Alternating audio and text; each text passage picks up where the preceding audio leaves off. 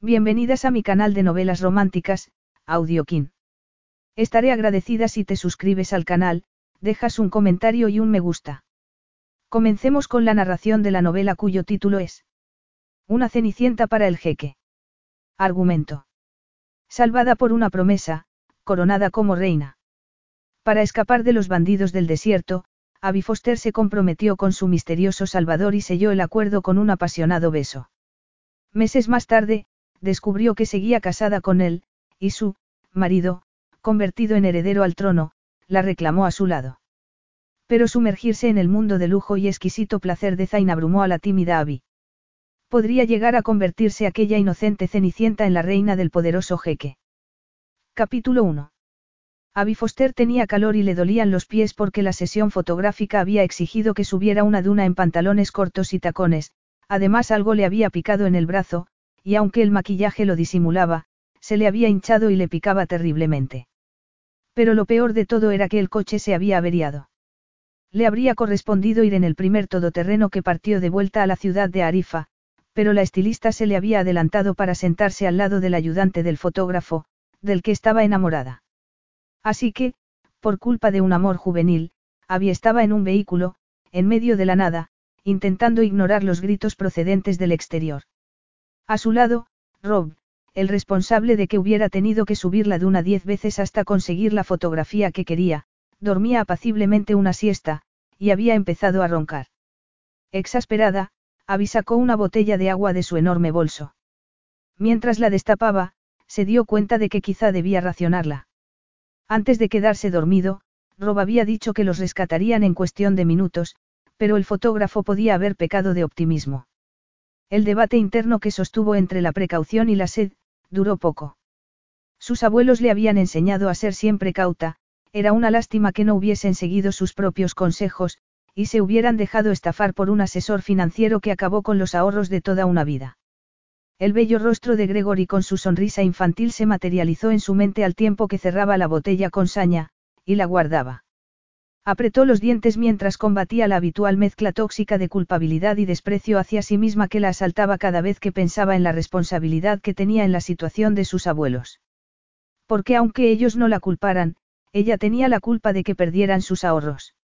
De no haber sido tan idiota como para caer rendida ante la sonrisa y los ojos azules de Gregory, y de no haber creído que estaba enamorada de él y que era el hombre de sus sueños, no lo habría presentado a sus abuelos, y ellos disfrutarían de la holgada jubilación por la que tanto se habían sacrificado. En lugar de eso, se habían quedado sin nada. Sintió un nudo en la garganta y sacudió la cabeza para contener las lágrimas, recordándose que llorar no resolvía nada y que tenía que concentrarse en el plan que había trazado. Un brillo desafiante iluminó sus ojos verdes. Según sus cálculos, si aceptaba todo el trabajo que le ofrecieran durante los siguientes 18 meses, podría comprar el bungalow que sus abuelos habían perdido por culpa de su novio. Ella se los había presentado, él se había ganado su confianza y luego había desaparecido con todos sus ahorros. En un ejercicio de crueldad, le había mandado por correo electrónico una fotografía con otro hombre en actitud íntima que hacía innecesario el mensaje que la acompañaba, no eres mi tipo. La supuesta paciencia de Gregory con su inexperiencia, y su insistencia en que podía esperar a que ella estuviera preparada, adquirió su pleno significado. Cerrando su mente a aquellos humillantes recuerdos, Abby sacó una toallita húmeda del bolso y se la pasó por el rostro para quitarse el polvo y el sudor, mientras soñaba con una ducha y una cerveza fría, cuando uno de los dos hombres que estaba fuera asomó la cabeza por la ventanilla para buscar algo cerca del volante, antes de volverse hacia Abby y reprocharle. Podías haber dicho algo. Llevamos horas intentando abrir el capó, tiró de la palanca que había localizado y gritó al hombre que estaba fuera, ya está, Jez. En realidad solo habían pasado diez minutos, pero Abby replicó. A mí me parece que han sido siglos. En aquel momento estaba más preocupada por el dolor de la picadura que por el enfado de su compañero. Apretó los dientes y se remangó para aflojar la presión sobre el brazo. Todavía llevaba el conjunto que se había puesto para la sesión, unos pantalones cortos y una camisa con la que se suponía que convencerían a las mujeres de que usando un determinado champú, podrían caminar por el desierto sin que su perfecta y lustrosa melena se deteriorara. Pero aunque pudiera ser verdad, si llevaban unos zapatos tan estúpidos como los suyos, no se librarían de unas espantosas ampollas. Las operaciones al otro lado de la ventanilla no eran prometedoras. Los dos hombres retrocedieron bruscamente para evitar el vapor que escapaba del motor y empezaron a gritar de nuevo. Abby le dio a Rob con el pie. Deberíamos bajar a ayudarlos. O al menos a evitar que se maten, pensó, mientras sacaba un pañuelo del bolso para recogerse el cabello. Rob abrió un ojo, asintió, volvió a cerrarlo y siguió roncando. Abby bajó. La temperatura exterior era menos agobiante que la del interior del coche. ¿Cuál es el veredicto, chicos? Preguntó, forzando un tono animado. Pero no contagió su actitud a los dos hombres. Cuando había coincidido en otras ocasiones con el técnico de luz, Jez siempre había salvado las situaciones tensas con una broma, pero en aquella ocasión, el buen humor lo había abandonado. Con gesto contrariado, cerró el capó. No tengo ni idea de qué pasa ni de cómo arreglarlo. Pero si alguien quiere probar, el robusto técnico lanzó una mirada retadora al joven becario, que se limitó a morderse las uñas con aire más temeroso que resolutivo. No te preocupes, Jez. En cuanto vean que no llegamos, vendrán a buscarnos, dijo Abby, decidida a ser optimista a pesar de que el sol empezaba a ponerse. No deberíamos de haber parado, dijo el joven becario, dando una patada a un neumático. Jez sintió. ¿Qué hace Rob? preguntó, indicando con la cabeza al supuesto genio de la fotografía, cuyo empeño en fotografiar un lagarto sobre una roca era la causa de que hubieran perdido de vista a los dos vehículos que encabezaban el convoy. Duerme. Los dos hombres exclamaron al unísono. Increíble. Y estallaron en una carcajada. La animadversión que ambos sentían por el fotógrafo creó una pasajera complicidad entre ellos. Alguien tiene señal en el móvil. Abby negó con la cabeza. ¿Qué es lo peor que puede pasarnos? Preguntó. Que muramos lentamente de sed. La voz de Rob llegó súbitamente del interior mezclada con un bostezo. Abby le lanzó una mirada irritada. ¿En serio? ¿Qué puede pasarnos? Nada. Y tendremos una anécdota para contar durante la cena. Chicos.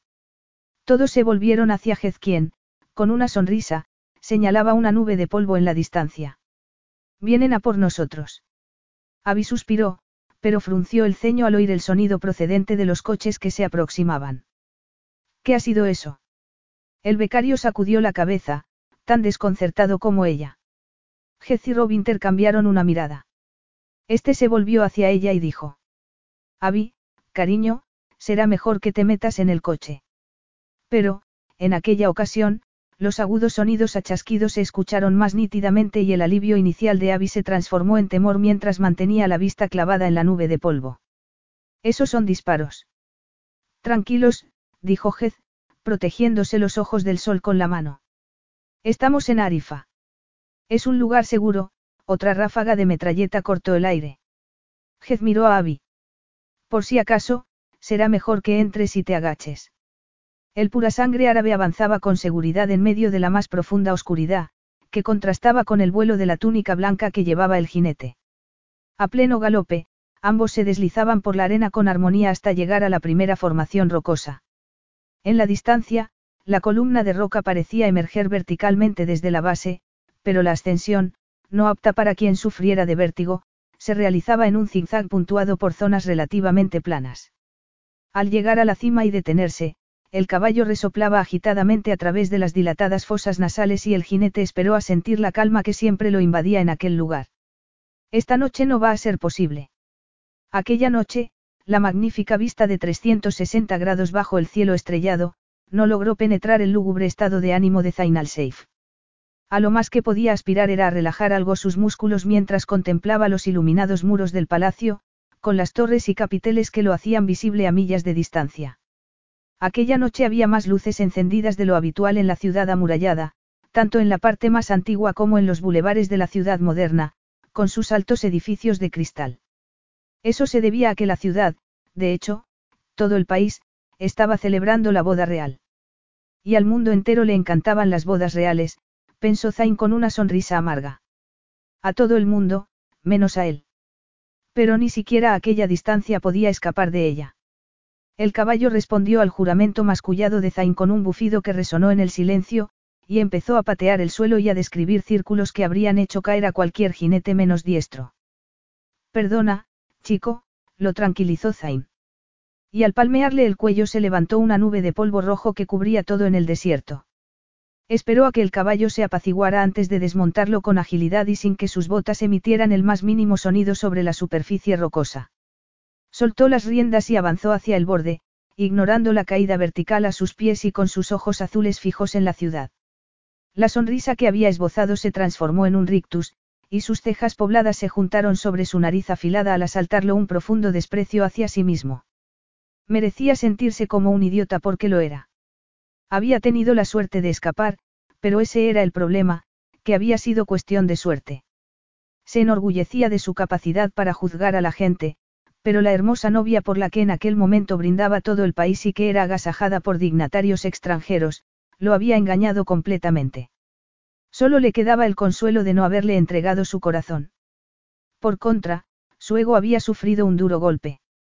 A posteriori, resultaba fácil identificar las señales, pero durante la aventura que había durado seis meses había estado ciego, incluso después de cruzar la línea que normalmente hacía saltar todas sus alarmas y haber empezado a pensar en lo que había entre ellos como una relación.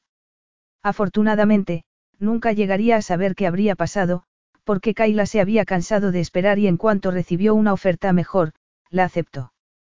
Él, que había creído todo el tiempo que jugaban de acuerdo a sus reglas, no había sospechado que era la encantadora y, venenosa Kayla quien estaba jugando con él.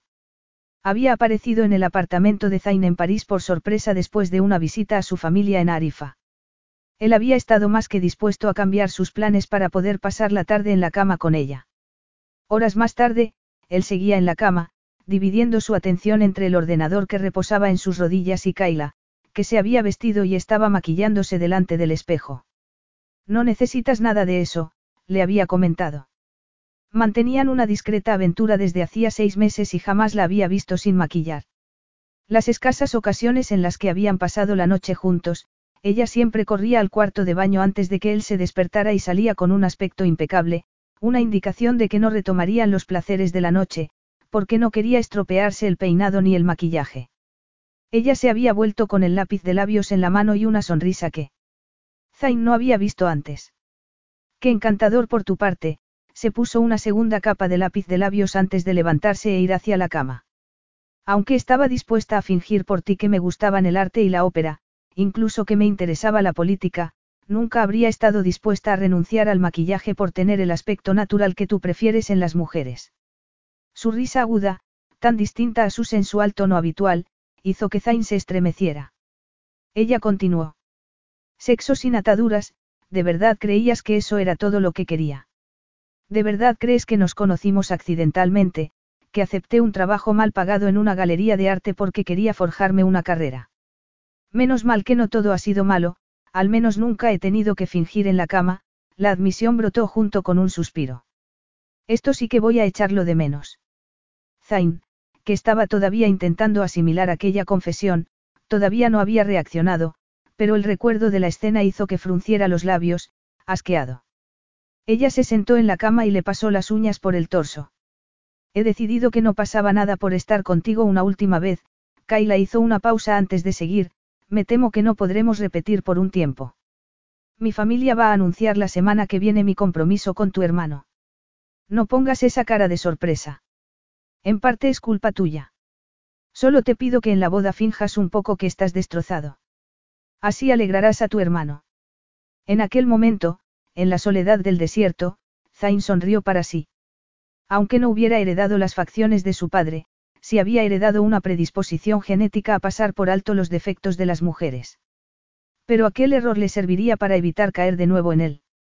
Su padre había pasado los últimos 15 años mortificado por una mezcla de autocompasión y de esperanza vana, incapaz de aceptar la realidad.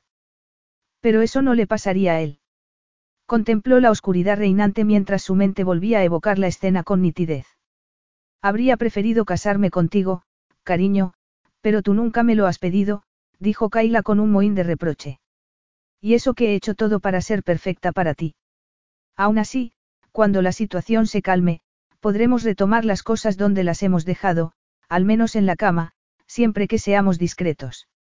Lo bueno es que Khalid no podrá oponerse, porque yo podría chantajearlo sí. Zain cortó abruptamente la conversación que su mente estaba rememorando. La gente hacía listas de lo que quería hacer en la vida. A los nueve años, Zain había hecho la de las cosas que nunca haría. A lo largo de los años, había borrado algunas, de hecho, la verdura había llegado a gustarle y aún más besar a las chicas. Pero otras las había mantenido con firmeza, como la de no enamorarse ni casarse. No estaba dispuesto a repetir los errores de su padre. El amor y el matrimonio no solo habían destrozado a su padre, sino que había puesto en peligro la estabilidad del país que gobernaba. Zain había sido testigo de su deterioro y el amor y el respeto que había sentido por él se había transformado en vergüenza y rabia. La situación habría tenido graves consecuencias de no ser porque su padre contaba con un círculo leal de colaboradores y consejeros, que habían conseguido mantener la ilusión de que seguía siendo un gobernador poderoso y sabio. Zain no había contado con esa protección.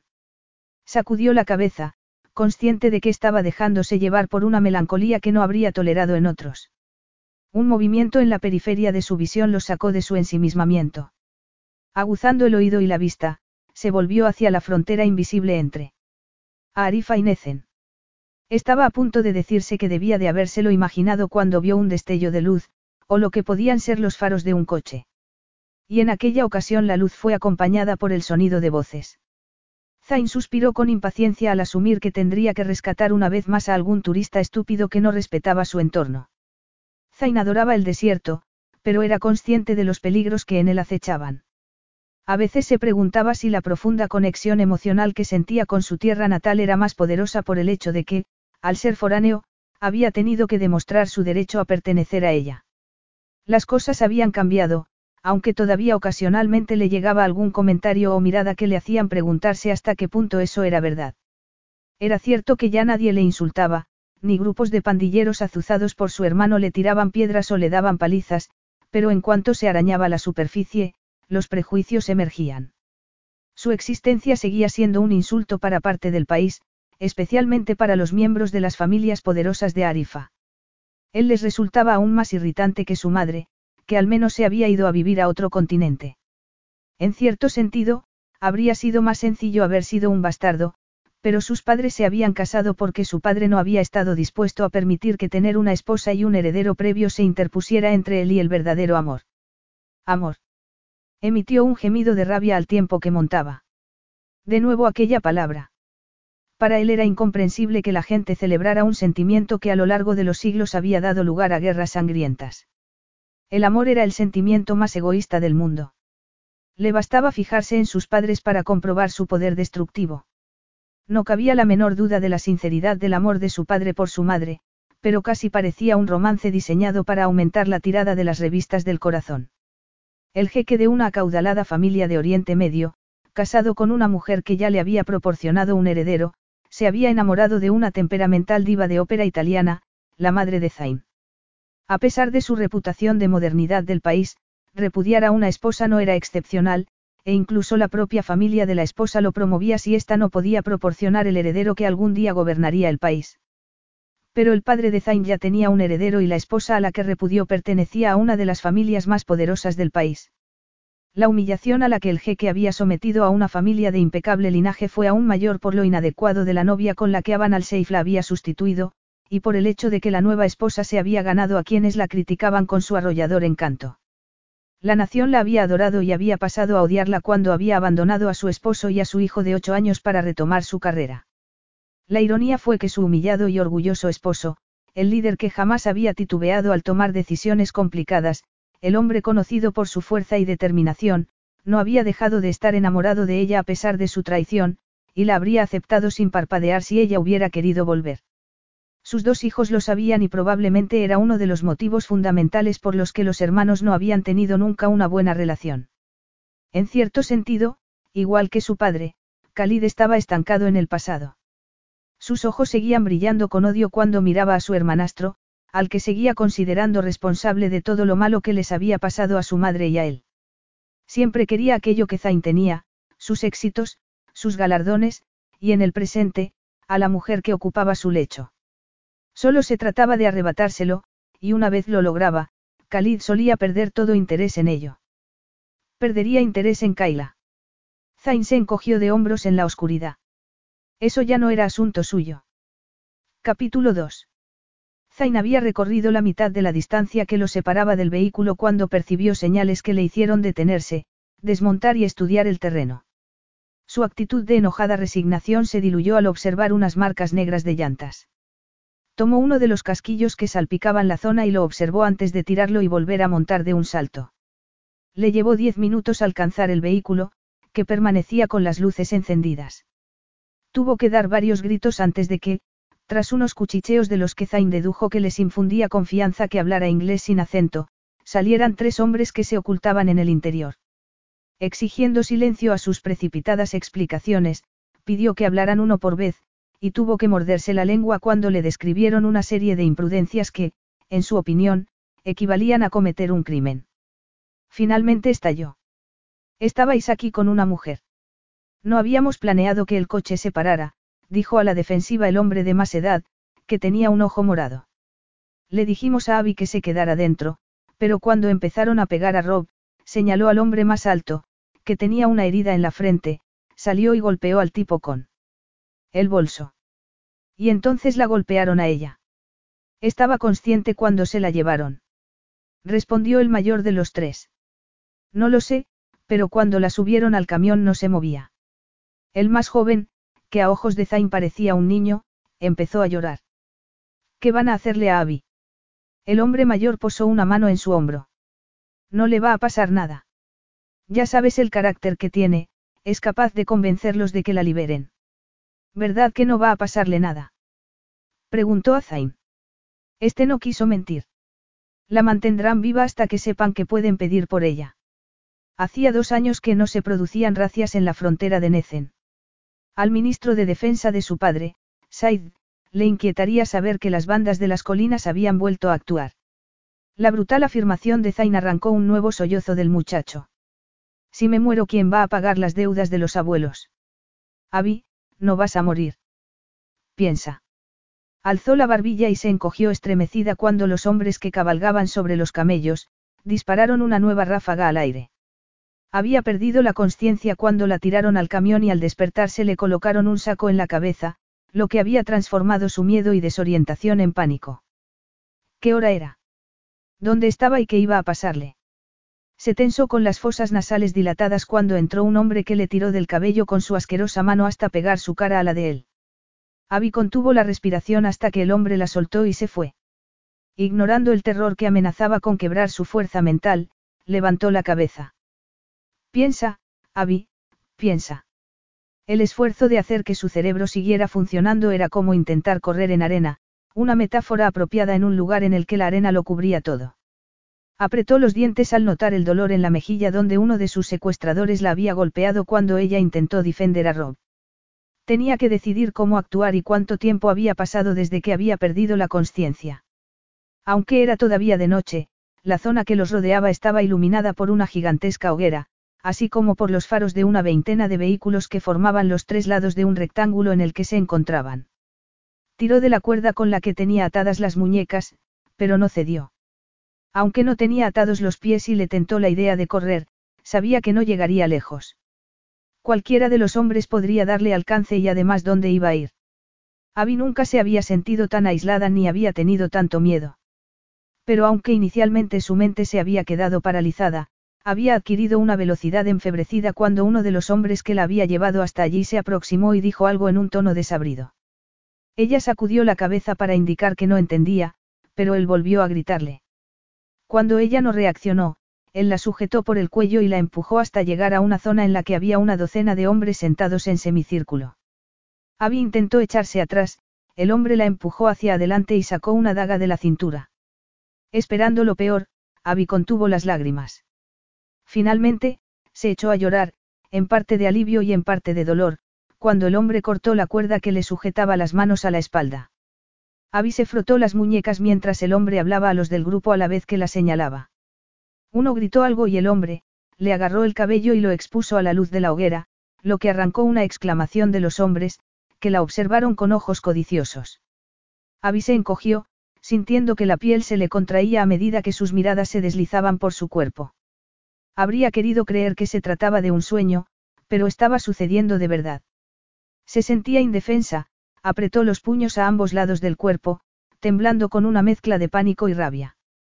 El hombre que estaba a su lado volvió a hablar, y cuando los demás respondieron a gritos, Abby se dio cuenta de lo que estaba pasando, estaba siendo subastada al mejor postor. El terror se apoderó de ella y comenzó a sacudir la cabeza, intentando gritar y decirles que no podían hacerlo, pero las palabras quedaron atrapadas en su garganta, tenía las cuerdas vocales paralizadas. Cerró los ojos para dejar de ver sus lascivas miradas, pero los abrió como platos cuando el hombre le desabrochó la blusa de un tirón y los hombres aplaudieron al verla en sujetador. La ira atravesó la capa de miedo y, sin pararse a pensar en las consecuencias de sus actos, Abby le lanzó un gancho al hombre, que impactó con fuerza en su hombro. Alguien rió y la expresión inicial de sorpresa y dolor del hombre se transformó en algo más amenazador. Abby decidió en una fracción de segundo que no podía dejar ver su miedo, alzó la cabeza y se recogió la blusa sobre el pecho. El hombre avanzó hacia ella mascullando palabras que ella no entendía pero cuya intención amenazadora era evidente. Alzó la mano para golearla, pero de pronto se quedó paralizado, como todos los demás, cuando un jinete entró al galope en el centro del círculo, causando el caos entre los hombres, que tuvieron que desplazarse precipitadamente para no ser pisoteados. Justo cuando pareció que el jinete iba a saltar por encima de la hoguera, detuvo el caballo en seco. El jinete, habiendo logrado una entrada en escena que habría hecho ganar varios Oscar a una película, miró alrededor con calma, tomándose su tiempo y sin inmutarse ante los rifles que lo apuntaban. Tras unos instantes, dejó caer las riendas. El animal no se movió ni un centímetro y el jinete desmontó con una mezcla de arrogancia y desdén. La posibilidad de que proyectara aquella imagen por la posición de superioridad que le proporcionaba estar subido al caballo, desapareció cuando caminó con una suprema elegancia y autoridad hacia Abby, que contemplaba tan atónita como el resto su alta figura envuelta en la ligera túnica que flotaba al viento. Irradiaba una masculinidad que iba más allá de su ropa y de sus botas de montar, debía medir cerca de los dos metros y sus hombros eran lo bastante anchos como para soportar esa altura. Los demás hombres también llevaban indumentaria árabe, pero ahí acababa la similitud con él. Ellos eran especímenes degradados de la humanidad. Aquel hombre era, espectacular. Abby registró ese hecho sin dejarse engañar y sabiendo que podía ser tan peligroso, sino más, que los demás.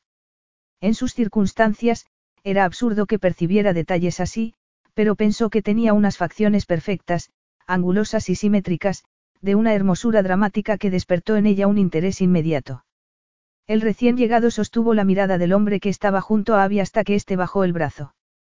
Entonces, se acercó a Abby y la observó, y aunque no hubo en su mirada la más mínima obscenidad, ella se sintió turbada, y notó una tensión en el vientre al seguir el recorrido de sus ojos azules. Abby alzó la barbilla y puso los brazos en jarras, mirándolo fijamente hasta que la brisa le hizo recordar que su blusa rasgada seguía dejando gran parte de su piel expuesta. Agachó la cabeza y trató de abotonarse con dedos temblorosos. El primer botón había saltado, así que tuvo que elegir entre taparse los senos o el vientre y optó por los senos. Pensó que se había imaginado un destello de admiración por parte del jinete, antes de que se volviera para hablar con el hombre que había actuado de subastador. Tenía una voz grave y profunda, aterciopelada. Sus palabras hicieron que uno de los hombres que había estado pujando se adelantara y gesticulara. Cuando llegó hasta Abby, ella se echó hacia atrás y contuvo el aliento para librarse de su asqueroso aliento. Se encogió y cerró los ojos cuando él le asió el cabello, y se preparó para sentir dolor. Pero en lugar de eso, el hombre le soltó el cabello y el hedor se alejó. Con la cabeza agachada, Abby abrió los ojos y vio al hombre a unos centímetros. Aunque seguía cerca, ya no centraba su atención en ella, sino en el hombre alto y misterioso, que sonreía mientras le sujetaba el brazo con fuerza, aparentemente ajeno al filo del cuchillo con el que el otro lo amenazaba. Abby los observó aterrada, con el corazón desbocado y sintiendo que le daba vueltas la cabeza. Aunque se sentía extrañamente disociada de la escena, como si la viera en una película, aquello no tenía nada de ficción. Era tan real como el sabor metálico a miedo que sentía en la boca. La muda guerra de desgaste duró unos segundos, hasta que el hombre desvió la mirada y guardó el puñal en su funda. Había sido humillado y no iba a retirarse con gallardía. Empezó a gesticular y a gritar, pero Abby observó que los pocos gruñidos de aprobación de su audiencia fueron acallados por los demás. Claramente, había perdido. El alto jinete parecía ajeno a la creciente tensión mientras hablaba suavemente con el hombre que había estado dirigiendo la subasta.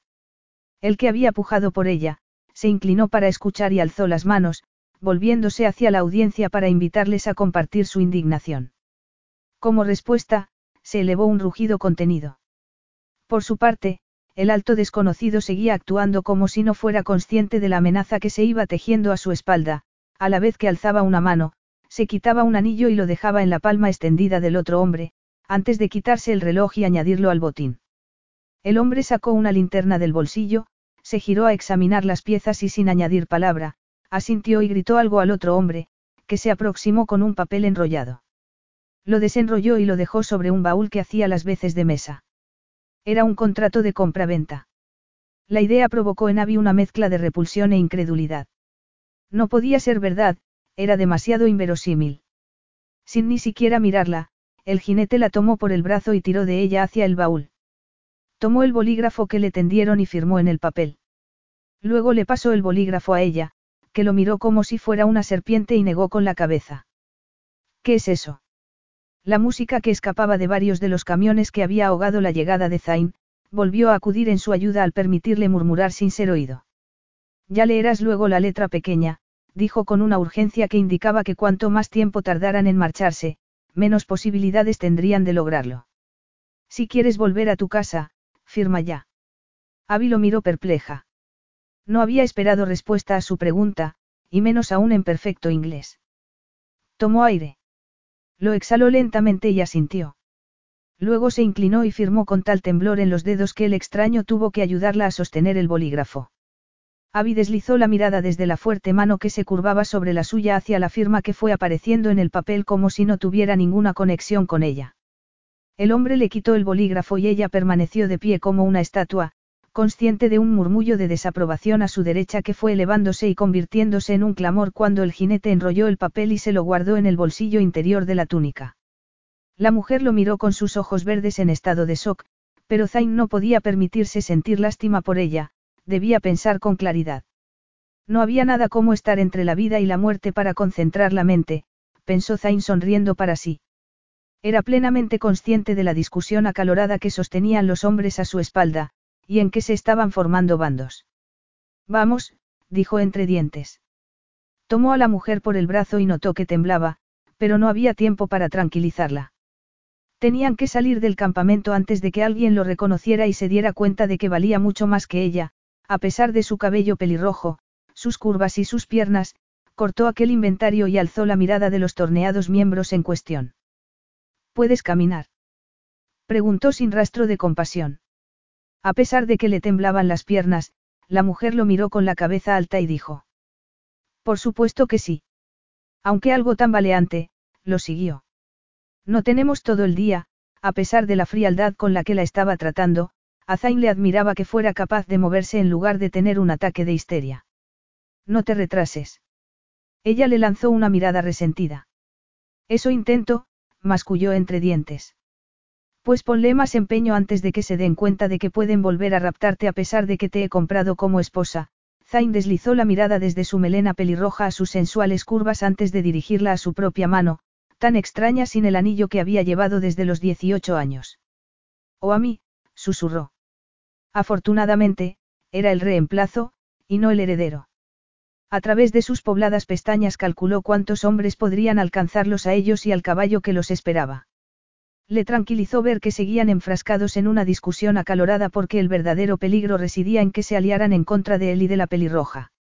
Ninguno de sus pensamientos se reflejó en su lenguaje corporal gracias a que hacía años que había aprendido que las apariencias eran importantes. No por una idea trasnochada de que un macho no debía mostrarse débil, sino por puro sentido común. La debilidad siempre podía ser explotada por el enemigo, y más aún si éste portaba armas. Cuando la mujer se detuvo súbitamente al llegar junto al caballo, la miró con impaciencia. No va a morderte, dijo. La única experiencia que Abby tenía con equinos consistía en un burro que había montado en la playa. Aunque solo tenía once años, los pies prácticamente le tocaban el suelo mientras el manso animal caminaba lentamente y la miraba ocasionalmente con ojos de tristeza. El que tenía ante sí, era enorme y sus ojos no tenían nada de mansos. Creo que no le gustó. El misterioso desconocido ignoró el comentario y montó antes de tirar de ella y colocarla diestramente en la silla delante de él. Jadeante, Abby se asió a lo primero que pudo, el jinete, cuyo cuerpo musculoso y duro pudo sentir a través de la ropa. Solo cuando el caballo dejó de moverse como una bailarina temperamental y vio que no se caía, resonó en sus oídos algo que Zain había dicho. Me has comprado como esposa. Puedes hacer algo con tu pelo. No veo nada, Zain le retiró la melena a un lado, y espoleó al caballo. Sí, acabamos de casarnos. Ella se volvió con los ojos desorbitados al tiempo que el hombre ponía al caballo a pleno galope. Abby se asió con fuerza y cerró los ojos, rezando en silencio. Percibió más que oyó la risa del hombre al ver que, para proteger su rostro del aguijoneo de la arena, lo giraba y lo ocultaba en su hombro. Agárrate fuerte. Abby no tenía la menor intención de soltarse ni de abrir los ojos. En cualquier caso, no habría podido ver nada en medio de la noche cerrada y no tenía ni idea de dónde iban, ni de si era verdad que estaban casados. El caballo mantuvo su paso acelerado sin la menor vacilación y al cabo de un rato el ritmo mantenido ejerció un efecto calmante en Abby que la liberó de parte de la rigidez que le había provocado el pánico y le permitió alzar el rostro del hombro del jinete. ¿Nos están siguiendo? Puede que sí. Solo he podido sabotear la mitad de los motores antes de. Zain contuvo un juramento al recordar el momento en el que el hombre había amenazado con pegarla. ¿Te han hecho daño, de cualquier tipo? No, no me han hecho nada, Abby se llevó la mano a la boca para contener un bostezo. Ya no era el miedo, sino el agotamiento lo que le impedía mantener los ojos abiertos. Pero sentía la necesidad de hacer algunas preguntas. Al menos averiguar quién era. Esto es absurdo, dijo a la vez que se le escapaba otro bostezo. No, dijo él. Es pura fisiología. El estado de shock afecta a la química del cuerpo. Y, se dijo, la importancia de la química no debía infravalorarse, tal y como él mismo había comprobado al sentir un estallido de ira cuando había visto a los hombres exhibirla como si fuera un trozo de carne. No estoy en shock, dijo ella con un leve tono retador al tiempo que se obligaba a mantener los ojos abiertos. Zain la miró brevemente. Solo podía ver la parte alta de su cabeza y parte de su barbilla, en la que se apreciaba la determinación. Pero había necesitado más que eso para lanzar un puñetazo a su agresor. Tal vez había sido una estupidez, pero había necesitado agallas. El peligro ha pasado y tus niveles de adrenalina están bajando. Abby dejó escapar una risita, como si le hiciera gracia estar fuera de peligro. Encuentras graciosa la situación. Si prefieres, puedo ponerme histérica, dijo ella, irritada. Estoy mareada, le advirtió súbitamente. Contrólate, dijo él, sabiendo que no podían parar. Afortunadamente para ambos, se le pasaron las náuseas, pero el agotamiento la venció, y pronto Zain sintió el peso de su cuerpo relajarse contra el suyo, al tiempo que su respiración se apaciguaba. Zain la recogió contra sí y espoleó al caballo mientras por fin encontraba un resquicio de calma en su mente. Para conseguirlo, solo había necesitado que lo atacaran, tener que entregar a unos bandidos una joya que había pertenecido a su familia durante generaciones y tener a una mujer hermosa, aunque desaliñada y sucia, reposando suavemente en sus brazos. Justo cuando había creído que la vida se estaba volviendo demasiado predecible. Dirigió la mirada hacia el este donde podía intuir una franja de luces que indicaba que los perseguían, pero llevaba ventaja y si se desviaba hacia el oasis de Curain, los despistaría. El peligro había pasado, porque, entonces, tenía la sensación de que estaba a punto de enfrentarse a otro. Capítulo 3. Hora de estirar las piernas. Abby masculló algo, adormecida, pero aunque no hizo caso a la voz sí notó el crujido del cuero y la súbita pérdida de contacto con la cálida muralla contra la que estaba apoyada. Abrió los ojos con dificultad y parpadeó, el suelo estaba a metros de distancia y el caballo que montaba se removía inquieto. ¿Cómo había conseguido quedarse dormida? Se desperezó para estirar la columna y al perder el equilibrio se asió a lo primero que encontró, la crin del caballo. Cuando creyó estar segura, se soltó para retirarse el cabello que le cubría el rostro y le impedía ver. Se inclinó levemente hacia adelante y de pronto su mirada se fijó en el hombre alto que la observaba de brazos cruzados. Por voluntad propia, sus ojos lo recorrieron desde las botas llenas de polvo hasta el rostro, que ya no quisieron abandonar. Tenía el tipo de belleza que quitaba el aliento. La simetría de sus facciones marcadas y su piel cetrina, que contrastaba con el turbante blanco, eran arrebatadoras. Apartó la mirada súbitamente, recriminándose por pensar, en medio de aquellas circunstancias, que tenía unos labios sensuales, pero todo lo que le estaba pasando tenía carácter de experiencia extrasensorial. Preferiría que no nos paráramos, dijo. Ah, no. Dijo el hombre en tono sarcástico. Abby se ruborizó. Es que, no estaba sola cuando me, sintió una súbita náusea, un eco del miedo que había pasado cuando la tiraron en el camión. Respiró profundamente para recuperarse. Cuando me raptaron. Él la observó atentamente. Me acompañaban tres hombres, tenemos que ir a, Abby cayó a media frase, frustrada con la aparente falta de comprensión del hombre. Son tres hombres adultos. ¿Los has visto? Preguntó aliviada. Cuando él asintió con la cabeza, continuó, están bien. Conseguisteis arrancar el coche. Están a salvo. Pueden sobrevivir una noche en el desierto. No has informado a nadie de su situación. Encontrarte a ti era la prioridad. Abby se mordió el labio. Y te estoy muy agradecida. Es solo que me preocupan mis amigos. Alguno de ellos particularmente. La insinuación hizo que Abby se ruborizara. Son mis compañeros de trabajo. Soy modelo. Y ahora, si no te importa, me gustaría ir a verlos. Como quieras. El hombre retrocedió y alargó el brazo hacia la vasta extensión de ondulante arena.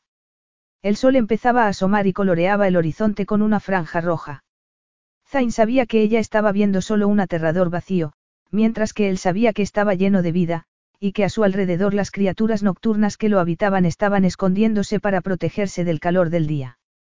¿Hacia dónde sugieres que vayamos? preguntó. Abby disfrazó su frustración con una respuesta infantil. ¿Quieres decir que me calle y haga lo que me mandas porque tú sabes mejor lo que hay que hacer?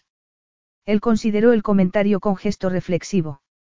Estoy seguro de que en el desierto, sí, contestó con calma. ¿Vas a bajar? ¿Dónde estamos? Claramente, no se trataba de ningún lugar habitado. Con la primera luz podía apreciar algo de hierba bajo sus pies y algunos arbustos que bloqueaban la vista hacia un lado. A su espalda se prolongaba una extensión infinita de arena, coloreada de rosa por la luz del amanecer. Abby se estremeció. Zain no había visto nunca una piel tan perfecta, ni unas facciones tan nítidas, ni, detuvo la lista de atributos bruscamente. Su belleza la había convertido en víctima, pero no dudaba que en numerosas ocasiones la habría usado a su favor, consiguiendo que los hombres se comportaran como idiotas por ella. Zain se obligó a alzar la vista desde sus piernas, que parecían hipnotizarlo, hasta su rostro y sonrió para sí al darse cuenta de que por más que su corazón estuviera congelado, su libido seguía a pleno funcionamiento.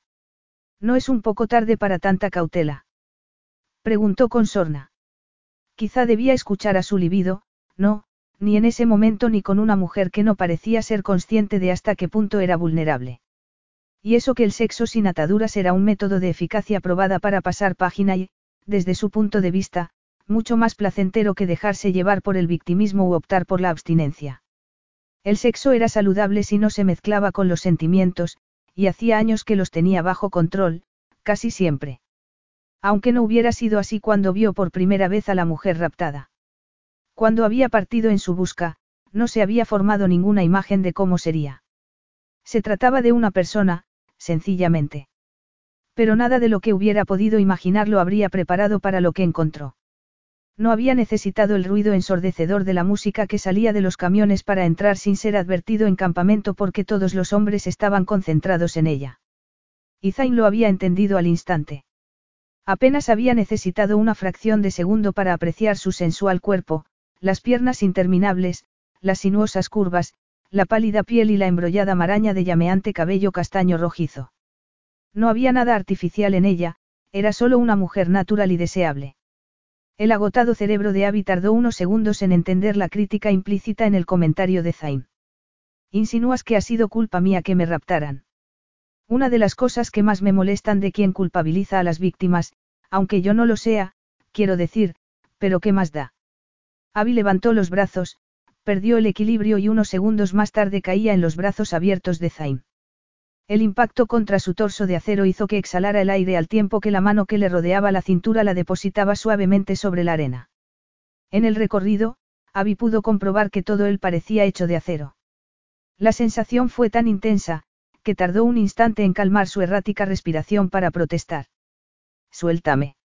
Él lo hizo con una delicadeza rayana en la ternura.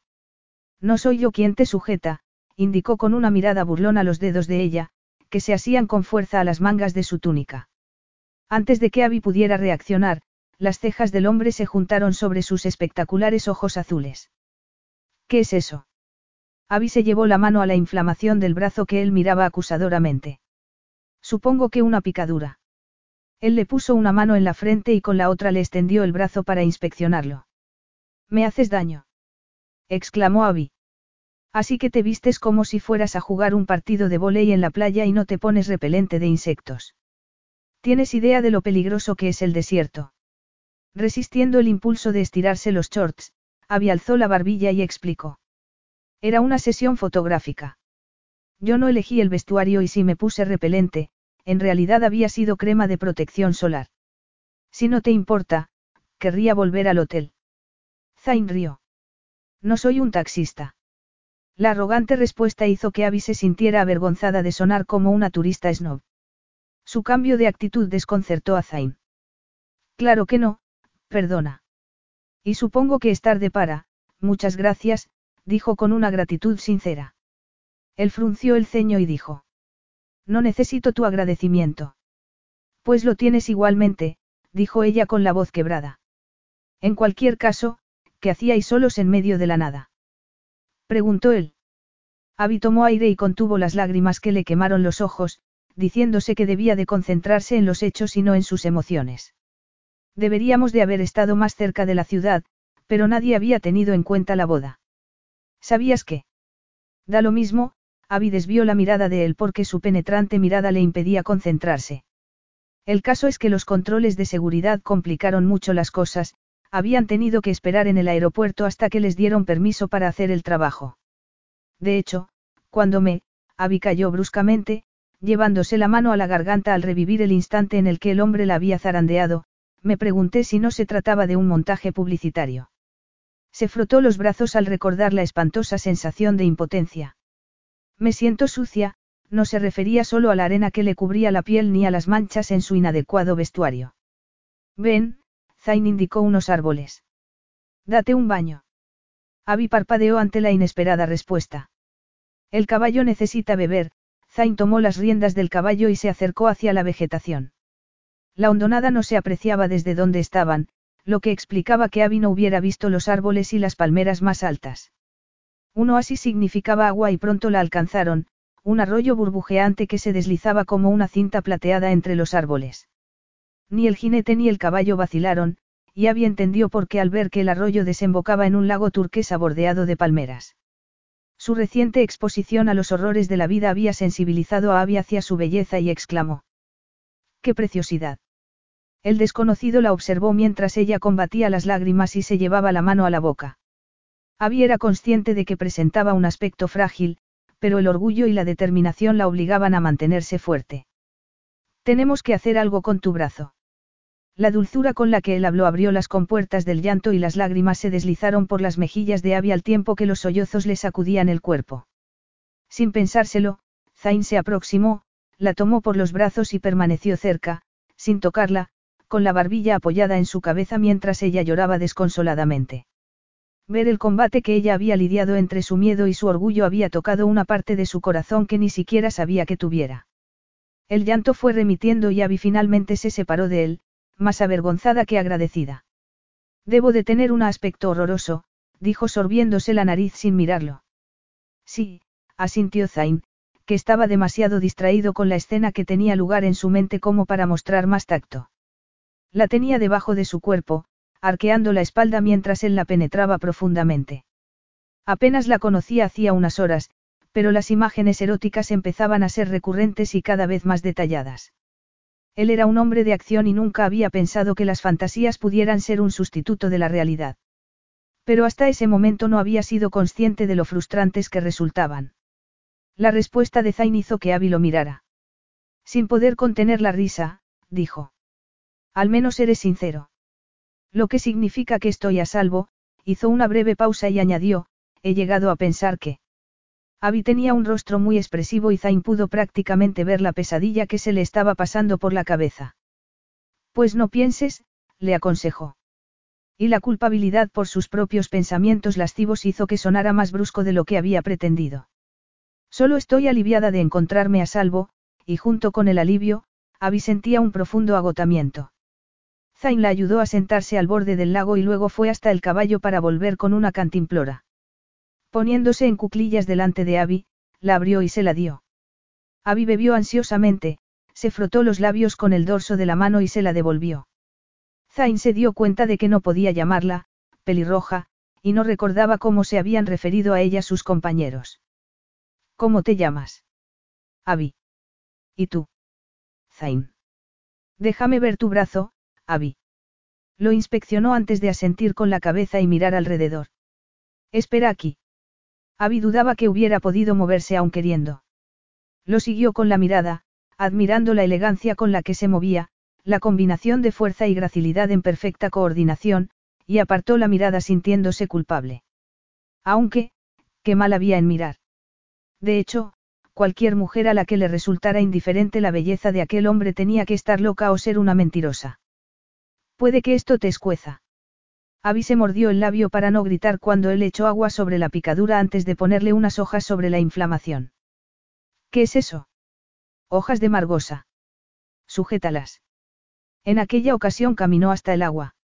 Y se soltó la cinta dorada que le afianzaba el tocado antes de retirarse la faja blanca que le cubría la cabeza. Abby se quedó sorprendida al ver que, en lugar del cabello largo que había imaginado que tenía, lo llevaba corto y era casi negro, excepto por un mechón más claro en la parte delantera. Su fascinación se intensificó al ver cómo se refrescaba el rostro antes de sacar de entre los pliegues de la túnica un cuchillo. Entonces se volvió y Abby desvió la mirada, avergonzada de que la encontrara observándolo como una cría con la nariz pegada al cristal de una tienda de golosinas, excepto que los pensamientos que le pasaban por la mente no tenían nada de infantiles. ¿Qué es la margosa? preguntó mientras él cortaba en tiras la tela blanca. Todavía en cuclillas, él señaló hacia arriba. Un árbol. Aquel que ves ahí. Abby se protegió los ojos del sol y miró hacia las copas de los árboles. Se usa desde hace siglos como antiséptico, continuó él. Esperemos que funcione. Eso no son leyendas. Los estudios científicos avalan sus propiedades curativas. Hay varias farmacéuticas interesadas, y en Arifa hay un proyecto para plantación con ese fin. Crece deprisa y puede sobrevivir a las sequías. Abby pareció más impresionada que el consejo de ancianos, todos ellos hombres, cuando Zain les había dado aquella misma explicación. Ocupaban el poder desde hacía décadas y desconfiaban de todos los nuevos proyectos que él proponía. Pero Zain creía en ello y había insistido en colaborar con la industria. Finalmente, se había demostrado que estaba en lo cierto. El proyecto había resultado un éxito comercial, atrayendo la inversión de compañías extranjeras y creando numerosos puestos de trabajo, además de inspirar otros negocios, como el desarrollo de una línea cosmética. Abby se retiró el cabello de la cara mientras él tomaba una hoja y la desmenuzaba entre sus dedos antes de presionarla contra la tela mojada. Suenas como un profesor.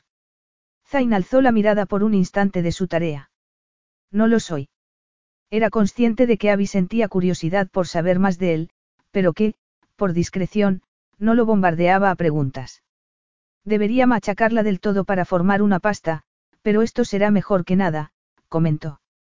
¿Dónde has aprendido estas cosas? ¿Vives en el desierto? Preguntó Abby. Y Zain volvió a dar una respuesta vaga.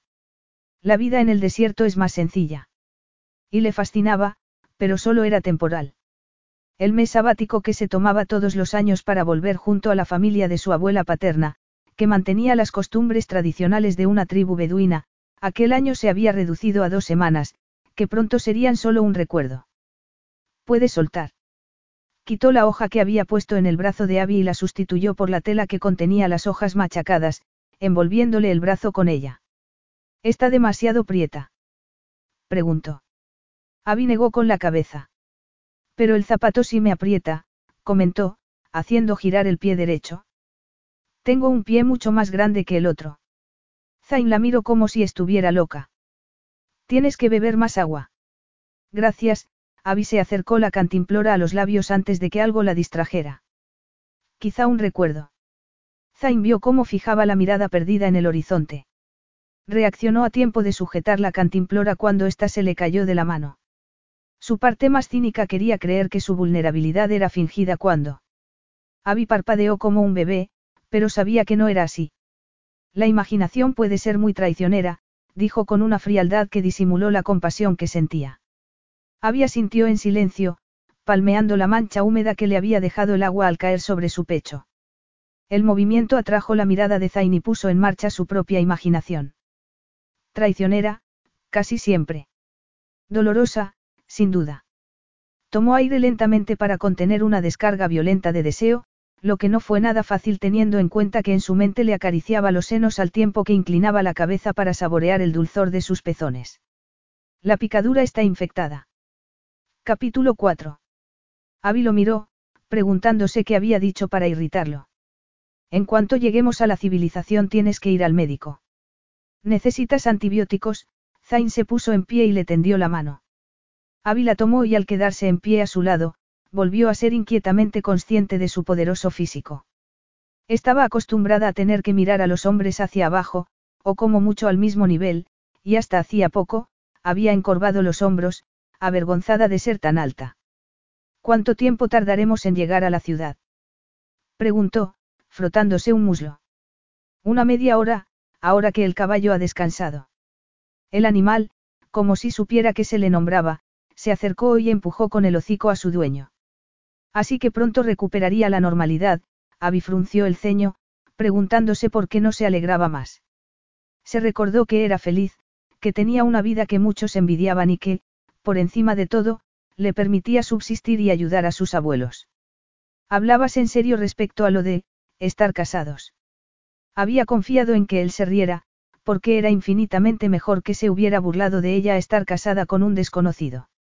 No te preocupes, lo arreglaré. La admisión de que hubiera algo que tenía que ser, arreglado, le formó un nudo en el estómago. ¿Cómo? Usando tu varita mágica y chasqueando los dedos. ¿O tienes un bufete de abogados a tu disposición? Lo arreglaré, repitió él con calma. Abby no pudo disimular su escepticismo, pero prefirió creer que no había nada que resolver. Supongo que debería denunciar lo que me ha pasado. La idea de tener que explicarle lo sucedido a una policía extranjera y que no necesariamente sería comprensiva, la inquietaba. Te dejaré en la embajada británica. Ellos se ocuparán de todo.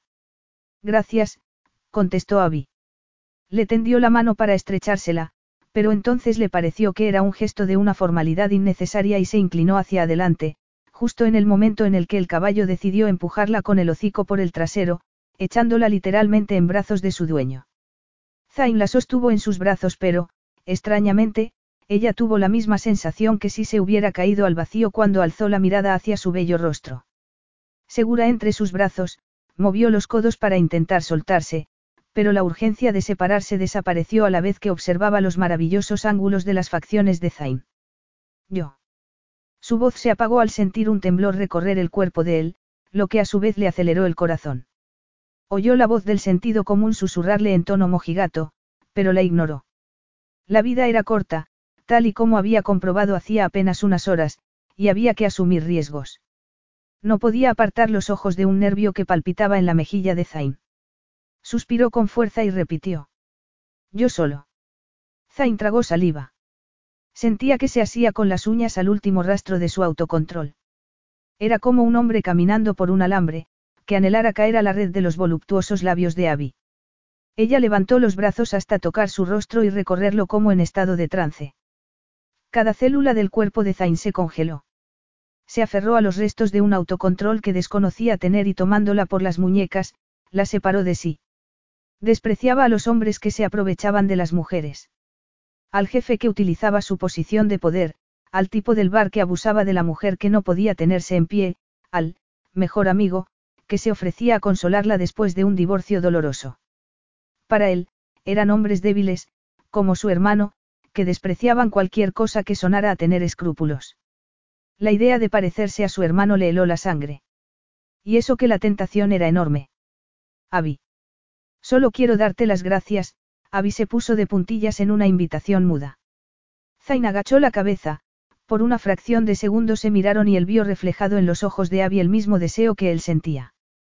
Ella suspiró cuando él la besó y Zain cerró los ojos para entregarse plenamente al delicioso contacto de sus sensuales labios. Era una locura, pero una maravillosa locura.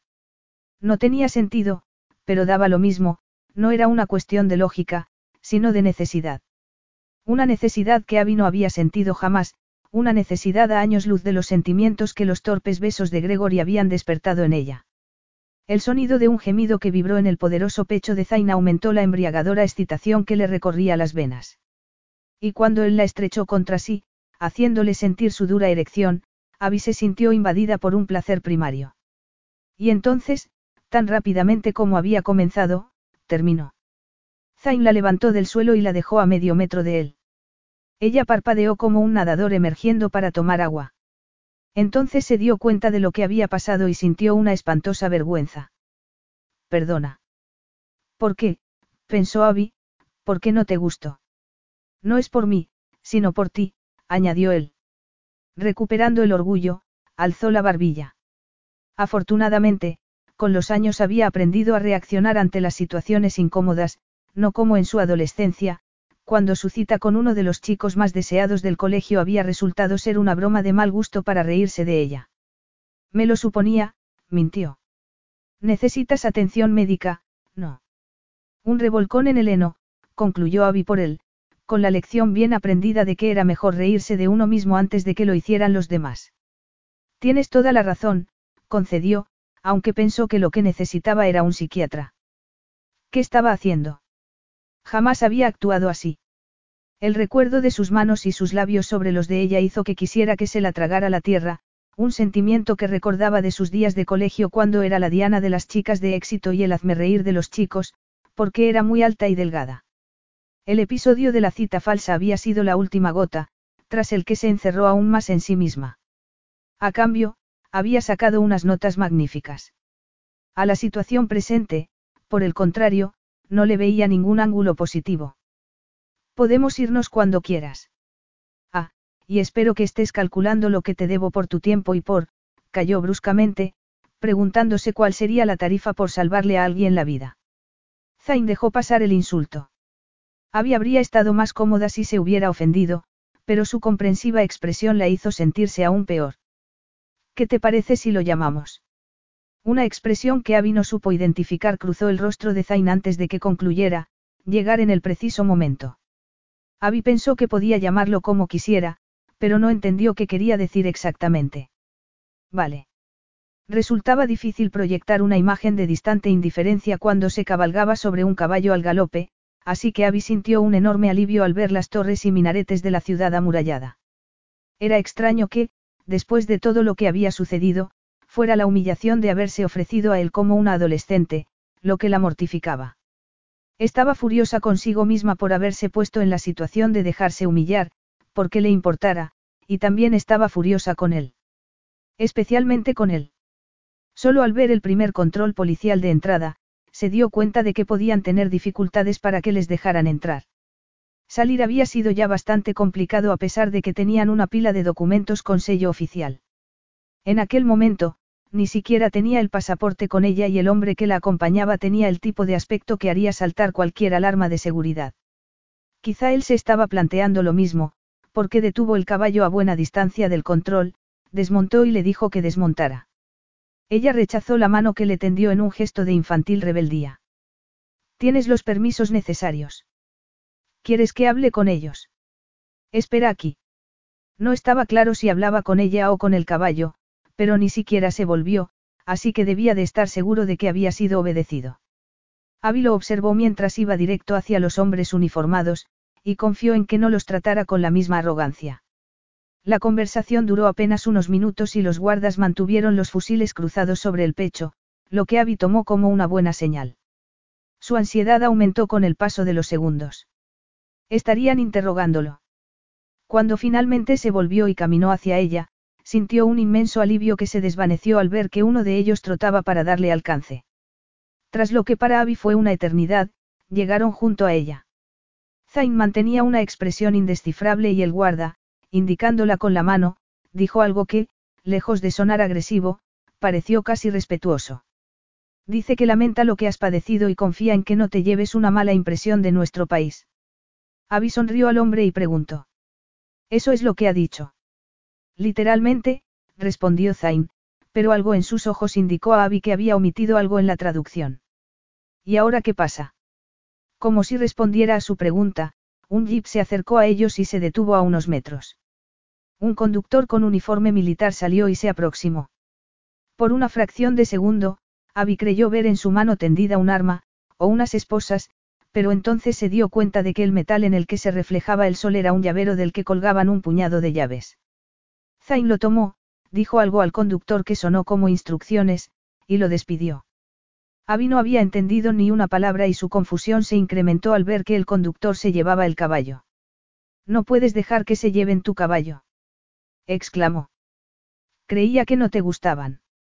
Esa no es la cuestión. No puedes intercambiar tu caballo por una, una. El caballo no tiene aire acondicionado. Tranquila, solo bromeaba. ¿Bromeaba sobre qué? No he entregado mi caballo, Zain esbozó una sonrisa. Solo van a cuidar de él por mí. ¿Y dejarte usar el vehículo entre tanto? Preguntó ella escéptica. ¿Les has sobornado? Preguntó al tiempo que él se subía al volante del jeep. Zain bajó la ventanilla. Me he limitado a explicarles la situación. Súbete. Abby obedeció aunque la historia no la convenciera. Estaba segura de que Zain no le contaba todo, pero no sabía qué ocultaba. Él arrancó el motor aún antes de que ella cerrara la puerta. ¿Por qué no me dices la verdad? Tienes conexiones. Tengo aspecto honrado y han tomado a mi caballo como rehén. Ha sido una negociación sencilla. Aunque sonó convincente, Abby siguió sospechando que eso no era todo. Fue evidente que conocía la ciudad bien mientras la recorrían a gran velocidad, tomando calles laterales cada vez que encontraban algo de tráfico o cuando alguno de los festejos les bloqueaba el paso. El ambiente festivo parecía haberse contagiado a los policías de guardia porque les dejaron pasar los numerosos controles sin tan siquiera detenerlos. No habrían tenido menos problemas de haber sido parte de la comitiva nupcial. Ya hemos llegado. Zain detuvo el vehículo delante de la verja de un opulento edificio que solo se diferenciaba de los demás de la calle porque tenía una discreta señal sobre la puerta. Abby se volvió hacia Zain. No sé ni cómo te apellidas y me has salvado la vida. Eres un verdadero héroe. Solo estaba en el lugar y el momento adecuados, dijo él. Abby negó con la cabeza. Al ir a tomar la manija de la puerta se golpeó el brazo de la picadura y apretó los dientes para contener el dolor, un ejercicio mucho más sencillo que reprimir el deseo que despertaba en ella aquel hombre. Jamás había sentido nada igual. Zain le abrió la puerta aún antes de que ella se diera cuenta de que había bajado. La tomó del brazo y la ayudó. Cuídate y haz que te vean esa picadura inmediatamente. Lo haré, prometió ella, mirándolo y sintiendo un traicionero calor entre las piernas. ¿Por qué reaccionaba como no lo había hecho nunca con ningún otro hombre? Creo que me duele un poco menos. Pensó en estrecharle la mano, pero recordó cómo había acabado ese gesto la vez anterior, y decidió despedirse con una inclinación de cabeza. Él replicó el gesto y subió al coche. Abby tuvo el insensato impulso de correr tras él antes de que desapareciera de su vida, pero el sentido común prevaleció antes de que volviera a hacer el ridículo. Puesto que nunca había formado parte de su vida, no tenía sentido aquel súbito vacío que sentía en su interior. Caminó hacia la puerta de la embajada, alegrándose de que Zain no viera que lloraba, y desconocedora de que había alguien que sí. En los bajos de la embajada, un hombre sentado delante de varios monitores llamó a uno de sus compañeros de trabajo, que estaba descansando en un sillón próximo. Llama al señor Jones. Creo que querrá ver esto, rebobinó la imagen y la congeló para ampliar la cara del hombre al que, en privado, muchos se referían como el hombre que debería ser el próximo jeque. Era una lástima que Zain al-Seif fuera solo el segundo en la línea sucesoria. Capítulo 5. Diez meses después.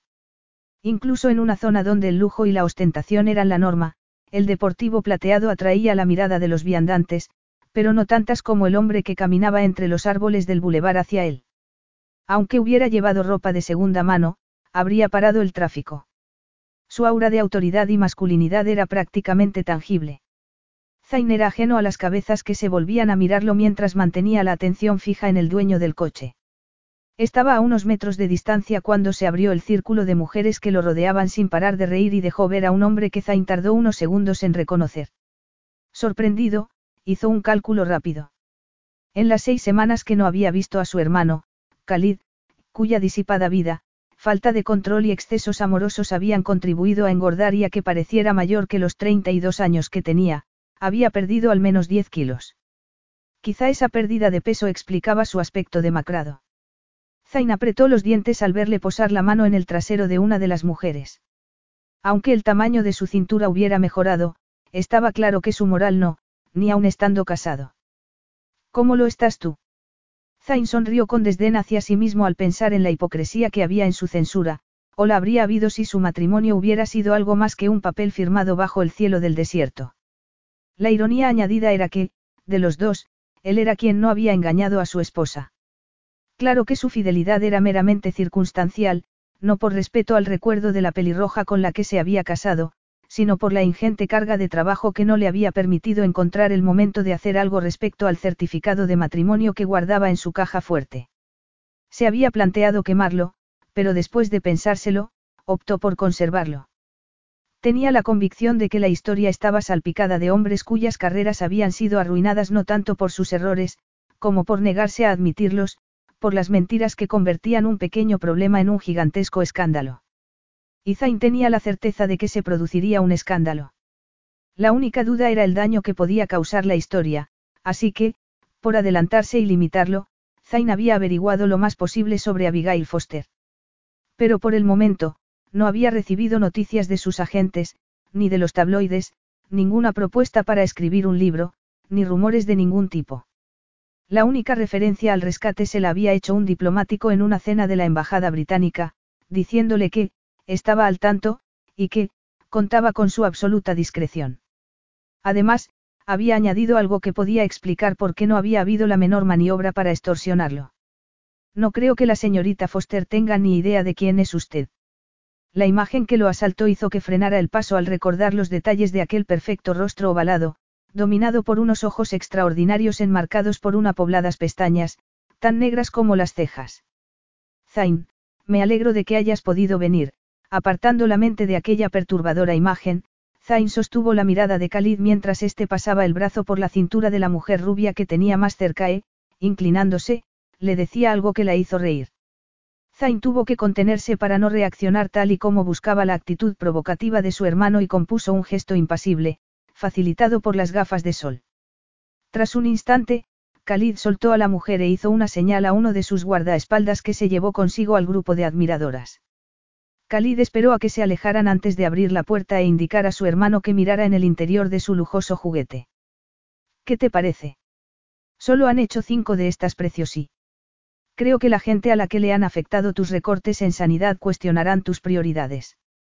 Khalid soltó una carcajada sarcástica a la que le siguió una risa cavernosa. Al ver que el ataque no remitía, Zain frunció el ceño y preguntó. ¿Estás bien? Khalid se llevó un pañuelo a la boca e ignoró la pregunta. Retirándose el pañuelo, comentó. Así que crees que los recortes son una mala idea. Zain enarcó una ceja. ¿Acaso te importa mi opinión? Khalid se guardó el pañuelo en el bolsillo, abrió de par en par la puerta del coche y dijo. No tenemos por qué ser enemigos. Le estaba tendiendo una rama de olivo. La lógica y la experiencia deberían haber puesto a Zain en guardia, pero no fue así. En lugar de eso, prefirió pecar de inocencia y creer que era verdad lo de que, la sangre era más densa que el agua. Se pasó la mano por el cabello. No soy tu enemigo, Khalid. Algo pasó por la mirada de Khalid, pero desapareció antes de que Zain pudiera decidir si no era más que un reflejo de la luz. Siempre he tenido celos de ti. De tus amigos, de tus. Tú tienes amigos. Khalid soltó una carcajada. Yo compro a las personas, eso no las convierte en mis amigos. Zain jamás había creído a su hermano capaz de hacer un ejercicio de introspección, ni aún menos de tener el valor de reconocerlo. No discutamos. Ven a dar una vuelta conmigo, Khalid indicó el coche. Apenas lo he probado. Tras una leve vacilación, Zain se subió. ¿Te has puesto el cinturón? Preguntó Khalid. Toda precaución es poca. He pensado que podríamos tomar la ruta panorámica. Zain miró el cuenta kilómetros cuando tomaron la primera curva y frunció el ceño al ver lo que marcaba, pero no se puso nervioso, a su hermano se le daban mal muchas cosas, pero conducir no era una de ellas. Para cuando tomaron la tercera curva de una carretera famosa por su peligroso trazado y por los accidentes que se producían en ella, se le tensaron los hombros. ¿Quieres que vaya más despacio, hermanito?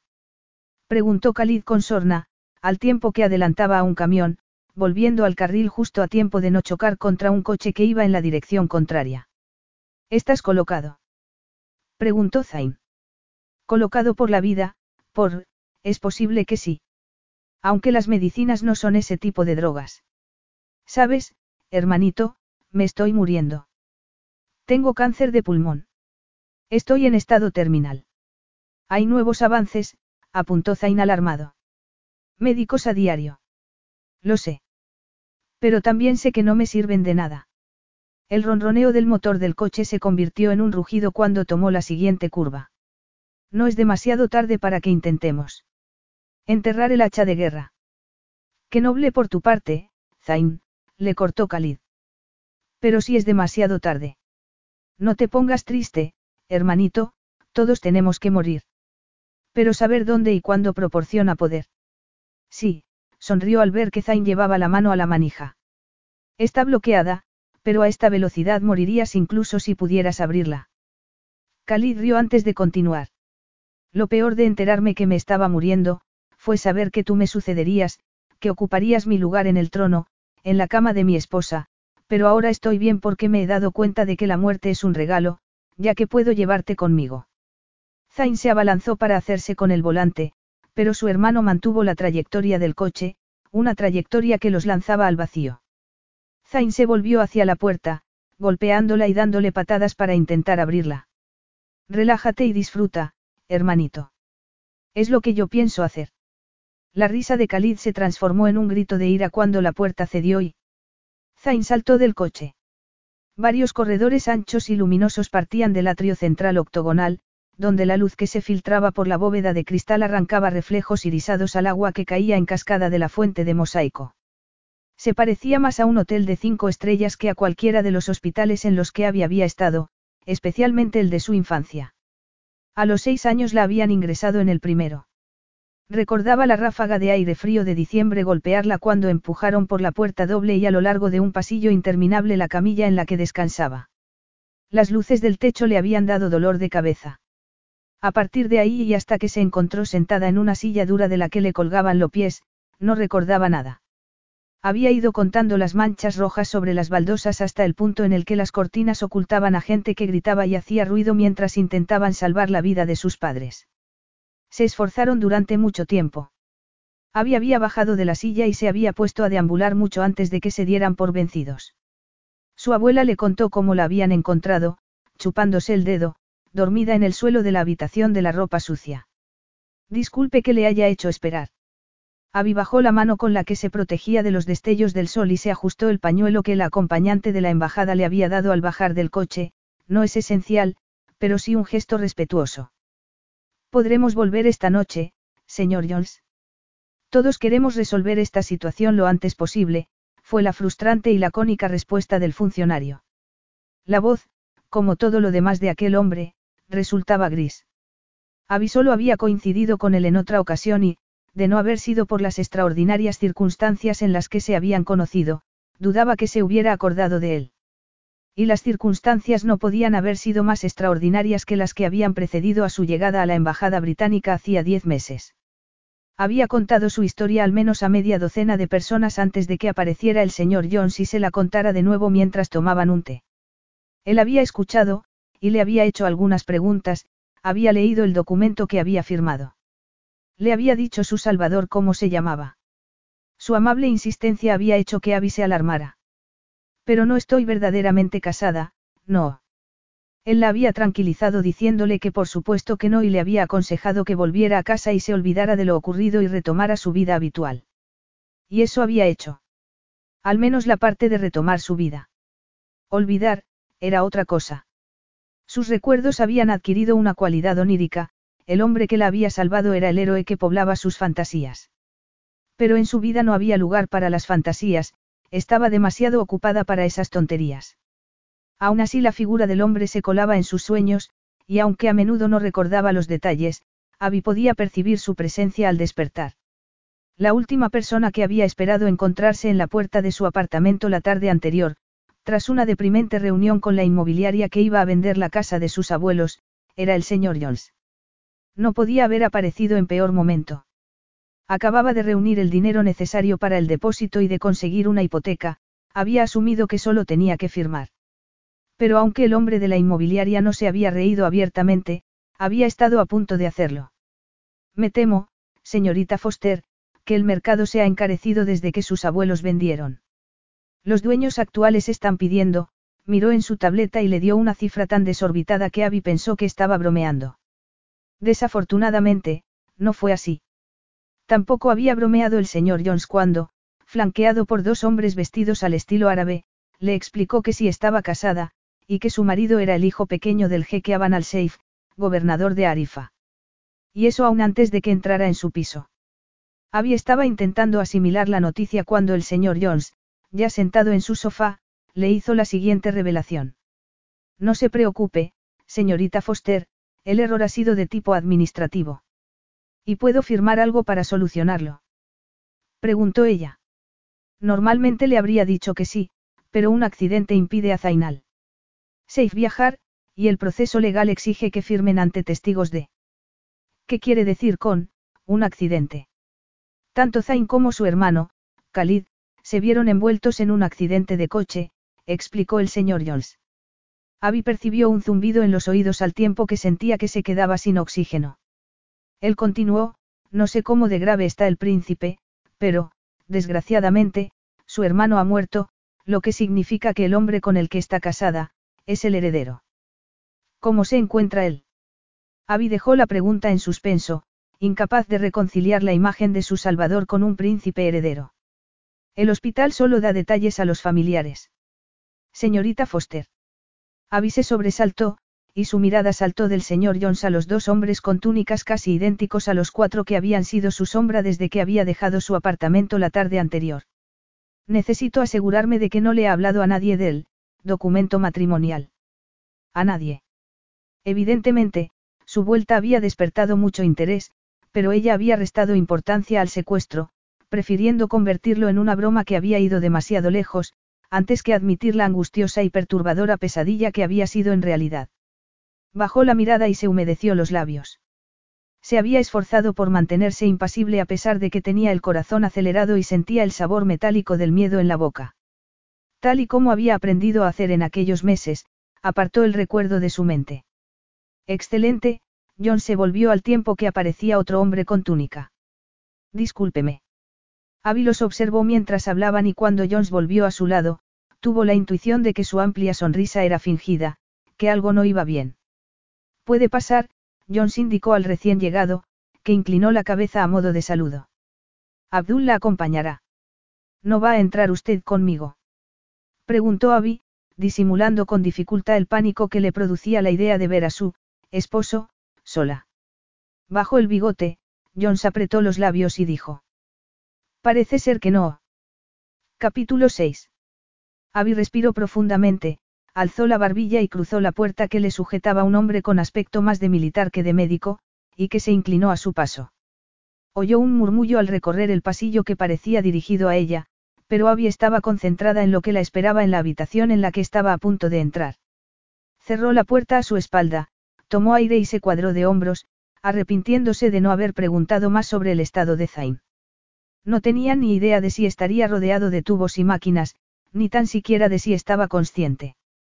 Su estado de confusión aumentó al encontrarse en lo que parecía un despacho en el que varios hombres estaban reunidos en torno a una gran mesa rectangular, algunos con vestimenta tradicional árabe y otros, en traje occidental.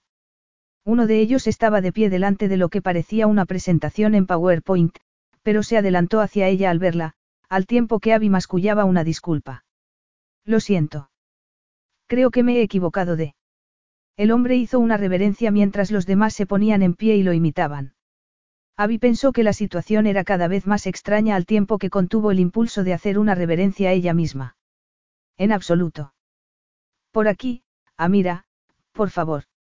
En actitud reverencial, el hombre le indicó que lo precediera hacia una puerta entreabierta.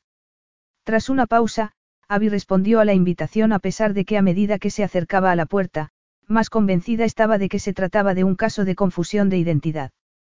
Se volvió para explicar que había un error, pero su guía ya estaba retrocediendo, con la cabeza inclinada, y era imposible hablar con alguien cuyos ojos miraban al suelo. Para entonces Abby tenía los nervios tan a flor de piel que incluso le sobresaltó el suave clic de la puerta al cerrarse. Ignorando el escalofrío que la recorrió, dio media vuelta. Aquella habitación no era tan grande como la anterior, pero era igualmente amplia. Parecía la habitación de un hotel de lujo, con una gran televisión y unos sofás en torno a una mesa de cristal. Lo único que indicaba que no era un hotel, era la cama de hospital. Estaba vacía, aunque las sábanas revueltas y las gotas de sangre que se veían sobre el blanco del lino indicaban que alguien la había ocupado recientemente y había estado conectado a la bolsa de líquido que colgaba vacía de un portasueros. Abby suspiró y evitó mirar la sangre al tiempo que caminaba titubeante hasta la cama y, sin pensárselo, posaba la mano sobre ella, todavía retenía el calor del cuerpo de quien quiera que hubiera estado en ella. ¿Dónde estará? Masculló. Detrás de ti. Al oír aquella voz suave y profunda, Abby saltó como si hubiera sonado un disparo. Mientras se volvía, el pañuelo se le deslizó de la cabeza y tuvo que reprimir el impulso de retroceder cuando el dueño de la voz dio un paso adelante desde una puerta medio oculta tras un biombo y, sin dejar de mirarla a los ojos, atrapó entre los dedos la tela que flotaba hacia el suelo. Aunque sus reflejos seguían estando claramente en perfecta forma, el cuerpo dolorido y amoratado de Zain no lo estaba. Apretó los dientes contra el dolor que le zigzagueó por el cuerpo al tiempo que se incorporaba, pero un gemido escapó entre sus labios fruncidos. La sorpresa que la había paralizado, se desvaneció al instante reemplazada por la preocupación. Abby posó una mano en el brazo de Zain y abrió los ojos al percibir la tensión de sus músculos a través de la tela de una camisa blanca que también estaba manchada de sangre. Se le hizo un nudo en el estómago y apartó la mirada. ¿Estás bien?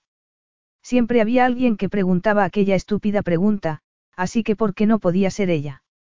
Sujetándose las costillas con una mano, Zain la miró con una mezcla de sarcasmo y dolor. Sus ojos eran tan azules como los recordaba, y sus pestañas parecían ridículamente largas y oscuras en contraste con la palidez que había robado a su piel su vibrante y dorado tono. El recuerdo de la primera vez que lo había visto flotó en su mente y por un instante, Abby se sintió en el desierto y pudo oler el fuego de la hoguera. Inicialmente no había entendido por qué el griterío cesaba, pero entonces había visto la magnífica figura del jinete cabalgar hasta el centro, ajeno a las hostiles miradas y a los rifles que lo apuntaban. Tengo buen aspecto. Excelente. Aquella primera visión de él había sido un poco borrosa, pero había apreciado la perfección de su rostro y de su cuerpo, y un aura de una masculinidad que había electrizado su sistema nervioso. Es buena idea que estés. Ahí, de pie, tan guapo. Acallando su inoportuno subconsciente, Abby tomó aire y se concentró en el hecho de que, por más que su primera impresión hubiera sido acertada, en aquel momento daba la sensación de mantenerse en pie por pura determinación. He pensado que me perderías el respeto si al hacer cualquier movimiento en falso se me veía el trasero, pero vestirme no ha sido fácil. Abby se ruborizó ante la imagen que evocó el comentario de Zain, aunque no acostumbrara a pensar en los traseros de los hombres. Podías haberle pedido ayuda a alguien. ¿Quieres qué? Empezó Abby, indicando la puerta. Llames a alguien. No, dijo Zain con una firmeza que le obligó a respirar antes de continuar, no son enfermeras. ¿Quiénes son? Perdona, no pretendía ser indiscreta. Son los hombres que gobiernan Arifa. No lo hace tu padre. A mi padre dejó de interesarle hace mucho tiempo. La curiosidad de Abby se convirtió en compasión cuando se imaginó a un hombre anciano y frágil. Por eso delegó sus funciones en tu hermano. La afirmación fue recibida con una extraña carcajada que terminó en otra mueca de dolor. Debería llamar a una enfermera o... La preocupación de Abby se transformó en un sentimiento mucho menos elevado cuando Zain levantó una mano y su camisa se entreabrió, dejando ver varios centímetros de su musculoso torso. El calor que se extendió por el vientre de Abby se templó cuando, al ver que hacía una nueva mueca, volvió a sentir compasión de él, y entonces se dio cuenta de que sus heridas no se limitaban solo a su cara. Lo miró fijamente y dijo. Esto es un error, cayó y sacudió la cabeza. No sé qué hago aquí. Podríamos resolverlo por correo, cuando mejores, oh. Zain posó una mano en su mejilla. Apenas fue un roce, pero hizo que Abby se sintiera recorrida por un hormigueo. Prefiero hacer las cosas cara a cara. Abby intentó escapar del poder hipnótico de sus ojos y se concentró en los daños que había sufrido su rostro, en el hematoma de uno de sus pómulos, que se extendía por todo el lateral y que la sombra de su barba incipiente no podía ocultar. Yo no, Abby no alcanzó ni de lejos el grado de frialdad que había intentado imprimir a sus palabras, pero le alivió ver que Zain bajaba la mano, aunque tal vez solo porque necesitaba toda su energía para mantenerse en pie. Aun si consigues vestirte, puede que te desmayes. ¿Tú crees que vale la pena? Estoy bien, dijo Zain con gesto altivo. Solo pretendía ayudarte, replicó Abby en el mismo tono. Zain sonrió. Tan directa como siempre, dijo. Y la miró de arriba abajo con una expresión que causó estremecimiento en Abby. Tienes muy buen aspecto. Ella desvió la mirada, pero no pudo evitar que la recorriera una llamarada de fuego. Y no se nota que tengas un pie más grande que el otro. Abby abrió los ojos sorprendida. ¿Te acuerdas de eso? Un brillo destelló en los ojos de Zain. Recuerdo cada detalle. ¿Tienes memoria fotográfica? Preguntó Abby, intentando recordar si había dicho algo inapropiado. Zain rió quedamente al tiempo que se llevaba de nuevo la mano a las costillas. No necesariamente, pero a ti no es fácil olvidarte. Abby alzó la barbilla. No parece que lo digas como un cumplido. Solo es un comentario. Para ser tan hermosa, no parece que te guste recibir piropos. Era imposible escapar del calor de su mirada, y Abby tuvo que contar hasta diez para calmar su errática respiración. Aquella intimidad le resultaba incómoda. Zain tenía un aura de sensualidad que la perturbaba, pero estaba decidida a evitar la fuerza hipnótica de sus ojos. Su firmeza, sin embargo, se tambaleó cuando él posó la mirada en sus labios. Aún así, se esforzó en dominar la continua corriente de calor que la recorría y mantener una expresión lo más impasible posible. Zain no lograba apartar la mirada de los labios de Abby, y quiso creer que su falta de control se debía a su estado de debilidad general, aunque en su mente veía aquellos preciosos labios abriéndose bajo la presión de los suyos al tiempo que él. Una súbita punzada de dolor nubló las fantasías sexuales que flotaban en su cabeza. Tenía que recordar la razón por la que Abby estaba allí. Su opinión sobre el matrimonio no había cambiado, pero sus circunstancias, sí. Ya no era el segundo en la línea sucesoria, sino el heredero, y el forzado matrimonio que había contraído con la bella pelirroja era lo único que se interponía entre él y Kaila, que esperaba entre bastidores como una mantis religiosa. Era consciente de que una suave transición en el poder era esencial, y estaba dispuesto a aceptar plenamente la responsabilidad que acompañaba al papel que le habían asignado quienes rodeaban la cama del hospital cuando despertó del accidente. Pero también le habían asegurado que no debía preocuparse por encontrar esposa, porque la mejor solución para asegurar la estabilidad era que se casara con la viuda de su hermano. Antes de desvanecerse, había conseguido mascullar. Ya estoy casado. Lo confirmará Jones, de la Embajada Británica. Durante la tormenta diplomática que siguió a su revelación, estuvo inconsciente, y para cuando despertó, el matrimonio había sido confirmado como auténtico. Había adoptó una actitud resolutiva. ¿Quieres que firme algo? No tengas tanta prisa. Preferiría irme antes de que te mates haciendo esfuerzos innecesarios, replicó Abby. Viendo que Zain sudaba y que fruncía los labios para contener el dolor, su preocupación se transformó en exasperación, por Dios, ya sabemos que eres grande y fuerte, pero no eres menos hombre por admitir que tienes dolor. exclamó, poniendo los ojos en blanco. Zain se quedó inicialmente callado por la sorpresa, luego rió quedamente. Vale, no soy tan orgulloso como para no pedir ayuda, indicó la cama con la barbilla. ¿Me prestas un hombro? Abby lo miró desconcertada. Zain alzó un brazo. Me estoy tragando mi orgullo y pidiéndote ayuda. Capítulo 7. Abby se descubrió observando los abdominales de Zayn y se mordió el labio, avergonzándose de sí misma. Que tenía aquel hombre para ser el único miembro del sexo opuesto capaz de despertar su adormecido impulso sexual.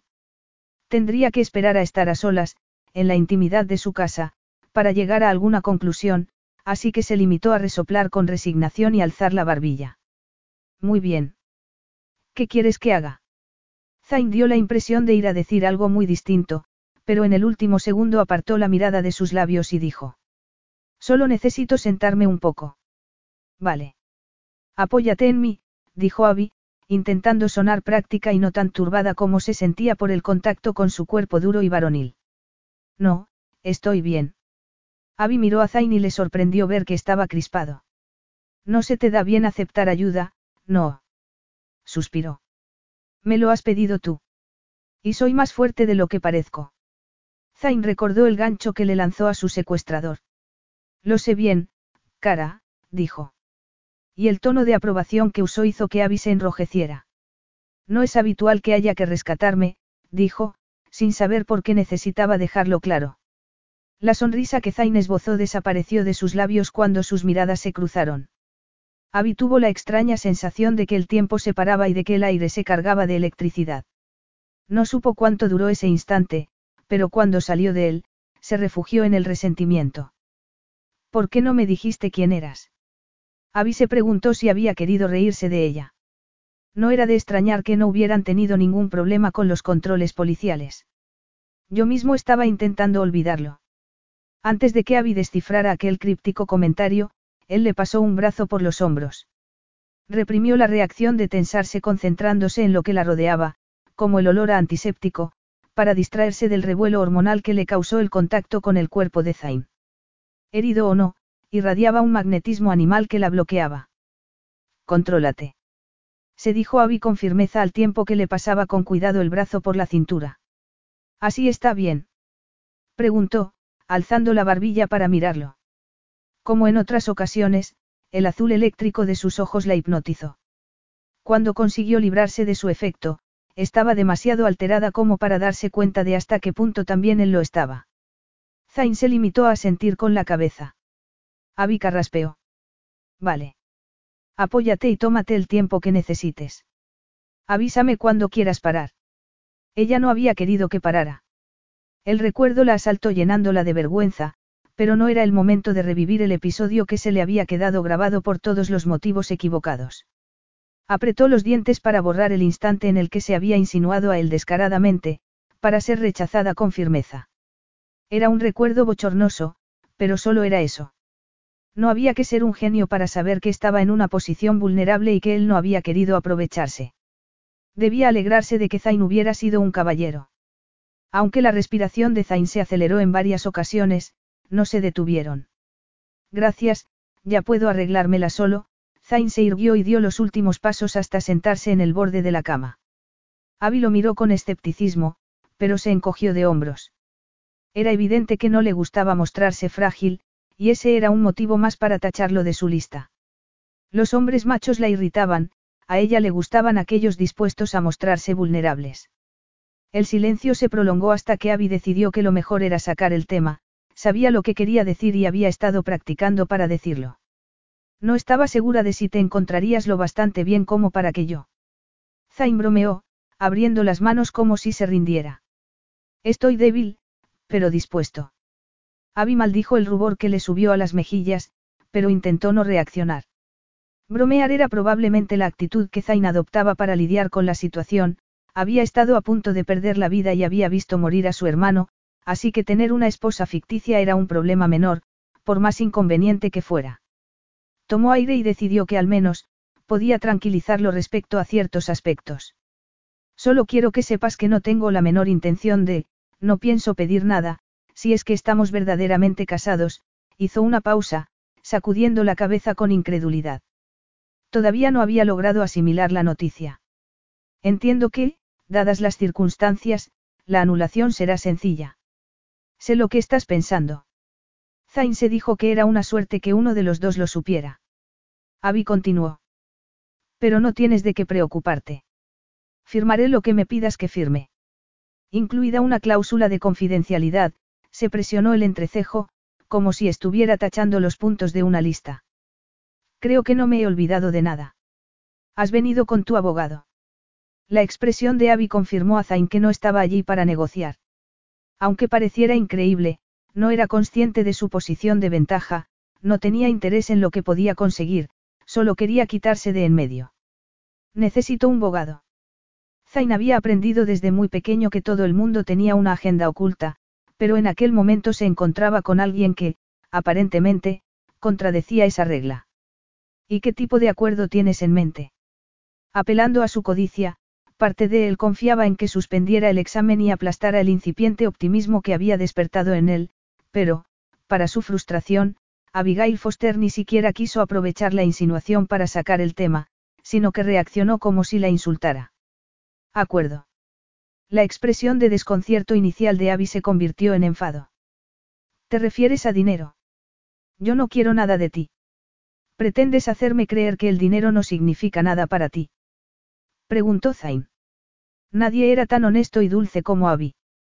Ella alzó la barbilla, pero no se dejó llevar por su provocación. Admiro tus principios, continuó el consorna. Puedes rechazar una oferta económica. Lo dices como si todo el mundo tuviera un precio. En mi experiencia, así es, cara.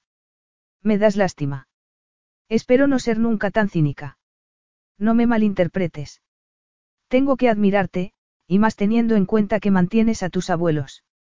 Abby se tensó, apretó los dientes y lo miró con suspicacia. ¿Quién te ha dicho eso? ¿Qué sabes tú de mis abuelos? Él esbozó una enigmática sonrisa que puso a Abby aún más en guardia. No debería de haber secretos entre marido y mujer. Yo no tengo secretos. Eso es verdad, dijo él pausadamente. Tu vida amorosa está plenamente documentada, supongo que tu tipo de trabajo tiene fecha de caducidad. Abby se había puesto a la defensiva ante la insinuación de que querría aprovecharse económicamente de la situación, pero la idea de que le importara el deterioro de su imagen le hizo reír. Antes de que la fuerza de la gravedad haga su trabajo, quieres decir. Dijo animadamente. No pienso permanecer en este trabajo más que lo suficiente, se encogió de hombros. No es mi vocación. Soy modelo por casualidad. Un fotógrafo me lo propuso en un centro comercial y yo pensé que era una broma. Parece una salida lógica para una mujer de tu físico, comentó Zain, resoplando con frustración al no conseguir abrocharse el botón de la camisa. Lo dices por la altura, Abby se puso la mano sobre la cabeza, y por la cara. Estalló en un risa cantarina.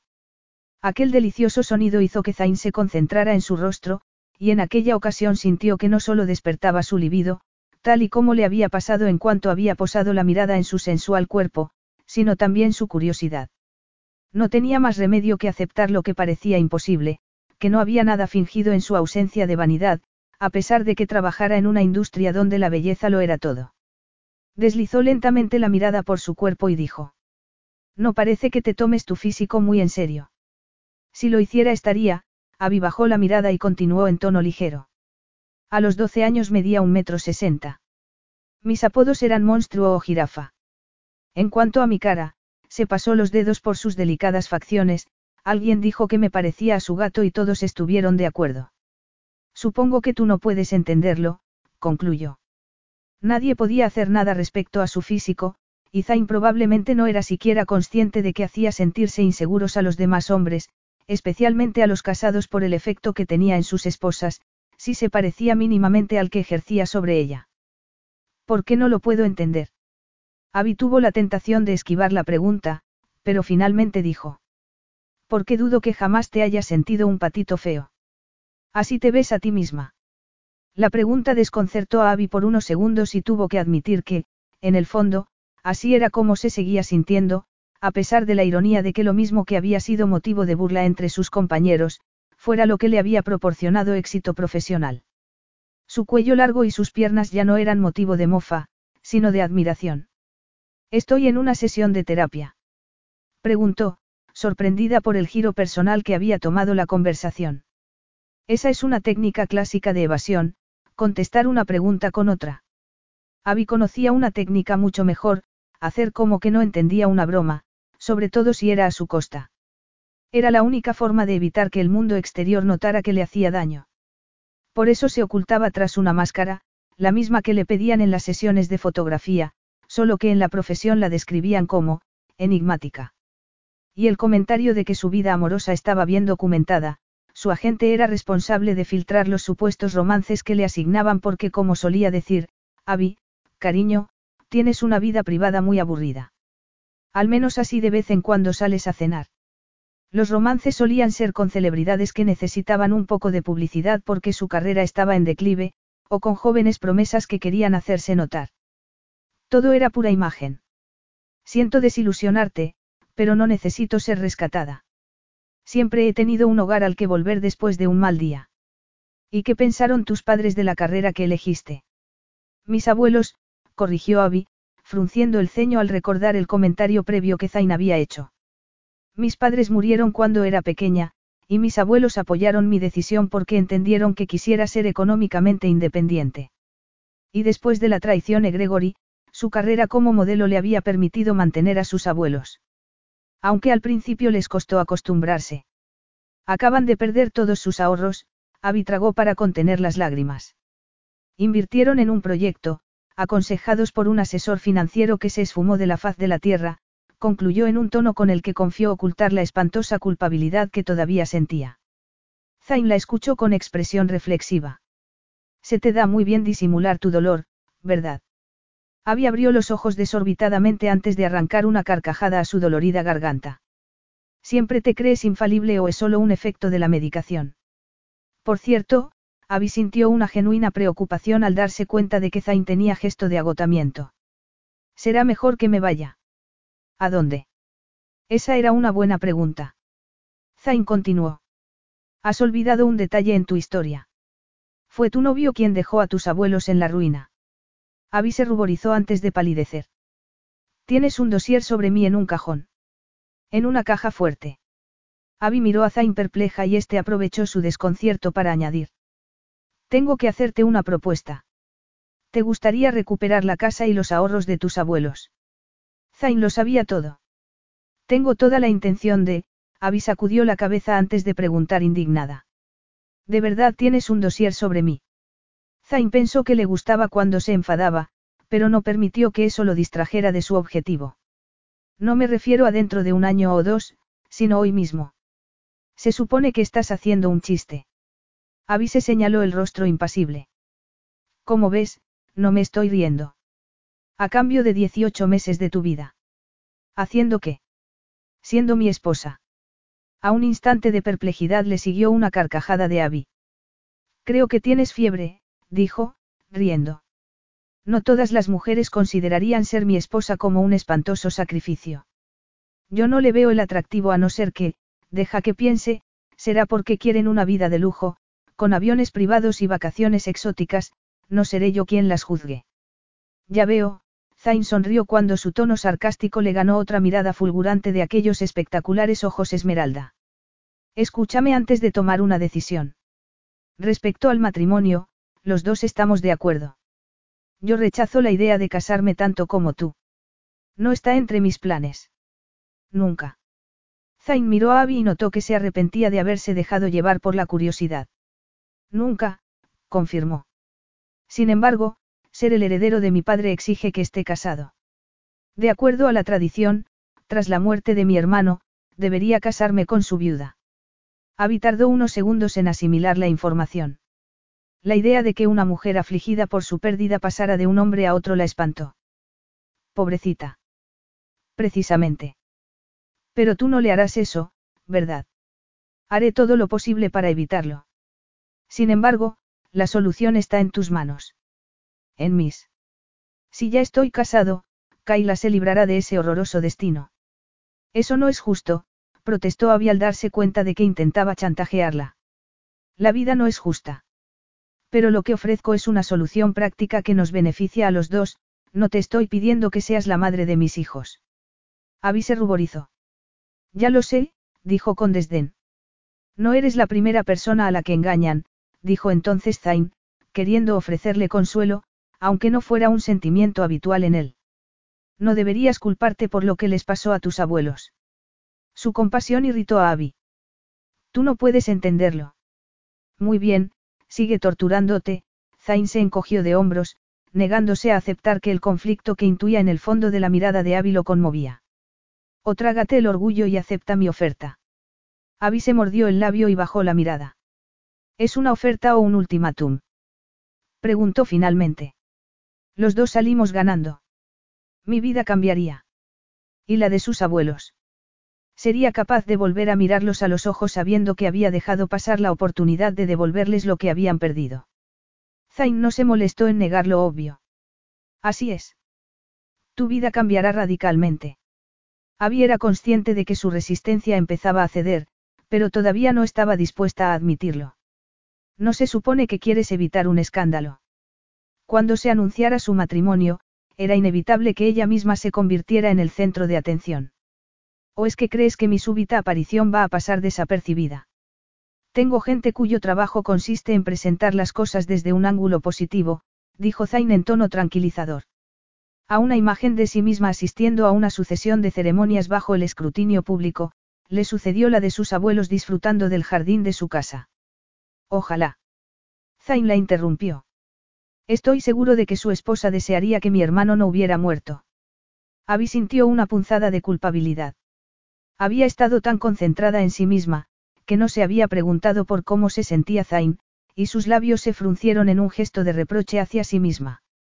Lo siento mucho, aunque tarde, le presentó sus condolencias, pero Zain no pareció entenderla. ¿El qué? Lo de tu hermano, dijo ella, incómoda. Se limitó a decir él al tiempo que subía una pierna y luego la otra a la cama, y mascullaba un, gracias, cuando Abby le colocó las almohadas.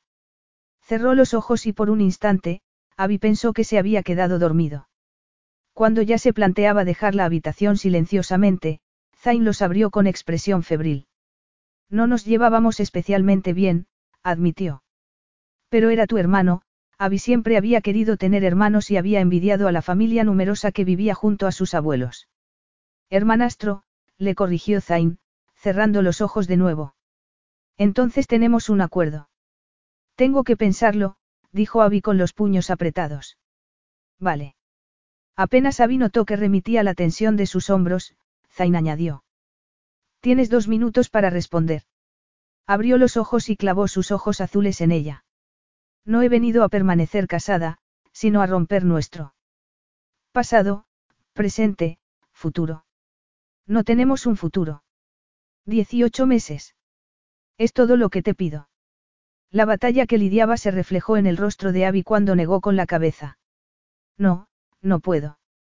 Su mente evocó una imagen de sus abuelos en un piso destartalado, rodeados de vecinos ruidosos y sin el jardín que tanto amaban.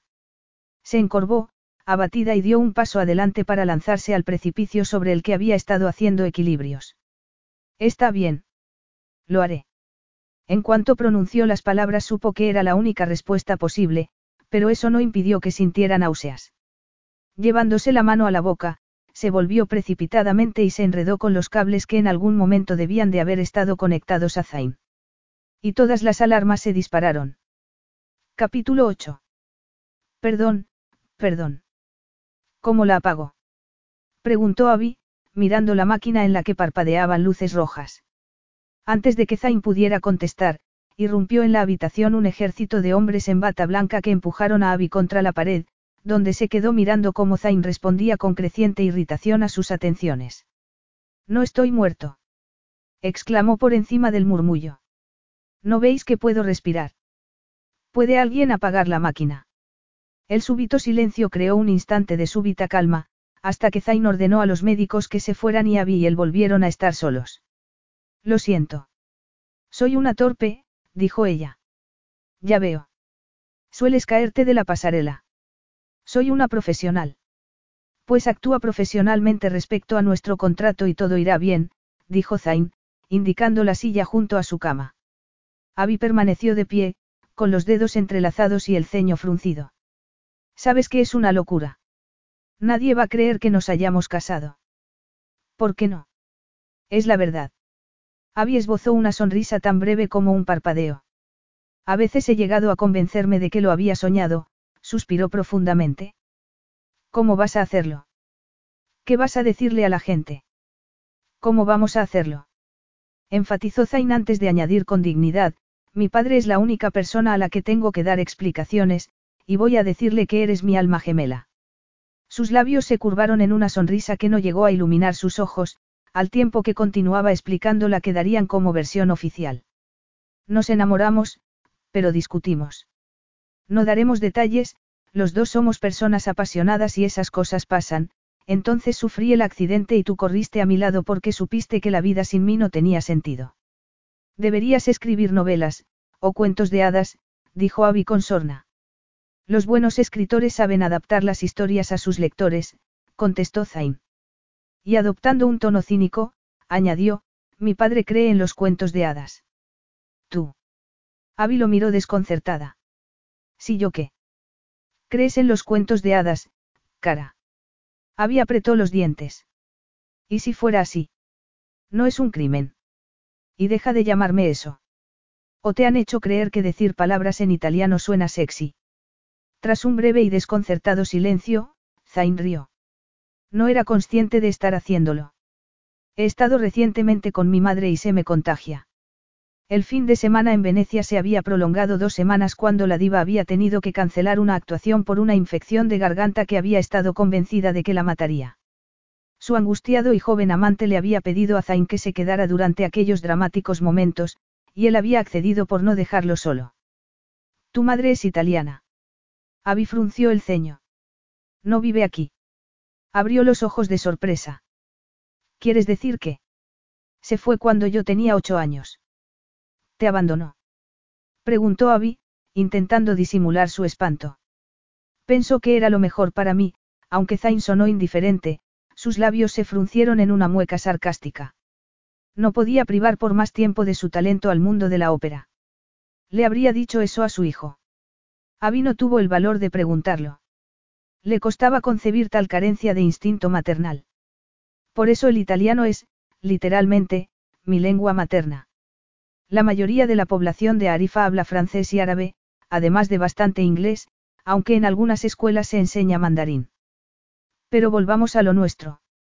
Si le das a Akim el número de cuenta de tus abuelos, ordenaré hoy mismo la transferencia. Desde la cama del hospital. Se llama delegar, cara. Abby pasó por alto la deliberada provocación del apelativo cariñoso. Ni siquiera me has preguntado la cantidad, dijo, en cambio. Dímela. Abby tomó aire y dijo deprisa la cifra que le faltaba para comprar la casa y recuperar el plan de pensiones de sus abuelos. Era una cantidad exorbitante y miró a Zain con prevención. Semanalmente. Suena razonable. Abby lo miró como si hubiera perdido el juicio. A la semana. Estás loco. Zain sacudió la cabeza. Espero que tengas un agente para negociar tus contratos.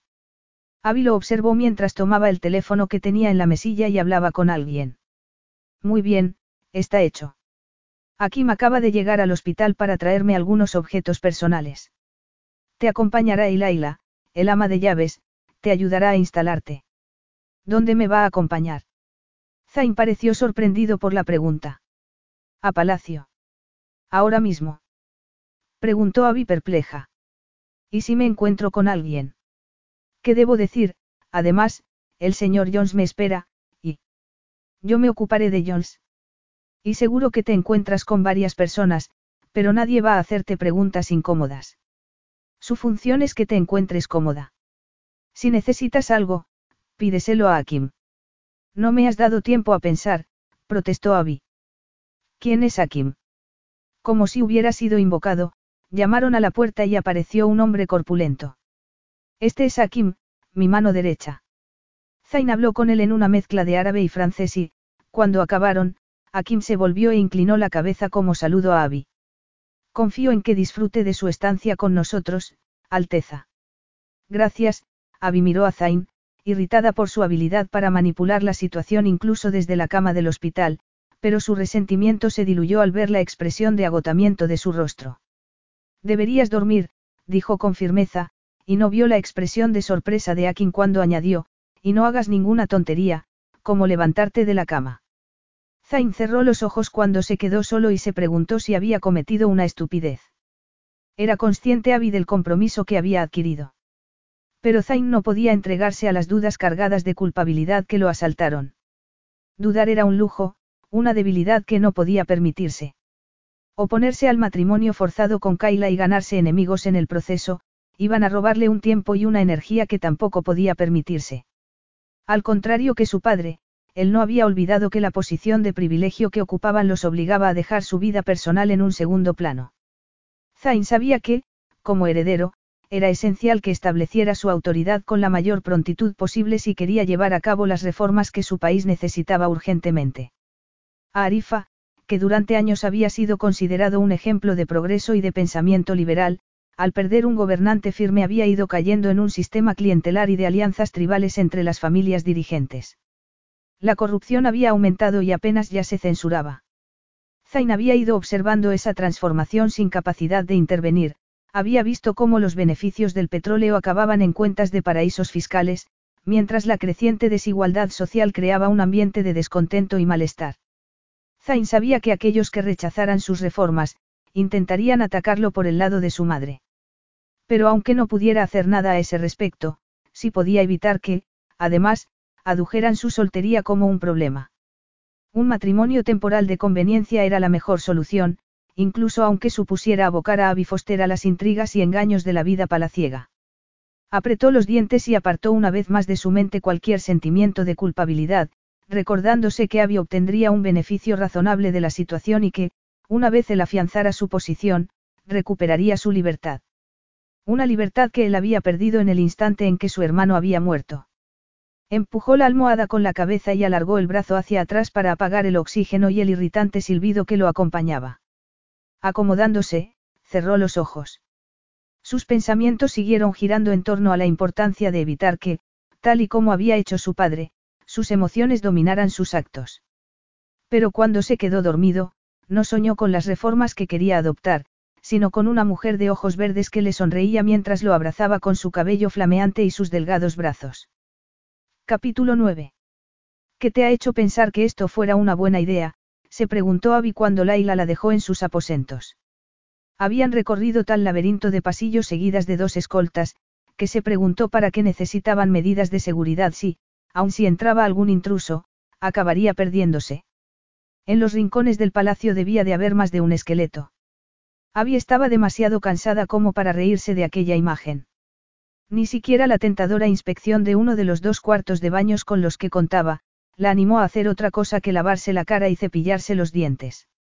Se quitó el vestido y se puso un camisón antes de dejarse caer sobre la cama, cuyas sábanas de seda alguien había dejado convenientemente abiertas. Abby no había visto una cama tan grande, ni mucho menos había dormido en una. Pero a pesar de su tamaño, parecía pequeña en el enorme dormitorio, que formaba parte de una suite palaciega.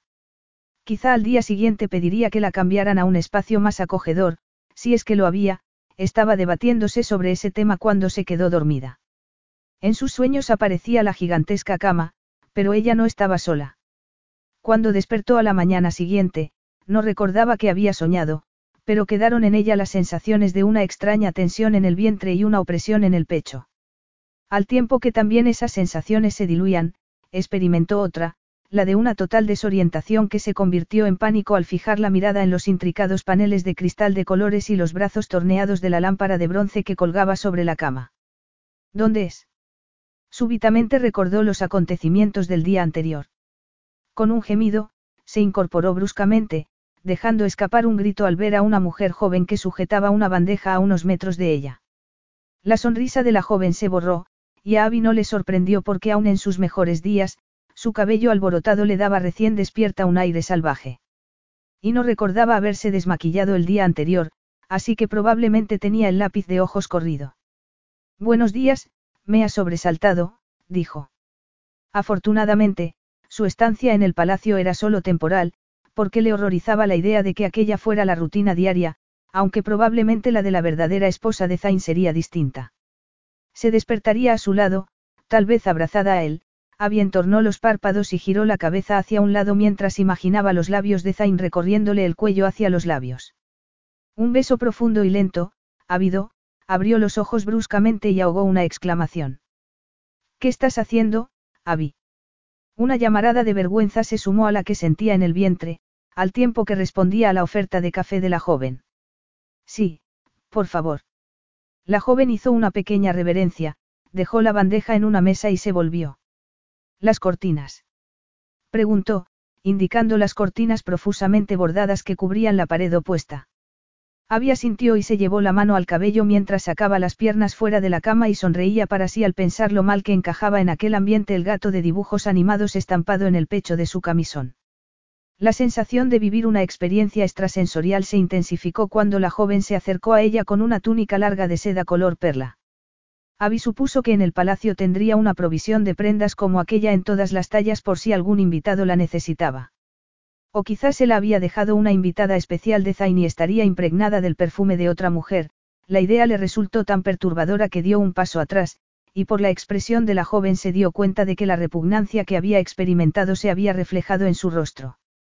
Abby consiguió sonreír y levantó los brazos para que la joven le pusiera la túnica. Afortunadamente, solo olía a nueva.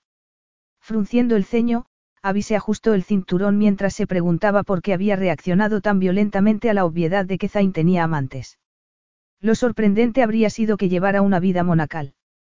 Pero la cuestión era que su vida sexual no era de su incumbencia, aunque sí lo sería durante los siguientes 18 meses. Porque para interpretar su papel, ella necesitaba tener esa información y saber cuál era la etiqueta al respecto. Por un instante sintió lástima por quien llegara a convertirse en su esposa, aunque suponía que había un sinnúmero de mujeres ansiosas por aceptar llegar a cualquier acuerdo con él con tal de ocupar la posición en la que ella se encontraba temporalmente. La idea le habría resultado menos desagradable de haber sabido que era su posición, su estatus y su riqueza lo que atraía a aquellas mujeres, pero Abby sabía que aunque no hubiera ido acompañado de todos los privilegios de su posición, Zayn tenía más sexapil en el dedo meñique que cualquier otro hombre sobre la faz de la tierra. Tomó aire para ahuyentar la perturbadora imagen que estaba tomando forma en su cabeza. Deja de pensar en sus atributos, Abby. La joven sacudió la cabeza con inquietud, indicando que no la entendía. No te preocupes, estoy loca, no soy peligrosa.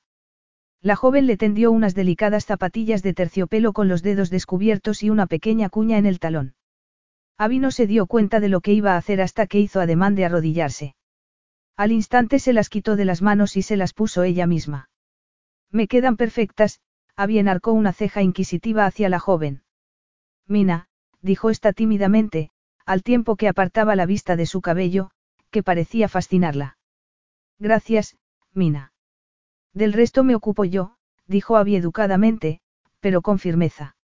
Aunque necesitó repetirlo, consiguió que Mina entendiera que no necesitaba ayuda para vestirse ni para beber ni para nada. Le llevó cinco minutos y Abby estaba ya disfrutando de su segunda taza de café para cuando consiguió acompañar a la joven hasta la puerta, donde recibió una mirada asombrada al despedirse con un informal, hasta luego. Buenos días, chicos, saludó a los hombres apostados en el exterior. Y se escabulló al interior. Se apoyó en la pared y estalló en una carcajada que identificó como histeria y que acabó en un ataque de risa.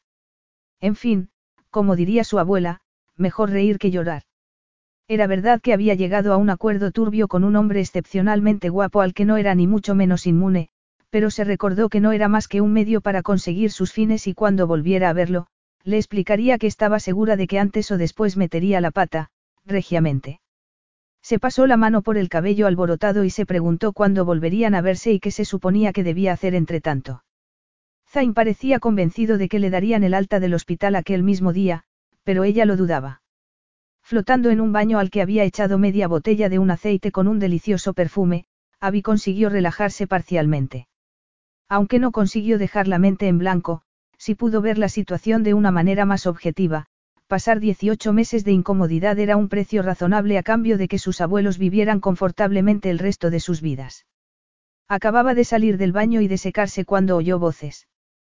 Tomó aire, se enroscó una toalla a la cabeza y se ajustó el cinturón de la túnica. Evidentemente, su mensaje no había quedado lo bastante claro. A su pesar, decidió que tendría que ser más severa. Gracias, Mina, pero... La calma que había alcanzado la abandonó instantáneamente. Mina estaba acompañada por dos mujeres. Una de ellas, guardaba unas prendas que no pertenecían a Abby en una cómoda, la otra ayudaba a Mina a colgar en un armario las prendas largas, de las que todavía colgaban las etiquetas de la tienda. Todo ello le resultó perturbador, pero ni una centésima parte que la perturbadora presencia del hombre que las estaba supervisando. Capítulo 10. La sorpresa la clavó en el suelo, pero era también la sorpresa lo que hizo vibrar su cuerpo y sentir súbitamente la seda como un peso sobre la piel. Negándose a buscar explicaciones alternativas, alzó la barbilla a la espera de que él se dignara a saludarla, y en los segundos que siguieron observó detenidamente su alta figura, los pantalones informales pero de corte inmaculado y la camisa, que no restaban ni un ápice de elegancia a su varonil presencia. No había la menor evidencia de que no estuviera en plena forma. Los hematomas que Abby sabía que tenía en el cuerpo estaban ocultos, y en el perfil que le mostraba no se apreciaba ninguna marca. Entonces él volvió la cabeza y Abby contuvo el aliento cuando sus miradas se encontraron, azul eléctrico frente a Esmeralda. Tras un instante que se hizo eterno, él inclinó la cabeza a modo de saludo. Recuperando la respiración, avivió que se volvía hacia las mujeres y les decía algo que dio lugar a una serie de reverencias y a un coro de respetuosos. Amir. Antes de que salieran de la habitación con la mirada baja. Zain esperó a que la puerta se cerrara y luego dejó pasar unos segundos antes de volverse, fue el tiempo que necesitó para dominar su desbocada libido. No haber mantenido relaciones en mucho tiempo podía explicar parte de la fuerza de su reacción, pero no toda. Era una locura. Un movimiento en un lateral le había advertido de su presencia, e instantáneamente su cuerpo había despertado. Pero en cuanto se volvió y la vio con la túnica de seda abrazando sus deliciosas curvas, la corriente de excitación se había convertido en torrente. Abby tenía el cuerpo de una diosa, atlética y estilizada. Se obligó a relajar los puños. La sensación de no tener un completo dominio de sí mismo era nueva para él y le molestaba. Afortunadamente, identificaba el problema, puro deseo sexual. ¿No deberías de seguir en el hospital? Preguntó Abby en tono agudo. Me han dado el alta definitiva. ¿A quién has chantajeado para que firme? Abby no pudo reprimir la pregunta, pero se arrepintió al instante de hacerla. Se produjo un prolongado silencio antes de que Zain hablara. Insinúas que te he chantajeado, Abigail. Nadie me llama Abigail, Abby sacudió a cabeza y suspiró. Está bien, yo he accedido, pero... Pero... No creo que pueda hacerlo. Yo no veo el problema. Abby frunció los labios. Era evidente que Zain no se tomaba sus dudas en serio. Esa es la cuestión, que no lo ves. La chica que me asiste ha intentado ponerme las zapatillas. Exclamó alzando la voz con incredulidad. Zain bajó la mirada a las zapatillas de terciopelo. ¿Y? ¿Lo ves? Abby alzó las manos indicando que acababa de probar su caso. ¿A ti te parece normal? A mí me hace sentir incómoda. No es una obligación. Hasta yo me ato los cordones de los zapatos de vez en cuando. ¿Te estás riendo de mí? Zain dejó escapar un resoplido que podía ser tanto una disculpa como una admisión. Entiendo que todo esto te resulte extraño inicialmente. Qué generoso. A no ser que me haya equivocado respecto a ti, estoy seguro de que vas a cumplir tu parte del acuerdo. Zain supo que había conseguido el efecto deseado al apuntar a su sentido del honor. Dije que lo haría y lo haré, dijo Abby con la firmeza que le proporcionó pensar en sus abuelos. Pero tengo que hablar con mi agente, y todavía no sé qué le voy a decir. Fuera lo que fuera, iba a ser difícil que no la acusara de falta de profesionalidad por incumplir los contratos que ya tenían firmados. Ya me ocupo yo. Dime cómo se llama. No quiero que te ocupes de nada. Abby se apretó el cinturón. Aquí, recorrió la habitación con la mirada, no estamos en público, así que no tengo que pretender que soy una inútil. Soy perfectamente capaz de ocuparme de mis asuntos. En público actuaré como si te adorara, pero en privado. En privado, la interrumpió él, reivindicarás tu independencia por pura cabezonería. Van a ser 18 meses muy entretenidos. Para que lo sepas, quería ayudarte, no tomar las riendas de tu vida. Eso ya lo has hecho, después de todo me salvaste la vida, admitió Abby. Sé que la decisión es mía y no pienso machacarte con ella continuamente, prometió. Mis abuelos me han enseñado a asumir las consecuencias de mis actos, de pronto abrió los ojos con expresión de horror, Dios mío, ¿qué voy a decirles? Me parecerá bien cualquier cosa que decidas contarles. Sorprendida por su comprensión, Abby tardó un segundo en responder. No sé qué voy a decirles, por ahora puedo esperar a que vuelvan de su crucero. Zain enarcó las cejas y se dio cuenta de que atraía la mirada de Abby hacia el mechón claro que destacaba contra su cabello negro. Llevándose hacia él la mano explicó. Mi madre es del norte de Italia, donde hay muchos rubios, mantuvo el ceño fruncido, tus abuelos están de crucero. Creía que estaban muy apurados económicamente. Así es, pero ganaron un concurso de una revista en el que mi abuela ni siquiera recordaba haber participado, un viaje al Caribe con todos los gastos pagados, dijo, esquivando la mirada de Zain. Me estás mintiendo, ¿verdad? Abby se obligó a mirarlo. ¿Por qué dices eso? Claro que, bueno, está bien. El abuelo ha pasado un invierno horrible por culpa de una bronquitis, Abby alzó la barbilla en un gesto desafiante, así que cuando vi el anuncio de un crucero cuyas últimas plazas prácticamente se regalaban, me inventé lo del concurso, concluyó, mirando a Zain fijamente. Así que si sabes mentir, aunque muy mal, pensó Zain. No te sientas culpable. Ha sido un detalle muy bonito. Abby aleteó las pestañas, ruborizándose de una manera desproporcionada por el inesperado cumplido. ¿Has comido? Había sintió y miró hacia la mesa en la que se había sentado hacía un rato, pero los platos habían sido sustituidos por un jarrón con flores. Estaba claro que la rodeaba un ejército cuyo trabajo era atenderla sin que ni siquiera notara su presencia. Muy bien. Vístete para que podamos irnos. ¿A dónde? preguntó Abby. Pensaba hacerte una visita guiada. No es necesario, dijo Abby, preguntándose por qué Zain se ofrecía a hacer algo que podía delegar en cualquier miembro del servicio. Zain enarcó una ceja al tiempo que se sentaba en una de las butacas que había junto a las puertas que daban al balcón. ¿Qué pensabas hacer? Quedarte aquí. ¿Por qué no? Abby suspiró. Dadas las circunstancias, lo mejor será que mantenga un perfil bajo. Eso convertiría en inútil este plan. Abby apretó los labios y ladeó la cabeza. ¿Te refieres a? Demostrar que el futuro gobernante de Arifa tiene una hermosa mujer que le hace fuerte y digno de su confianza.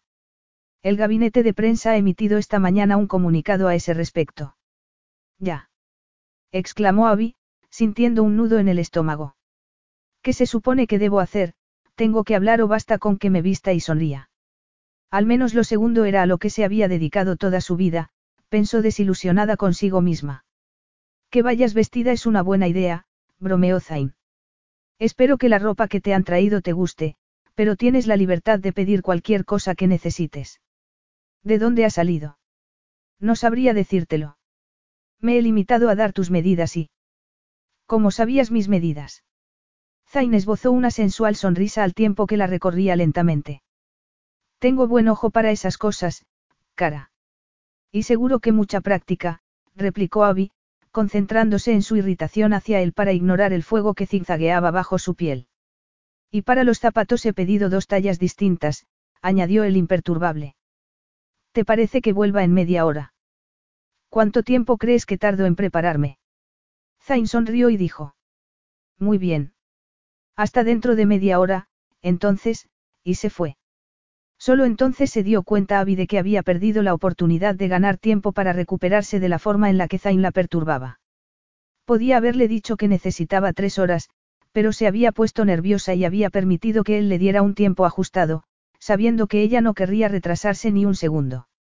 Fue hacia los gigantescos armarios, pero solo consiguió abrirlos cuando, buscando el tirador, presionó la puerta inadvertidamente y ésta se abrió dejando a la vista un espacio tan amplio como un vestidor. Las prendas que colgaban protegidas en bolsas apenas ocupaban una fracción del espacio, y Abby se agachó para abrir las cajas de zapatos y comprobar si Zain había bromeado. No, había diez pares de zapatos, todos en dos tallas. La ropa coincidía en talla con la de ella, y había una selección más amplia que en muchas tiendas. Abby no solía comprar apenas ropa para sí misma, y el conjunto en el que se sentía más cómoda eran vaqueros y camiseta, pero no encontró ni una cosa ni otra.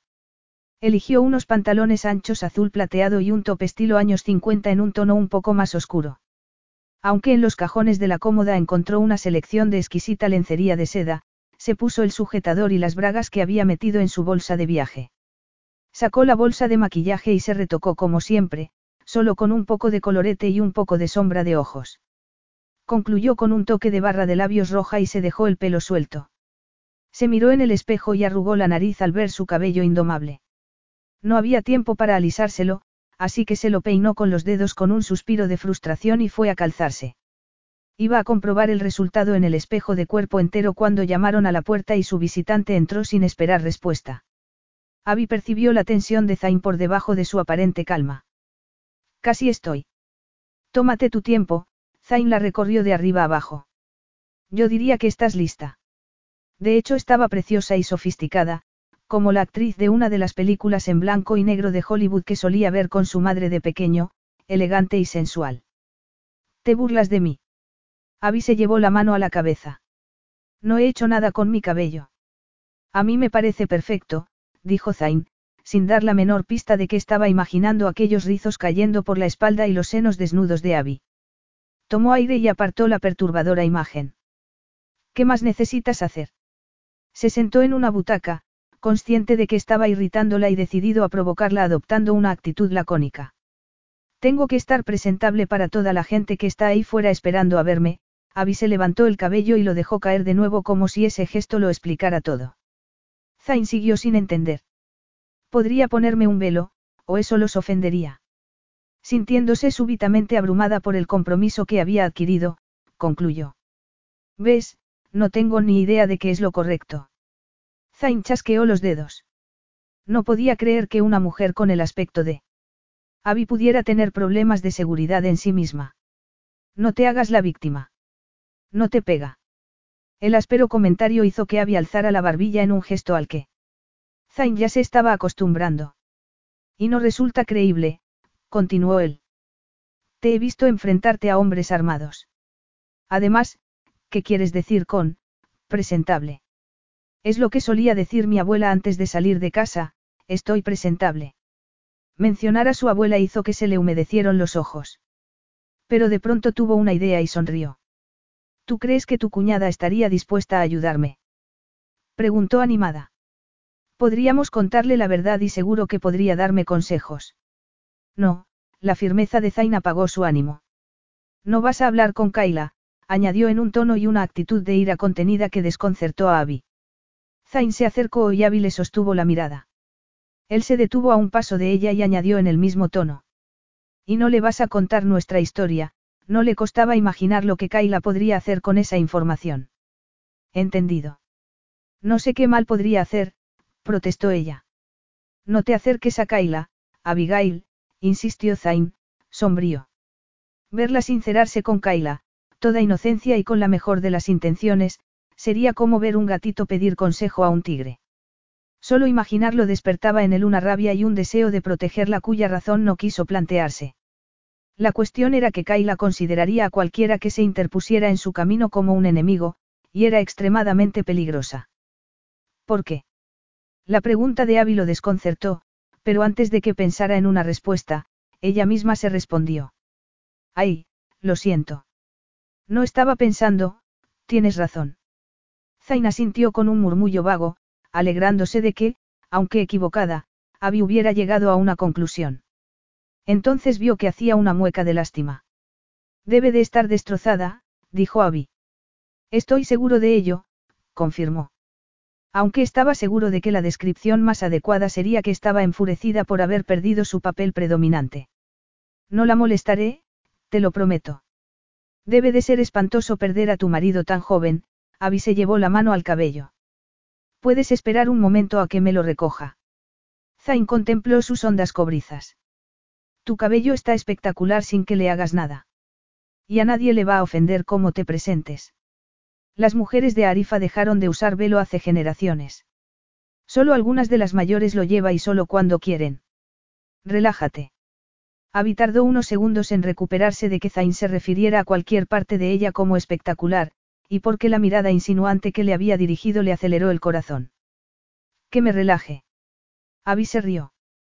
Pero si estoy viviendo en una caja de terciopelo. Puedo ordenar que te instalen en otro dormitorio. Abby suspiró. No me refiero al espacio, sino a la situación. Las mentiras, el dinero. Te entiendo, pero comparado con huir de unos piratas del desierto, esto es un juego de niños. Sí, Supongo que pueden ser considerados piratas y que el desierto tiene algo de mar, reflexionó Abby con un leve escalofrío. No escapé, solo me resistí, le recordó, y una sonrisa curvó sus labios al recordar la huida a través de la oscuridad del desierto. La imagen le recordó a su vez hasta qué punto estaba en deuda con Zain. Él ni siquiera había jugado esa carta y, de hecho, parecía empeñado en restar importancia al hecho de que la hubiera salvado de un espantoso destino. Teniendo en cuenta lo que le debía, Zain no le pedía tanto a cambio. Por mucho que a ella le pesara en la conciencia, sentirse incómoda un tiempo no era un precio a pagar demasiado alto. No te preocupes, acepté el trato y lo cumpliré. A mí me gusta tu cabello así.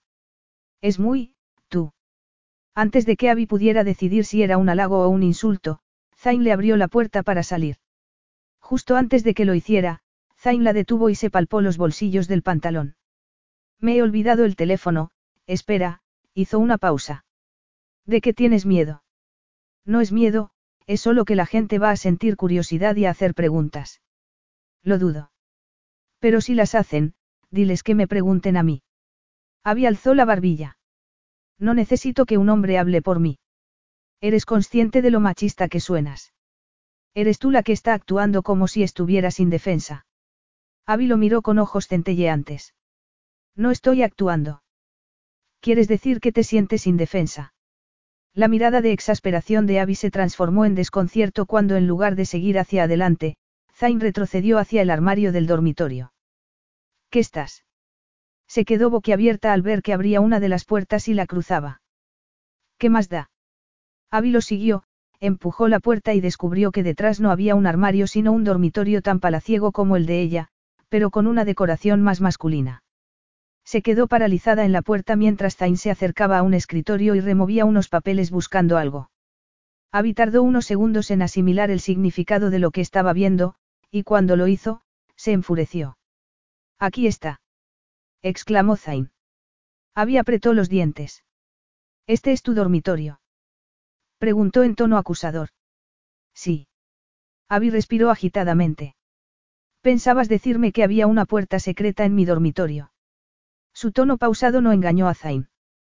Sabía que estaba furiosa, pero parecía divertirle. No es secreta, cara, todo el mundo sabe de su existencia. Mi bisabuelo la puso cuando su amante favorita se mudó al palacio. Y puesto que estamos casados, lo lógico es que compartamos la suite, incluso la cama, dijo Zain, recorriendo el cuerpo de Abby con la mirada. Pero antes de que reaccionara, la calmó, tranquila. Tiene un cerrojo.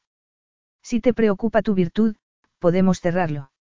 Su tono burlón hizo que Abby se sonrojara, o tal vez fue un efecto del hormigueo que sintió en el vientre. Soy perfectamente capaz de defender mi virtud, gracias. La pregunta que empezaba a ser acuciante, dado que incluso la voz de Zain le hacía estremecer, era si quería o no defenderla. Bajó la mirada al percibir que ese pensamiento le encendía aún más las mejillas. Así que no necesito ningún cerrojo, concluyó, diciéndose que no le iría mal un poco de autocontrol. No lo dudo, pero el cerrojo está en mi lado. Por más que eso fuera verdad, la atracción, la misma que había experimentado en el desierto, era mutua, y más intensa de lo que Zain había experimentado en su vida. De haber sido las circunstancias distintas, habría disfrutado explorándola, y a Abby. Apretó los dientes recordándose que solo iban a estar juntos 18 meses y que, aunque el sexo podría hacer que los dos primeros meses fueran más agradables y, sin duda, más entretenidos, luego quedaban unos cuantos más. En su experiencia, una vez el deseo se agotaba, las mismas cosas que resultaban atractivas inicialmente de la otra persona, se convertían en irritantes, y luego llegaba el aburrimiento.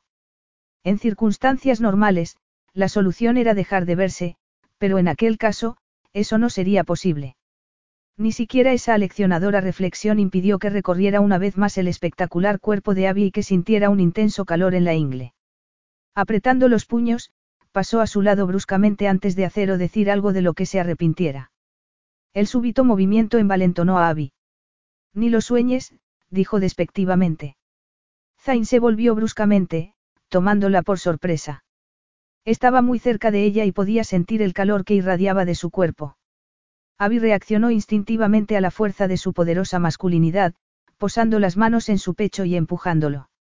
Su fuerza no podía competir con la determinación de Zayn y cuando lo miró, él la estrechó contra sí, atrapando sus manos entre los dos y haciéndole sentir su sexo endurecido.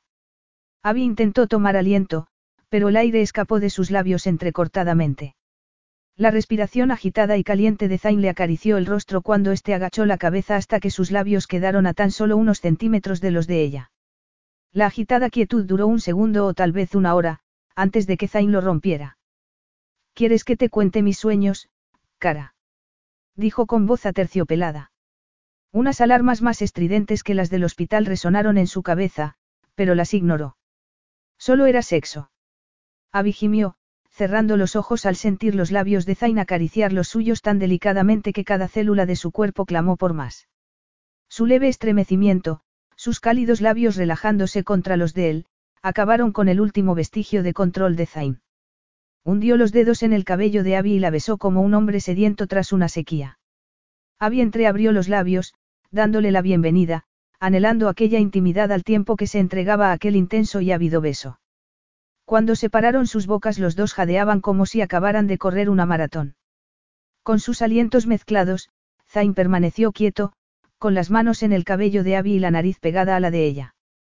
Los músculos de su mandíbula temblaron al tiempo que le daba un beso en la comisura de los labios. ¿Quieres explorar mis sueños un poco más? O tal vez los tuyos. Yo no tengo ese tipo de sueños, contestó Abby. Capítulo 11. Ignorando su expresión de incredulidad, Abby esquivó a Zayn y fue hacia la puerta con paso decidido, aunque mortificada por cómo había reaccionado al beso, y aún más, por el abrasador calor que seguía sintiendo en la profundidad de su vientre. ¿Vas a guiarme tú? Abby miró a Zayn enfadada. Mientras que ella temblaba en su interior, él parecía totalmente tranquilo, y envidió su capacidad para encender y apagar su pasión como si fuera un interruptor. Tampoco me ha afectado a mí, se dijo con vehemencia. Tienen que seguirnos a todas partes. Preguntó. Zain la miró desconcertado. ¿A quién te? A los dos hombres armados que nos siguen. ¿Te suenan? Ah, terminas por olvidarte de ellos, o te volvías loco. Son nuestra seguridad. Ya supongo que no están ahí para entretenernos. Te siguen a todas partes. Uno puede acostumbrarse a todo, se dijo Abby, incluso a la vibración con la que se cargaba el aire cuando Zain estaba cerca, siempre que no la tocara. Esa es su función. Resulta muy invasor. Es lo que pasa al vivir en una caja forrada de terciopelo. La repetición de sus palabras hizo sonreír a Abby. Era una metáfora. De hecho, es una caja preciosa. Caminaban bajo una arcada de mármol con intrincados relieves. A sus pies había un mosaico en azules y dorados tan intensos que parecía recién terminado, aunque debía de ser extremadamente antiguo. Si caminas más despacio puede que llegues a disfrutarlo. Abby miró a Zain de reojo. Tienes mucho dolor. Me han recetado analgésicos muy fuertes. Abby giró la cabeza para mirarlo. ¿Y los estás tomando? Me importa más sentirme bien, que mi reputación de macho. Tienes una reputación de ma. Abby se adelantó hacia un arco por el que se apreciaba una vista que la había dejado sin aliento. Dios mío. Se apoyó en la barandilla que quedaba a la altura de la cadera y se inclinó hacia adelante. Cuidado. exclamó Zain, tirando de ella hacia adentro. Pasaron unos segundos antes de que Zain sintiera que su corazón le bajaba de la garganta al pecho, no fue fácil ahuyentar la imagen de Abby inclinándose demasiado hacia adelante y cayendo al vacío. Tenía el pecho agitado, como si acabara de correr un sprint, y su respiración jadeante le provocó un agudo dolor en las costillas. Al volverse a mirar el perfil de Abby descubrió que era completamente ajena al peligro que acababa de correr, incluso ajena a él, pues contemplaba la vista panorámica con expresión embelesada. Zain había querido sorprenderla, ver cómo reaccionaba, pero había acabado siendo él el sorprendido. La ciudad original se había construido en tres lados del palacio, el cuarto, daba al desierto, que se ondulaba orgánicamente hacia el horizonte desde la base de roca sobre la que se erigía el edificio. El mar de arena rojiza se extendía hasta las montañas, que en la distancia, recortadas contra el vívido azul del cielo, parecían azules. Abby estaba tan fascinada con la vista, que tardó unos segundos en darse cuenta de que Zain estaba a su espalda y la sujetaba por los hombros. Y por muy espectacular que fuera el paisaje, su entusiasmo quedó ahogado por la intensidad con la que percibía la proximidad de Zain. Pudo sentir un temblor que se elevaba desde la planta de los pies, dio un paso adelante para romper el contacto, pero Zain la asió con fuerza al tiempo que maldecía entre dientes y le hacía volverse a mirarlo. Estás intentando matarme. exclamó, indicando el precipicio con la barbilla. Abby frunció el ceño al ver su expresión angustiada. Tranquilo, no me dan miedo las alturas. Zain apretó los dientes. Pues a mí no me gustaría tener que recoger tus trozos de él, Zain acabó sacudiendo la cabeza con expresión sombría, y deslizó las manos por los brazos de Abby. Cuando ésta creyó que iba a traerla hacia él, Zain retrocedió y dejó escapar con fuerza el aliento que había estado reteniendo. Aliviada porque hubiera una barrera de aire entre ellos, Abby habría podido despejar la neblina que le envolvía la mente si Zain no la hubiera estado mirando con una mezcla de preocupación y de algo más, mucho más perturbador, que no supo definir. Ese, algo más, le aceleró el corazón hasta casi desbocársele cuando fijó la mirada en los labios de Zain y recordó el beso. Tragó saliva para librarse del nudo que se le formó en el estómago. Permanecieron unos segundos paralizados, en silencio, hasta que Zain lo rompió, aunque no con un beso. Me has dado un susto de muerte. En este sitio. Es precioso, dijo Abby. Al tiempo que pensaba, contemplando su rostro, como tú eres hermoso. Zaina sintió. Sí, pero también es peligroso. También lo era la corriente eléctrica que vibraba en el aire, como lazos de seda que los rodearan. Mis ancestros solían traer aquí a sus enemigos para despeñarlos. Abby se estremeció al imaginarse la escena. Como a todos los niños, de pequeño me encantaban ese tipo de historias truculentas. Cuando cumplí 12 años, mi hermano me dijo que tenía un regalo para mí. Me trajo aquí, Zain se volvió hacia el precipicio. Para entonces ya era tan alto como Khalid, pero nos esperaban dos de sus amigos.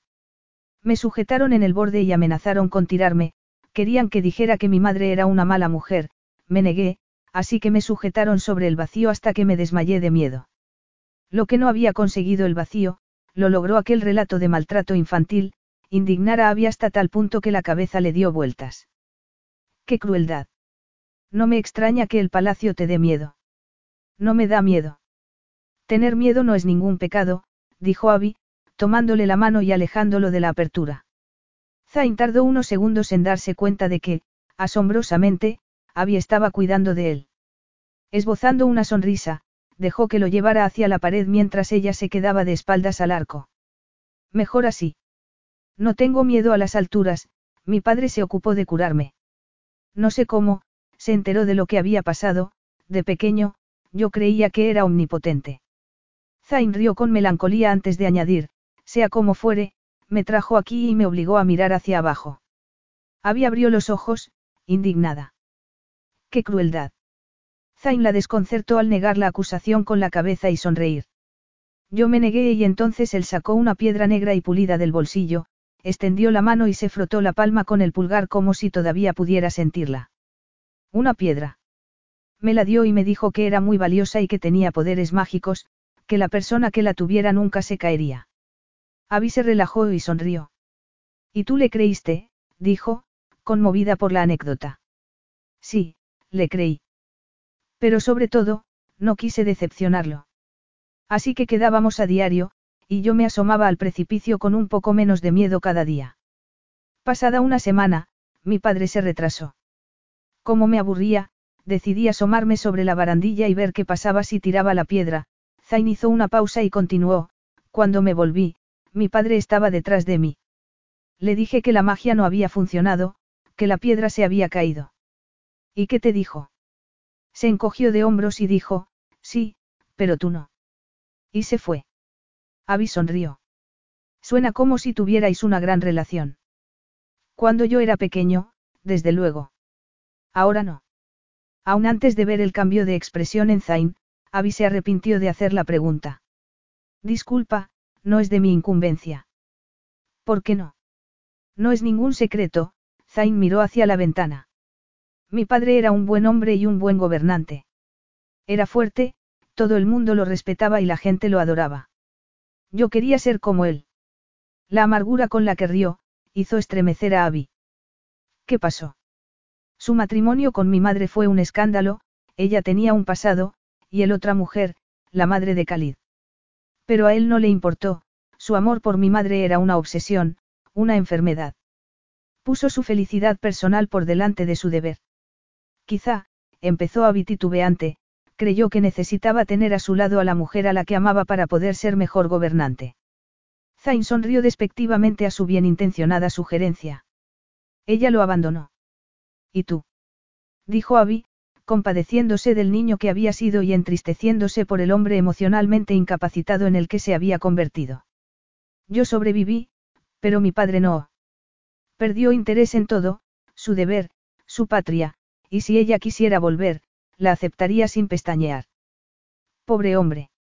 Abby sintió un escalofrío. Debía de ser espantoso amar a alguien tanto, haber atisbado el paraíso para luego ser expulsado de él. Pobre hombre. Repitió Zain, indignado. Es un líder, un gobernante, tiene responsabilidades, pero las ha abandonado todas. Puede que siga aquí físicamente, pero podría desaparecer y nadie lo notaría. ¿Estás enfadado con él? Abby sintió lástima del pequeño que había descubierto que su héroe tenía pies de barro. Visto desde la perspectiva de aquella historia familiar, Abby entendía por qué Zain no quería casarse, y por qué despreciaba el matrimonio. Me avergüenzo de él, las palabras parecieron brotar de un lugar profundo de él, y Zain se quedó tan perplejo al pronunciarlas como había al oírlas. Zain se volvió bruscamente, arrepintiéndose de haber compartido algo tan íntimo y sorprendido por haberlo hecho. Vamos.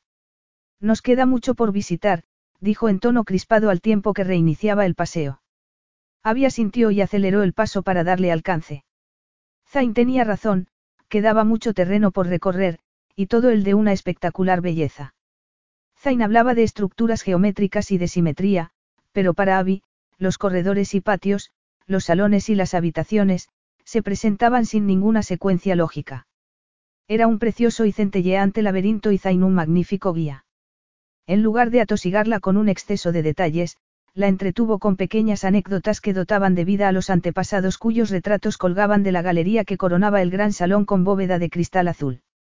Pero por más fascinantes que fueran las historias del pasado, Abby no podía dejar de pensar en la trágica historia de los padres de Zain. Esta, dijo Zain mientras recorrían un corredor de techo abovedado. Es la parte más antigua del palacio. Solo se pasa por ella al ir hacia los establos. Abby se había retrasado levemente y se detuvo. ¿Crees que alguna vez se reunirán? Zain se volvió con las aletas de la nariz dilatadas, pero Abby no se dejó amilanar y le sostuvo la mirada. Aclaró. Me refiero a tus padres, ¿te gustan los finales felices? Preguntó él despectivamente. Abby se encogió de hombros. Como a todo el mundo. ¿No crees que tú serías más feliz si pudieras perdonar a tu padre? No pudo evitar enamorarse. Zain apretó los dientes antes de responder. Por más que agradezca tu innecesaria preocupación por mi bienestar emocional, dijo con sarcasmo, puedes evitártela. Solo eres mi esposa en papel. Por favor, no te dejes llevar por la descripción del empleo. Abby tuvo que respirar profundamente para controlar el dolor irracional que la asaltó. Así lo haré, dijo con frialdad, haciendo con la mano el gesto de cerrarse una cremallera en la boca. Zain masculló algo incomprensible antes de relajarse parcialmente y sonreír. Tú, callada. Tendré que verlo para creerlo. Pero solo por aclarar una cosa, claro que uno puede evitar enamorarse. Solo es cuestión de fuerza de voluntad.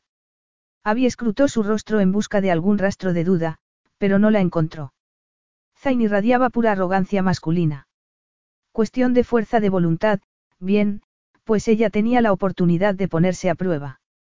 Podía seguir mirándolo o apartar la mirada, discutir o morderse la lengua. Eligió la segunda opción en ambos casos.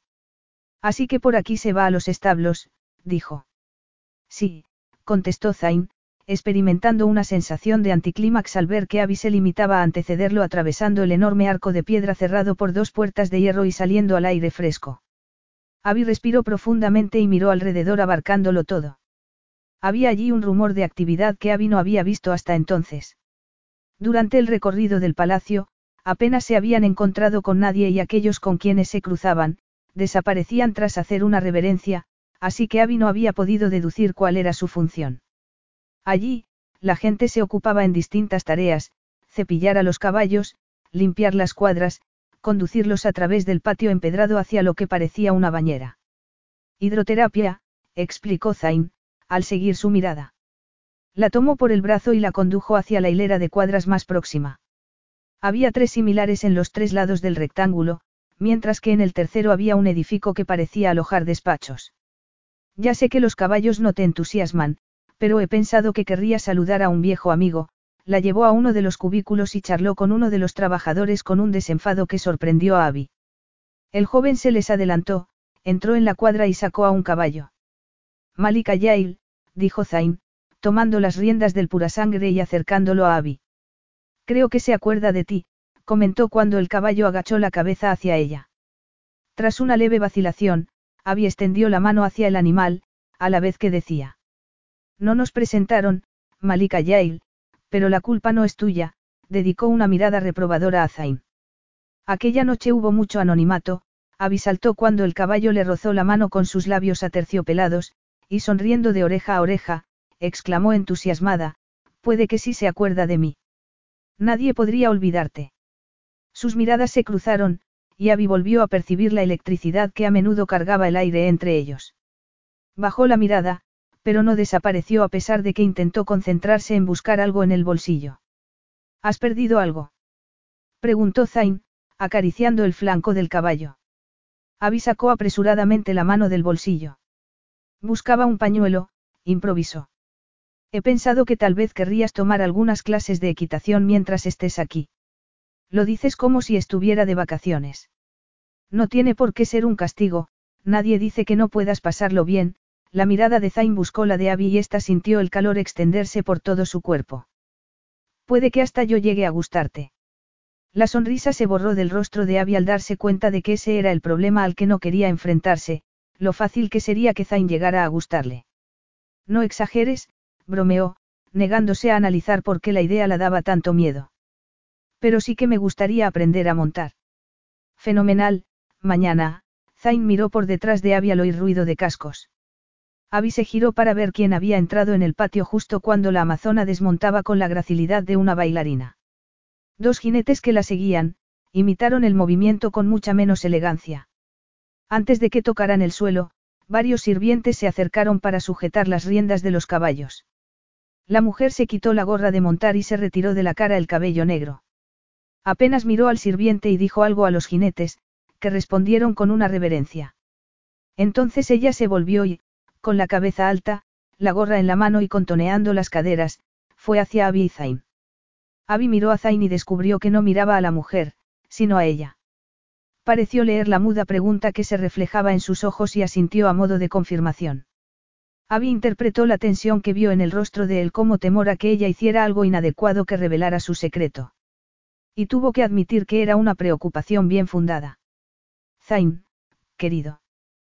Por un instante, Zain permaneció inmóvil. Entonces tomó aire y se acercó a ella con la mano tendida. Se encontraron a medio camino, lo bastante cerca como para que Abby pudiera observar a la mujer, pero no oír lo que decían. No estaba preparada para el golpe de emociones peculiares que le provocó verlos juntos, y decidió examinar a la mujer, en lugar de sus sentimientos. A distancia, le había dado la sensación de ser perfecta. Más cerca, la percepción se intensificaba, aquella mujer no tenía un pelo fuera de sitio. Literalmente. El cabello que le rozaba los hombros era brillante y lustroso y no había ni una arruga en sus pantalones, que se ajustaban como guantes a sus caderas y a su trasero, ni la menor marca en su camisa de un blanco cegador. La chaqueta oscura estaba abrochada justo en la cintura para realzarla, y llevaba un pañuelo a la garganta que completaba la buscada imagen chic. De perfil, sus facciones eran nítidas y menudas, y junto a Zain, parecía pequeña y delicada. Era el tipo de mujer que despertaba el instinto protector de los hombres, el tipo de mujer que siempre hacía sentir a Abby grande y torpe. Por un instante se vio en el colegio, sacando una cabeza a las demás niñas, oyendo reír y burlarse de ella a las más populares. Irritándose consigo misma, apartó esas imágenes y se recordó que ella ya había madurado hacía mucho tiempo. El sonido de una risa femenina devolvió su atención al presente, y se encontró apretando los dientes a la vez que la curiosidad se transformaba en un sentimiento que le impedía apartar la mirada. La mujer entonces alzó la mano al pecho de Zain, y Abby se preguntó si se estaba imaginando ese gesto íntimo. Vio a Zain volverse y señalar en su dirección. Estaba hablando de ella, pero ¿qué decía? La mujer también se volvió y la saludó con la mano enguantada. Abby tardó unos segundos en contestar con un movimiento de la cabeza. Entonces la pareja se encaminó hacia ella y para cuando la alcanzaron, Abby había conseguido forzar una sonrisa convincente. Kaila, esta es mi esposa, Abby, Abby, esta es Kaila, la viuda de mi hermano, las presentó Zain. Siento mucho, tu pérdida, dijo Abby. Kaila sonrió y sus pendientes de diamante centellearon bajo el sol. Gracias. Están siendo unos días difíciles. Mi madre ha insistido en que salga. Zain lo entiende porque él siente lo mismo. El rostro imperturbable de Zain impedía saber si estaba de acuerdo o no. Kaila se llevó una mano al pecho y continuó. El desierto, para nosotros, miró a Zain. Es difícil explicárselo a alguien de fuera, tenemos con él una conexión espiritual que nos limpia el alma. Sin saber qué decir, Abby se limitó a balbucear. Qué bonito. Siento no haber estado aquí anoche para recibirte. Abby encontró la sonrisa de Kayla fingida. No tiene importancia, dijo. Todo el mundo tiene que conocerte. ¿Qué tal si vienes a tomar el té un día? Podemos ir de compras, vamos a ser grandes amigas, se inclinó y besó a Abby en ambas mejillas, sin llegar a tocárselas. Sin esperar respuesta, Kayla alzó el rostro hacia Zain. Abby desvió la mirada y enredó los dedos en la crin del caballo, pero por el rabillo del ojo, percibió que Zain vacilaba antes de inclinarse para darle un beso al aire, cerca de la mejilla. Y cuando Abby se volvió de nuevo, vio a Kayla tomarle la mano entre las suyas y llevársela al pecho, antes de soltársela. Perdona, es que he estado a punto de perder a mis dos hombres. Abby se dijo que el énfasis en, mis dos, era producto de su imaginación al tiempo que se sentía culpable por la nula compasión que sentía por ella. Hasta luego, Zain. Kaila enarcó una ceja hacia él e inclinó la cabeza como despedida a Abby antes de alejarse seguida de los dos hombres de seguridad. Así que esa es Kaila. Así es, dijo Zain. Su respuesta no proporcionó a Abby la menor pista sobre el aire enrarecido que le había parecido percibir entre ellos. Es muy hermosa. Es venenosa, habría querido decir Zain. Pero se limitó a dar una última palmada al caballo y a indicar a un hombre que se lo llevara. Nos ha invitado a cenar con ella esta noche. Había sintió sin entusiasmo. Debe de estar destrozada. Le he dicho que estabas muy cansada, Zain estaba dando la oportunidad a Abby de que lo contradijera, pero confiaba en que no lo hiciera. ¿Te importa? Claro que no, contestó Abby confusa. No vamos a pasarnos el día juntos, no. Estoy segura de que estarás muy ocupado asumiendo tu nuevo papel. Así es. Tengo la intención de estar más encima de todo que mi hermano. Va a ser un aprendizaje complicado. En cuanto a ti, pronto tendrás tu propio personal. No sé si sí querrás hacer las entrevistas personalmente o que las haga Laila. ¿Para qué quiero mi propio personal? Preguntó Abby desconcertada. No estoy aquí más que. Todo el mundo debe creer que estás aquí de verdad. ¿Qué vas a hacer si no, esconderte los próximos meses? Te aburrirías en dos minutos, predijo Zain. Así que quieres que ocupe mi tiempo con clases de equitación y qué más. Obras de caridad. Zain se dio cuenta de que Abby no tenía ni idea de cuáles eran los deberes de la esposa de un príncipe. Estar ocupada evitará que tengas problemas. Incluidos lo que pudiera provocar Kaila. La única razón por la que había aceptado la invitación a cenar era exigirle que dejara en paz a Abby y aclararle que no había la menor posibilidad de que ellos dos volvieran a tener una relación. Estaba seguro de que al insinuársele mientras su esposa estaba a unos metros de distancia, Kayla había pretendido excitarlo. Pero había logrado el efecto contrario, le había hecho preguntarse cómo era posible que le hubiera gustado y haber estado ciego a su desmedida ambición. Estar en público había impedido que le diera la respuesta que se merecía, pero aquella noche se aseguraría de dársela. Capítulo 12. Zain volvió a la suite con paso acelerado y sumido en sus propios pensamientos. Abby intentó romper el silencio en un par de ocasiones, pero se dio por vencida. Cuando llegaron a la puerta del dormitorio, Zain miró el reloj. Perdona, llego tarde a una cita con mi padre, dijo Zain. Si necesitas algo, llama a Laila. Había sintió y fue a entrar, pero Zain añadió.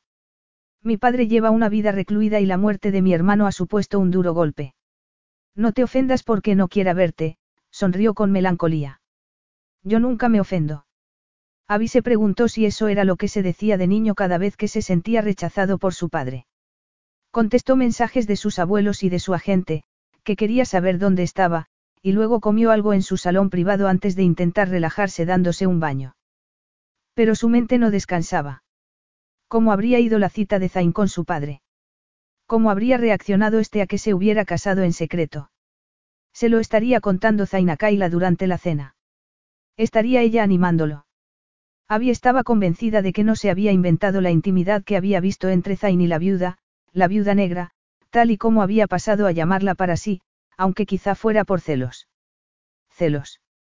exclamó en alto, sumergiendo la cabeza en el agua y tomando una bocanada de aire al sacarla. Ni se te ocurra, dijo a uno de sus muchos reflejos en los espejos que la rodeaban. Una cosa era que Zain la atrajera, que despertara en ella una sensualidad que no había experimentado nunca, pero no podía olvidar que estaba allí para hacer un trabajo por el que tendría que pasar mucho tiempo con él y que luego se marcharía. Salió del baño y despejó el vapor del espejo. ¿Quieres sexo sin amor? se preguntó. Depende de con quién. Abrió los ojos desmesuradamente antes de cerrarlos. La honestidad con uno mismo no era siempre lo mejor. Tomó una toalla y mientras se secaba, se recordó que estaba allí exclusivamente para asegurar una transición suave de poder. Los dos hombres que lo seguían se detuvieron a una distancia respetuosa cuando Zain se detuvo bruscamente, tal y como había hecho hasta cuatro veces desde dejar los aposentos de su padre. Al cruzar la puerta de su sección del palacio, despidió a los hombres con un gesto y cerró la puerta tras de sí. Estaba en estado shock. Cerró los ojos y siguió escuchando retazos de la conversación con su padre. Varios miembros del Consejo han venido a expresar su preocupación por la mujer que has elegido como esposa. Zain le escuchó recitar la lista de nombres, sin prestar demasiada atención porque ninguno le sorprendía. Hasta que su padre tuvo su total atención al decir. Les he dicho que cuentas con mi total apoyo. Zain había calculado que podría apelar al sentimentalismo de su padre para ganarse su apoyo, pero le desconcertó recibirlo libremente. Me alegro de que hayas encontrado a alguien, continuó su padre. Dirigir este país es un trabajo solitario que no le desearía ni a mi peor enemigo, así que mucho menos a un hijo. Solo será mi trabajo temporalmente, padre. No, Zain. Tengo la intención de abdicar en ti. Lo habría hecho antes, pero tu hermano, será mejor que no hablemos de los muertos. Por más que se repitiera el diálogo, Zain no lograba salir de su estupefacción. Recorrió la habitación de arriba abajo. Él nunca había necesitado un hombro en el que apoyarse, ni alguien a quien hacer confidencias, no había nadie en su vida que pudiera hacerle daño si lo abandonaba. Pero tanto su padre como Abby habían hecho referencia a la soledad de la tarea de gobernar. Para Zain, estar solo era algo positivo, pero estaba seguro de que no convencería a Abby, quien le había sorprendido con una visión romántica de la vida de la que no le había curado ni siquiera una profesión tan cruel como la suya, y Abby era testaruda. Esbozó una sonrisa al visualizar su rostro con tanta nitidez que casi alargó la mano para tocarlo, pero cuando parpadeó solo vio la puerta que comunicaba con su habitación. Fue hasta ella y posó la mano en el picaporte durante unos segundos, antes de dejarla caer y recordarse que la soledad era una bendición, no un castigo. Al contrario que la noche anterior, en lugar de quedarse profundamente dormida de inmediato, Abby se revolvió y dio vueltas mientras en su mente los pensamientos se movían en círculos, repitiendo fragmentos de conversaciones y de situaciones. En varias ocasiones miró la puerta oculta, preguntándose cuántas veces se habría utilizado para relaciones ilícitas, cuántas amantes y esposas de hombres poderosos habrían ocupado aquella cama, por más que ella solo fuera esposa sobre el papel. Una esposa que debía de ser la única virgen de 21 años sobre el planeta. No había sido algo deliberado. Durante su adolescencia, los chicos se burlaban de ella, así que se había refugiado en libros sobre el verdadero amor, donde había leído acerca de grandes pasiones y no de torpes y frustrantes encuentros como los que parecían disfrutar sus compañeros de clase. Resultaba irónico que, en el presente, montones de hombres la desearan y que, para que la dejaran en paz, hubiera acabado teniendo fama de distante y fría. En cierto momento, pensó que debía dar una oportunidad al amor, y por eso había empezado a salir con Greg, diciéndose que aunque no despertaba en ella la menor pasión, al menos era encantador, esa sí que había sido la mayor ironía. Tal vez era de evolución lenta y por eso acababa de experimentar por primera vez en su vida el deseo, justo cuando resultaba más inoportuno. Así que solo le quedaba confiar en que algún día descubriría el equilibrio perfecto al encontrar el verdadero amor. Se levantó y fue hasta la ventana. Desde el jardín de hierbas aromáticas ascendía un delicioso perfume, se oía el agua en las fuentes. Alzó el rostro y la brisa le pegó al cuerpo el camisón de seda azul pálido que había elegido entre los que encontró en los cajones. Levantó una mano a su cabello y uno de los tirantes se deslizó de su hombro. Entonces se quedó paralizada al oír un perturbador ruido en la oscuridad. Era, como el gruñido de un animal que deambulara por el jardín. Pero cuando volvió a oírse, Abby se dio cuenta de que no procedía del exterior, sino de la habitación de al lado, y de la garganta de un ser humano. Sin pensárselo, corrió hacia la puerta y la cruzó. La luz de la luna banaba la habitación e iluminaba la cama de madera que ocupaba el centro. El aullido que emitió la figura que yacía en ella heló la sangre de Abby. Con el corazón acelerado, fue hasta la cama, subió y se aproximó al hombre que gemía de rodillas, inclinado hacia adelante y con las sábanas enredadas a la cintura, que dejaban su espalda y su cabeza expuestas a la luz de la luna. Su piel brillaba como aceite y cada uno de sus músculos se marcaba en tensión, como perfecto diagrama de anatomía humana. Para entonces, el único sonido perceptible era el de la respiración agitada de Zain. Él levantó la cabeza. Vuelve a la cama, Abigail, dijo con una voz dolorida que atravesó a Abby. Alargó la mano tentativamente para tocarle el hombro. Márchate de aquí. Gruñó Zain. La lógica indicaba que eso era lo más prudente, pero en la misma medida que Abby no podía reprimir la respuesta física que Zain despertaba en ella, la respuesta a su evidente sufrimiento fue igualmente poderosa e instintiva. Puede ser tan grosero como quieras, pero no pienso irme hasta que me digas qué está pasando, recordó el descarnado grito y se estremeció. Cuéntamelo. Te saldrá más económico que ir a un terapeuta y mi discreción está garantizada. Zain suspiró profundamente, rodó sobre la espalda y cerró los ojos. En la luz de la luna, parecía una hermosa estatua. Pasaron unos segundos durante los que su silencio contrastó con las emociones que Abby podía percibir que lo recorrían. Podía ver la cintura de sus boxers justo debajo de las caderas, su estómago plano y musculoso, cada músculo destacando con cada inspiración. Los hematomas multicolores de sus costillas se vislumbraban bajo la suave capa de vello de su torso. Su cuerpo tenía una fuerza y una belleza que despertaban una parte del corazón de Abby que hasta entonces había desconocido tener. Márchate, Abigail Foster. No soy, seguro para ti, su mirada azul se deslizó por el cuerpo de Abby, revelando sus libidinosos pensamientos. No quiero meterme donde no me llaman, solo quiero, Abby rectificó y concluyó con firmeza, solo quiero ayudarte y no vas a conseguir ahuyentarme. No te tengo miedo. Zain la miró y ella sonrió al darse cuenta de que era verdad, de que aún no sabiendo quién era, siempre se había sentido segura con él. Es el accidente. ¿Sueñas con él? Preguntó. Zain resopló. Sí, cara. Me dijiste que no te llevabas bien con tu hermano, pero erais hermanos y sé que quien sobrevive un accidente. Zain alzó la mano y le tocó los labios. Ella inhaló y olvidó qué era lo que iba a decir al sentir un cosquilleo expandirse desde ese punto de contacto. Zain retiró el dedo y Abby exhaló, él dobló el brazo bajo la cabeza y el gesto hizo que el bíceps se le contrajera y que el hormigueo que recorría a Abby se intensificara. No sufro de síndrome del superviviente, la interrumpió él. Ojalá el mundo fuera como tú crees, cara, pero la brutal realidad es que no todos los hermanos se quieren. El mío me odiaba. Abby sintió un nudo en la garganta. No soportaba ver sufrir a Zayn y sentirse culpable por algo que no nadie podría haber evitado. No puedes culparte, fue un accidente, discutíais, las familias. No me siento culpable, le cortó Zayn con una violencia que la desconcertó. Eso está bien. Bien exclamó Zain, llevándose una mano al rostro. Un instante después la bajó, se incorporó sobre el codo y tomando a Abby por la barbilla le hizo mirarlo. No fue un accidente. Fue planeado.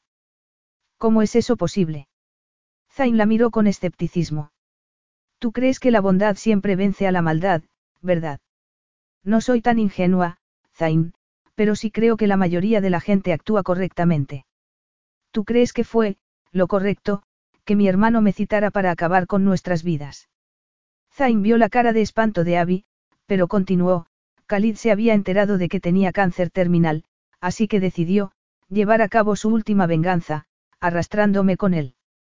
Era su manera de quererme, concluyó Zain con una amarga sonrisa. No fue un accidente, susurró Abby horrorizada. Fue un intento de asesinato. Y estuvo a punto de conseguirlo. Si la puerta no llega a abrirse en el último momento, estaría muerto.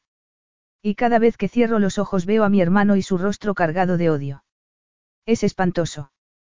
¿Se lo has dicho a alguien? Zain negó con la cabeza. No había tenido la intención de contárselo a nadie, y menos a una mujer a la que apenas conocía. Pero aunque se repitiera que solo le unía a ella la atracción sexual, había, despertado en él algo más profundo de lo que había sentido nunca, y por primera vez comprendía por qué algunos hombres confundían aquella primaria conexión por amor. Mi padre no debe saberlo nunca, Khalid ya le hizo sufrirlo bastante. La verdad lo mataría. Abby se llevó la mano al pecho. No se lo diré a nadie. El silencio se prolongó mientras se miraban fijamente. Zain alzó la mano y la hundió en su poblada melena hacia la nuca. Con el corazón desbocado, Abby se elevó sobre las rodillas y colocó las manos a ambos lados de la cabeza de Zain antes de inclinarse lentamente sobre él. Con el roce de sus labios Abby sintió una descarga eléctrica. Se tensó y, dando un suspiro, se entregó a la lenta y sensual exploración a la que la sometió Zain. Se arqueó contra él cuando deslizó las manos por sus hombros y sobre la fina seda de su camisón. Para cuando alcanzaron sus apretadas nalgas, Abby temblaba de deseo. Te he deseado desde que te vi, dijo él con la voz densa, echándola sobre la espalda y colocándose sobre ella. El deseo primario que intuyó en él excitó a Abby más de lo que hubiera soñado posible. Le recorrió la espalda con las manos, una muralla de músculos envuelta en una piel de seda, pero se detuvo bruscamente al recordar sus heridas. Zain alzó la cabeza. ¿Qué pasa? Te deseo, Zain, quiero tocarte, saborearte, susurró ella, estremeciéndose ante la crudeza de sus palabras. Pero no quiero hacerte daño. Zain rió con una mezcla de ternura y alivio. Deja que te muestre hasta qué punto me haces daño, Ángel. Le tomó la mano y la deslizó por debajo de los boxers, cerrando sus dedos alrededor de su suave y duro sexo. Abby contuvo el aliento con el corazón acelerado sin dejar de mirar a Zain a los ojos. Imaginárselo en su interior fue tan excitante que apretó los dedos. Más que oír, sintió la vibración de un gemido en el pecho de Zain, él le retiró la mano y la sujetó junto a su cabeza. Con la mano libre, le acarició la mejilla y le bajó lentamente los tirantes del camisón. Entonces se inclinó y ella sintió su aliento en la mejilla. Tu piel es como la seda, musitó, besándole la base de la garganta. Quiero verte. La erótica afirmación dejó a Abby sin aliento e intensificó el deseo que le palpitaba en el vientre, pero también le provocó un súbito temor que estropeó el momento. ¿Qué pasa? ¿Eres consciente de que mis fotografías están retocadas? No. Dijo con timidez. No soy perfecta. Zain tomó sus puños cerrados y los besó. Eres preciosa. Y te deseo, te necesito. El fuego con el que Zain expresó su anhelo empezó a despejar los temores de Abby, y el hambriento beso que lo siguió, concluyó la tarea.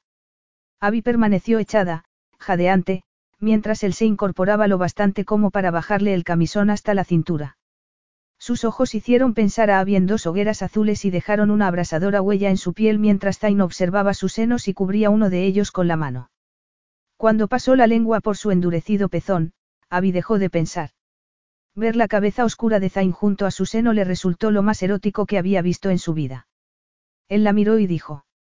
Quiero sentirte a mi alrededor, Abigail, apretándome fuerte. Abby no pudo articular palabra a través del nudo que le había atenazado la garganta al estallar en su interior una llamarada que la despertó a la vida. Había deseado a Zain, había querido consolarlo y consolarse, sentir su calor, sentirse segura, pero lo que estaba experimentando era algo mucho más peligroso y salvaje. Sentía la piel ardiendo y tembló de deseo cuando él le acarició un seno, y jadeó contra la boca de Zain cuando éste tiró del camisón hacia abajo. Al sonido de la tela rasgada le siguió la sensación de aire fresco contra la piel caliente. Abrió los ojos y se incorporó al ver que Zain se separaba de ella, pero la inquietud se borró de su rostro cuando vio que solo iba a quitarse los boxers. Cuando volvió junto a ella, Abby recorrió con mirada lasciva las perfectas líneas de su cuerpo. El poder y la belleza de su cuerpo varonil en plena erección la embriagó de un deseo que le hizo sentir un intenso y húmedo calor entre las piernas. Zain la empujó suavemente sobre la cama y se colocó sobre ella. El primer contacto, piel contra piel, fue eléctrico. Zain le separó los labios y metió la lengua en su boca repetidamente, en un ensayo de la penetración que estaba por llegar. Abby hundió los dedos en su cabello y le devolvió el beso con igual fiereza. Las manos de Zain la recorrieron, acariciándola, tocándola hasta que sus nervios se saturaron de placer y Abby anheló liberar parte de la tensión que se acumulaba en su interior. Cuando Zain deslizó la mano entre sus cuerpos y abrió sus sensibles pliegues antes de meter un dedo en su húmeda y lubricada cueva, ella gritó su nombre. Zain. Y le clavó las uñas en la espalda al tiempo que él le separaba las piernas y, elevándose levemente, brillando de sudor, la penetró con un poderoso empuje. Abby dejó escapar el aliento lentamente entre sus labios al tiempo que absorbía la sensación de tenerlo en su interior, haciéndola consciente de sí misma de una manera que no había experimentado nunca. Sus párpados aletearon cuando oyó la exclamación ahogada de sorpresa de Zain antes de que mascullara algo confuso, dejara caer la cabeza sobre el hombro de Abby y luego la levantara parcialmente. Entonces Abby sí pudo entender lo que decía y percibir su preocupación. ¿Estás bien? Maravillosamente, gimió ella.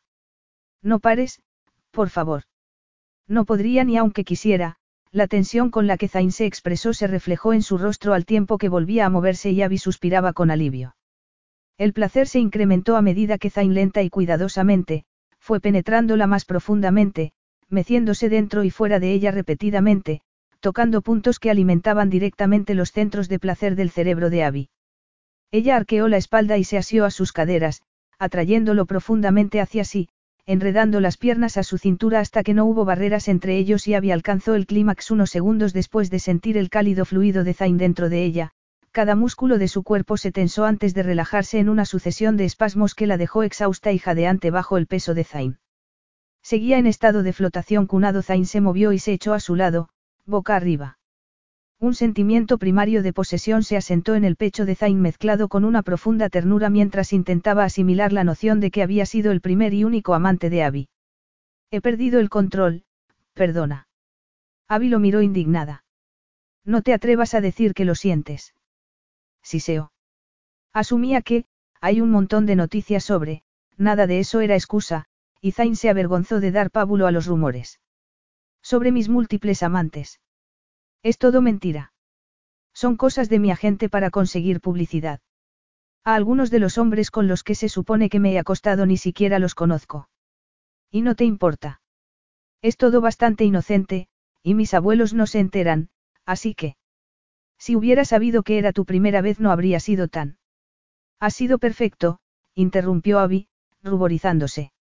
Me sentiría halagado si no fuera porque no tienes con quién comparar. Otra cosa, Zain vaciló. ¿He hecho algo malo? Tú, no. Yo, no he usado protección. Estás. No. Eso podría complicar las cosas. Abby tragó saliva. Solo ha sido una vez. Zain tiró de ella y la colocó debajo de él, dándose cuenta del nuevo escenario que se abría ante ellos. No tiene por qué ser solo una vez. Dieciocho meses es mucho tiempo para no. Abby podría haberle dicho que ella llevaba 22 años, sin, pero decidió callárselo. ¿Quieres decir que no vas a? Dejó la pregunta en suspenso, arqueándose al sentir la mano de Zain recorrerle las nalgas. Zain completó la frase por ella. Acostarme con otras. Abby sintió con la cabeza. Te respeto demasiado como para hacer eso. Abby lo creyó, pero percibió cierta inseguridad en su tono. Yo no quiero tu respeto, sino tú. Abby fue a incorporarse, pero Zain la sujetó y, tomándola por la barbilla hizo que lo mirara. ¿Qué quieres, Abby? Ella entornó los párpados para evitar que él pudiera leer la respuesta en sus ojos. Quiero. Fue como si un susurro en su mente de pronto se convirtiera en un grito ensordecedor que la dejó perpleja. Amor. Quería amor. El instinto de supervivencia la movió a un ejercicio de racionalización inmediato. Todo el mundo quería amor en su vida. Solo alguien muy imprudente querría ser amado por un hombre incapaz de amar. Por otro lado, tenía sentido rechazar lo que Zayn le ofrecía cuando acababa de experimentar una pasión con la que jamás había soñado. El amor era maravilloso, pero también lo era la primaria conexión física que había entre ellos. Sus reflexiones se vieron interrumpidas por un beso de Zayn y de pronto supo que aceptaría lo que él le ofrecía. Yo también quiero esto, susurró Zayn contra sus labios. Además, no pienso dar lugar a rumores acostándome con otras mujeres, y más teniendo en cuenta los últimos acontecimientos. ¿Qué acontecimientos? Mi padre me ha anunciado que va a abdicar en mí. Le he persuadido de que espere un tiempo para anunciarlo, pero cuando se filtre la noticia, que se filtrará, seré sometido a un constante escrutinio. ¿Quieres decir que vas a? El resto de la pregunta quedó ahogado por un beso de Zain. Voy a estar muy frustrado si no te concentras en tu próxima lección. Su voz aterciopelada hizo estremecer a Abby. Va a haber otra lección. De hecho, recibió dos más aquella misma noche. Capítulo 13. Zain se había ido antes de que Abby despertara y aunque ella recordaba vagamente que le había dado un beso de despedida, debía de haber sido hacía rato, puesto que las sábanas estaban frías. No era la primera vez que se despertaba sola desde su llegada a Arifa, pero durante aquellas cuatro semanas había comprendido que Zain trabajaba tanto porque tenía una misión. Inicialmente Zain se sorprendía de que preguntara por su trabajo y Abby sospechaba que no creía que su interés fuera sincero, pues le respondía vaguedades, pero cuando había descubierto que estaba verdaderamente interesada en sus asuntos, sus explicaciones se habían hecho más precisas. Hasta que había llegado un momento en que se las daba por voluntad propia, anunciándole éxitos o nuevos obstáculos. Recientemente, incluso le había pedido su opinión, y Abby se había sentido halagada de que la valorara. Pero nunca hablaban de la princesa Kaila. Durante las semanas precedentes habían corrido rumores cuyo objetivo, tal y como lo entendía Abby, era dañar su reputación. Afortunadamente, una mujer de la corte con la que había hecho amistad, le había advertido que Kaila era la instigadora de esos rumores, y había podido minimizar el daño que podían causar. También corrían rumores que habían despertado sus celos, sobre una relación entre Zain y Kaila previa al matrimonio de esta. Cuando le había preguntado a su amiga por qué Kaila la odiaba tanto, la mujer había respondido inicialmente con un escueto, no soy yo quien para hablar de eso. Pero tras presionarla un poco, había añadido. Kaila quiere lo que tú tienes, Amira. Fui al colegio con ella y sé que es capaz de hacer lo que sea para conseguir sus objetivos. Pregúntale al príncipe. Pero Abby sabía que Zain solo le diría que evitara a Kaila, y además, ella quería demostrarle que era fuerte y que podía enfrentarse a las dificultades por sí misma. No le correspondía sentir celos del pasado. Y en cualquier caso, tenía el consuelo de que Zain dormía cada noche con ella. Se levantó y fue al cuarto de baño tarareando, pero cayó bruscamente al notar la habitual presión en el vientre de cada mes. Tras la primera vez, Zain y ella siempre habían usado protección, pero hasta ese momento había sabido que, aunque mínima, cabía la posibilidad de que estuviera embarazada. En aquel momento, tenía la prueba de que no lo estaba, súbitamente, se echó a llorar con una pena que brotó de un lugar profundo de su ser, hasta que finalmente el llanto remitió. Sorbiéndose la nariz, se refrescó la cara con agua y, mirándose al espejo, exclamó. Contrólate. Pero siguió observándose con el ceño fruncido. Su reacción la había desconcertado.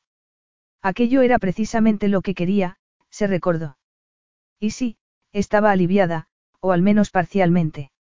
Pero una parte de ella se sentía, desilusionada. Y admitirlo incrementó su desconcierto. Quedarse embarazada habría complicado enormemente la situación. Por supuesto que quería ser madre, pero cuando tuviera un hijo, quería que fuera producto de una relación amorosa, el hijo de un hombre con el que se hubiera comprometido de por vida. Contuvo un nuevo sollozo y abrió los ojos desmesuradamente a la vez que palidecía horrorizada. La verdad la golpeó con la fuerza de un tsunami, había querido tener un hijo porque amaba a Zain. La admisión fue acompañada de un profundo dolor. Amar a un hombre que nunca le correspondería solo podía causarle dolor.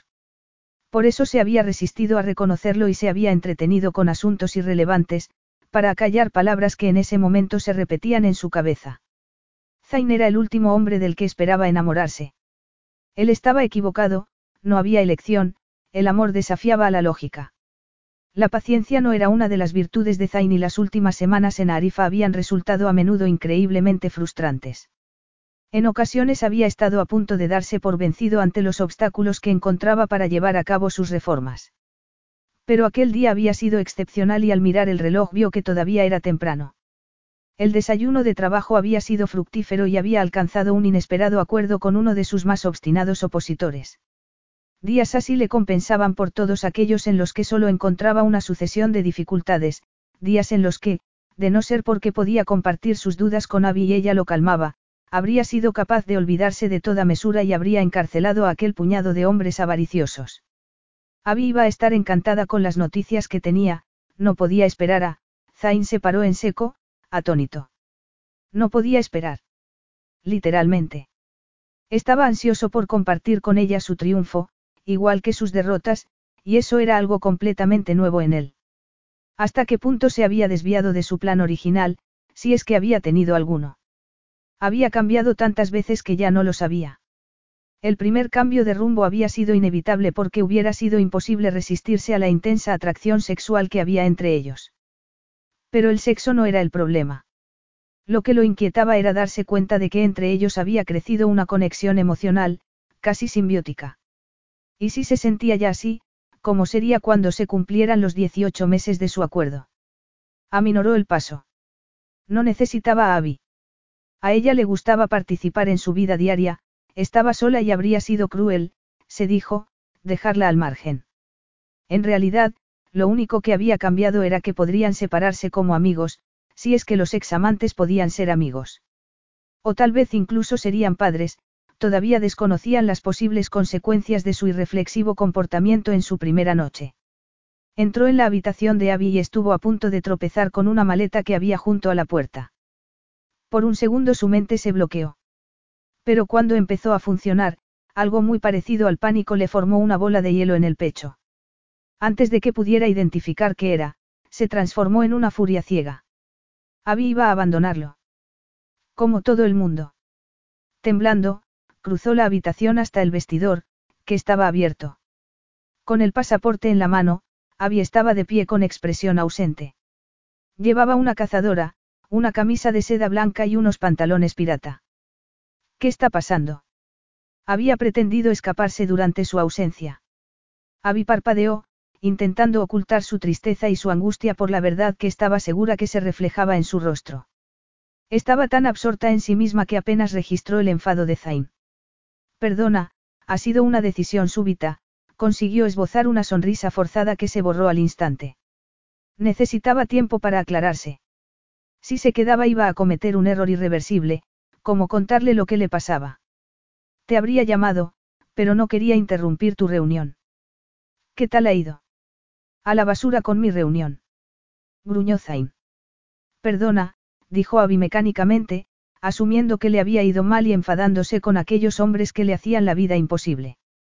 Es solo que he ido posponiendo ir a ver a los abuelos y debo hacerlo. Solo les conté la mitad de la historia, y merecen saberla entera. Además, el abogado ha avisado que el contrato de la casa está listo, y me gustaría darles la llave en persona. ¿Vas a volver? La furia de la mirada de Zain se apagó mientras escrutaba el rostro de Abby. Entonces se dio cuenta de que estaba pálida y que tenía los ojos enrojecidos, y el impulso de protegerla fue tan poderoso que le costó respirar. Esta noche mismo, no, a no ser que me necesites. No tiene importancia, dijo él con un encogimiento de hombros que dejaba claro que no necesitaba a nadie. Espero que no te importe que haya pedido que preparen tu avión, dijo ella, esquivando su mirada. Zain frunció el ceño y Abby temió que se diera cuenta de que mentía. Claro que no, me llamarás cuando llegues. Por supuesto. Ven aquí. Abby se acercó y suspiró cuando él la estrechó contra sí y le retiró el cabello de la cara.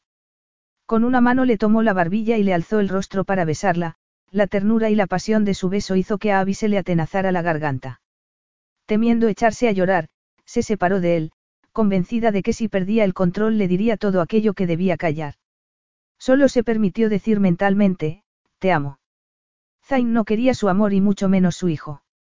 Pero ella no había sabido hasta aquella misma mañana hasta qué punto había ansiado estar embarazada de él. Con la mano en el picaporte de la puerta, se volvió. Por cierto, no estoy embarazada, así que puedes relajarte, consiguió emitir lo que confió en que sonara como una risa de indiferencia antes de irse precipitadamente por temor a estallar en llanto.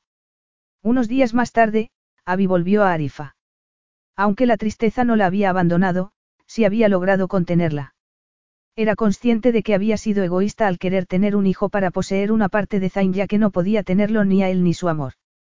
Un niño debía tener unos padres que se amaran. No siempre era así, por supuesto, pero esas eran las circunstancias ideales. Tenía que concentrarse en lo que tenía, no en aquello de lo que carecía. El copiloto salió para preguntarle si había tenido un buen vuelo y continuó dándole conversación aunque ella apenas le escuchaba. Durante los meses que quedaban haría acopio de hermosos recuerdos que podría evocar cuando volviera a su antigua vida. Pero nunca volvería a ser la misma. Cuando llegó a las puertas del palacio sintió un estallido de felicidad en el estómago. Le había dicho a Zain que llegaría por la tarde, pero había decidido adelantar el viaje y darle una sorpresa. Entró sigilosamente en el salón, que estaba vacío, y fue hacia el dormitorio. Tampoco allí había nadie, pero las sábanas estaban revueltas, lo que era extraño dado que el servicio hacía la casa por la mañana. Dejó el bolso y fue hacia la cama para estirar las sábanas. Al hacerlo, algo brillante cayó al suelo. Al levantarlo, se le paró el corazón. Había visto aquel pendiente de diamantes en una ocasión, Kaila lo llevaba el día que había ido a los establos. Un gemido escapó de su garganta. La mano que se llevó a la boca temblaba, toda ella temblaba con la visión de aquel objeto que hacía añicos cualquier ilusión que hubiera podido hacerse respecto a los sentimientos de Zain. No tenía derecho a enfadarse porque su matrimonio fuera una farsa, porque lo era, pero sí de que la engañara. Retrocedió horrorizada sin dejar de mirar la cama que Zain había compartido con Kaila, y tal vez no por primera vez. Disculpe, perdone. Pasándose el dorso de las manos por los ojos, Abby se volvió y vio a una doncella. Disculpe que le moleste, dijo está haciendo una reverencia. Al ver el diamante en la mano de Abby, exclamó, lo ha encontrado. Muchas gracias se acercó a tomar el pendiente de la mano de Abby, pero ésta la retiró. La muchacha le resultaba familiar. Es muy bonito, dijo Abby, acordándose de que la había visto en varias ocasiones acompañando a Kaila. No es de verdad, pero es un regalo.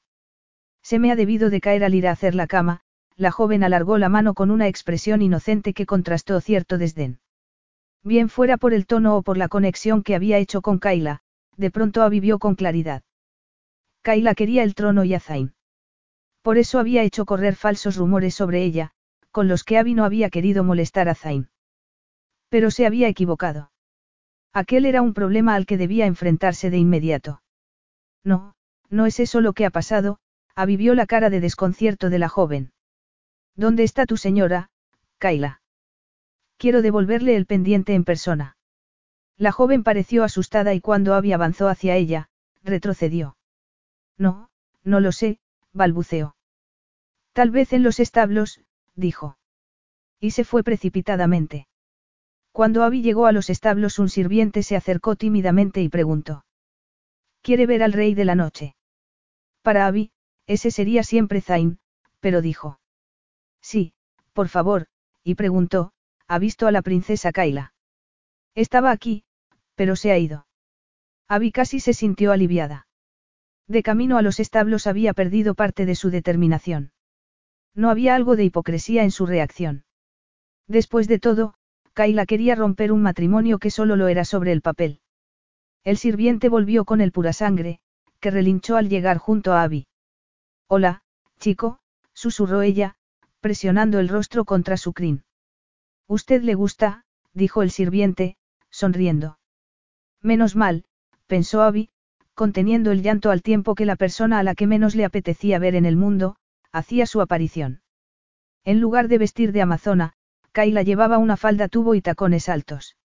El top era de seda, sin mangas, y con un escote cuadrado en el que lucía un espectacular collar de perlas. Había alzó la barbilla. Aquella mujer era una bruja, pero ella había tenido suficientes experiencias con aquel tipo de personas como para saber que lo último que debía manifestarle era miedo o dolor. Kaila, hizo una inclinación de cabeza y comprobó con satisfacción que a Kaila le irritaba encontrársela. ¿Qué tal ha ido tu viaje a Inglaterra, a tu hogar? Debes de sentir nostalgia. Echo de menos a mi familia y amigos, pero ni una porción de lo que echaba de menos la voz de Zain, sus caricias, sus labios. Por eso me extraña que hayas hecho una visita tan corta. Abby cerró los ojos y sacudió la cabeza. No pensaba perder tiempo jugando al gato y el ratón. Suspiró y abrió los ojos. Estaba buscándote. Creo que tengo algo tuyo, levantó la mano sosteniendo el pendiente entre los dedos. La sonrisa de Kaila fue tan falsa como su fingida compasión. Dios mío, cuánto siento que te hayas enterado así, Abby dejó el pendiente en la palma de la mano de Kaila. ¿Enterarme de qué? De que estás desesperada y no tienes el menor escrúpulo moral. La sonrisa triunfal de Kaila se transformó en un mohín pero se recuperó y pasó al ataque. Puede que no lo sepas, pero mantuve una relación con Zain antes de que os casarais. Algo he oído. Lo que no sabes es que ha continuado, añadió Kaila, mostrándole con un gesto dramático el otro pendiente. Abby se avergonzó de sentir celos e inseguridad durante una fracción de segundo. Si quieres que crea que anoche dormiste con Zain, olvídalo. Él me, respeta demasiado como para actuar así. Y se aferró a esa idea. Tal vez Zain no la amara, pero sí estaba segura de que la respetaba. Los ojos de Kaila brillaron con desdén. Quieres decir que por ahora le entretienes. Pero pronto dejarás de ser una novedad, el silencio digno de Abby enfureció a Kaila, que le espetó, supongo que estás enamorada de él. Sí, contestó Abby. Y poder decirlo le resultó liberador. ¿Y crees que él te ama? Supongo que precisamente ese amor que siente por ti explica los malos resultados de los últimos sondeos, al ver la cara de sorpresa de Abby, Kaila asintió. Sí, me temo que son malas noticias, pero no es de extrañar, añadió pausadamente. Sus consejeros le advirtieron de que verlo con una mujer de fuera, haría que su gente recordara a su madre, Kaila dio un paso adelante. Has representado el beso de la muerte para Zain. Si de verdad lo amaras, lo dejarías, siseó antes de dar media vuelta y marcharse. Abby se quedó paralizada. Kaila quería manipularla pero eso no restaba verdad a sus palabras. Zain había calculado que el daño inicial a su reputación por casarse con una extranjera, se rectificaría cuando se separaran, pero ¿y si se equivocaba? ¿Y si cuanto más tiempo permaneciera a su lado, más lo perjudicaría? ¿Y si el pueblo acababa rechazándolo? Abby sabía que eso lo destrozaría. Ah, mira. El sirviente la observaba con inquietud. Abby sacudió la cabeza y se alejó con la cabeza erguida y paso firme, intentado ignorar los escalofríos que la recorrían. En su mente se arremolinaban los pensamientos. No sabía dónde iba ni qué iba a hacer, solo que necesitaba espacio, tiempo, pero de pronto el muchacho le dio alcance. Disculpe, Amira, pero el chofer ha encontrado esto en el coche. Abby observó con expresión vacía un amuleto que se le había caído del brazalete de su madre. Ah, dele las gracias, dijo. Y tuvo una súbita idea. Si iba a llevarla a cabo, debía actuar de inmediato. ¿Está el príncipe en el palacio? Creo que sí, Amira. Abby palpó el pasaporte que llevaba en el bolsillo de la cazadora. Tiene papel y bolígrafo. Zain se quedó inmóvil varios minutos tras leer la nota. Abby se había ido. Las palabras se hicieron borrosas, decían algo sobre dejarlo por su bien, se había ido. Jamás había ido tras una mujer y no pensaba hacerlo. La noche anterior había estado en vela, echando algo de menos que no sabía definir, añorando su aroma, su calidez. Pero la vida era más sencilla sin ella. Así no repetiría el error de su padre con su madre. Esta había drenado a su padre hasta debilitarlo, había conseguido que la amara hasta que olvidó sus responsabilidades, hacia su pueblo y su hijo. Pero Zain no podía callar la voz que lo contradecía. Abby no lo debilitaba. Habría podido conseguir lo que había conseguido las últimas semanas sin su apoyo. Abby no le robaba, sino que le daba. Y se había ido. Las ideas se movieron en círculos en su cabeza hasta que respiró profundamente, y parpadeó como si acabara de despertarse y de darse cuenta de que solo le quedaba un disparo en el revólver. Echó a correr. A pesar de que no era fácil que pasara desapercibida, tardó en encontrar a alguien que la hubiera visto y más aún que le dijera que había estado en los establos, hablando acaloradamente con Kaila, y que, a continuación, se había marchado. Una llamada a su avión privado confirmó sus sospechas. Prohibió al piloto que despegara, y fue al garaje. Cuando llegó a la verja del palacio en su coche más rápido, la encontró bloqueada por numerosos manifestantes con pancartas que se beneficiaban de la nueva ley de libertad de expresión que había aprobado recientemente. Zain volvió al establo y ensilló él mismo al pura sangre ante los asombrados ojos de los sirvientes. ¿Quiere que pare, Amira? Arrancada de sus melancólicas reflexiones, había alzó la mirada. Por más que se decía que su vida no había acabado, solo encontraba consuelo en el hecho de que estaba actuando correctamente. Disculpe. El chofer indicó con la mirada el espejo retrovisor y Abby se volvió para ver que estaba mirando. Palideció y el corazón se le aceleró, acompasándose al caballo que se aproximaba a pleno galope. No. Dijo temblorosa. No pare. Ordenó, al tiempo que Zain adelantaba al coche. Pero el chofer tuvo que parar cuando el purasangre se enfrentó al vehículo, elevándose sobre sus patas traseras. Lo siento, Amira. Había apenas le oyó porque estaba concentrada en Zain que, majestuoso y varonil como la primera vez que lo había visto, desmontó y, dirigiéndose al coche, abrió la puerta con ímpetu. Baja, cara. Abby se planteó ignorarlo, pero la expresión de su rostro le hizo temer que fuera a sacarla a la fuerza, y decidió bajar. Zain entonces se inclinó, dijo algo al chofer y avivió horrorizada como el coche se alejaba. Como en los viejos tiempos, dijo Zain, acercándose a ella con paso decidido. Se detuvo apenas unos centímetros, mirándola con una expresión que hizo que a Abby le diera vueltas la cabeza y que en su corazón prendiera una llama de esperanza. ¿Qué pretendes, Zain? Esto, Zain la tomó por los hombros y, atrayéndola hacia sí, la besó prolongadamente. Cuando el beso concluyó, Abby permaneció inmóvil, sumida en una nebulosa. Esto no cambia nada. Solo demuestra que pierdo el control cuando estás a mi lado. Solo estoy. Enamorada. Abby se quedó helada. No pretendía enamorarme de ti. Zain le retiró el cabello de la cara con una ternura que le humedeció los ojos. Lo sé, yo lo he evitado con todas mis fuerzas, una súbita sonrisa iluminó el bello rostro de Zain. He sido un idiota. Rendirme me ha hecho sentir maravillosamente. Abby sintió un estallido de felicidad en su interior, pero sacudió la cabeza. No puedes permanecer casado conmigo, los sondeos. ¿Qué sondeos? Abby apretó los dientes. Zain no estaba poniéndoselo nada fácil. No hace falta que finjas. Sé que han sido desastrosos, para contener el temblor de su voz, tragó saliva antes de continuar con lágrimas en los ojos, cuanto más tiempo permanezca a tu lado, más te rechazará tu gente porque les recuerdo a tu madre. Por eso debo irme, y tú debes dejarme marchar. Zain no pareció impresionado por su empeño en sacrificarse. ¿Quién te ha metido esas ideas absurdas en la cabeza? Kaila. Y no tiene nada de absurdo. El rostro de Zain se ensombreció. Kaila es, venenosa, dijo, chasqueando los dedos. Quiere poder y estatus. Tuvo una aventura conmigo para conseguirlo, y cuando no me presté a su juego, se casó con mi hermano. Debía de haberla mantenido alejada de ti. Creía haberlo conseguido.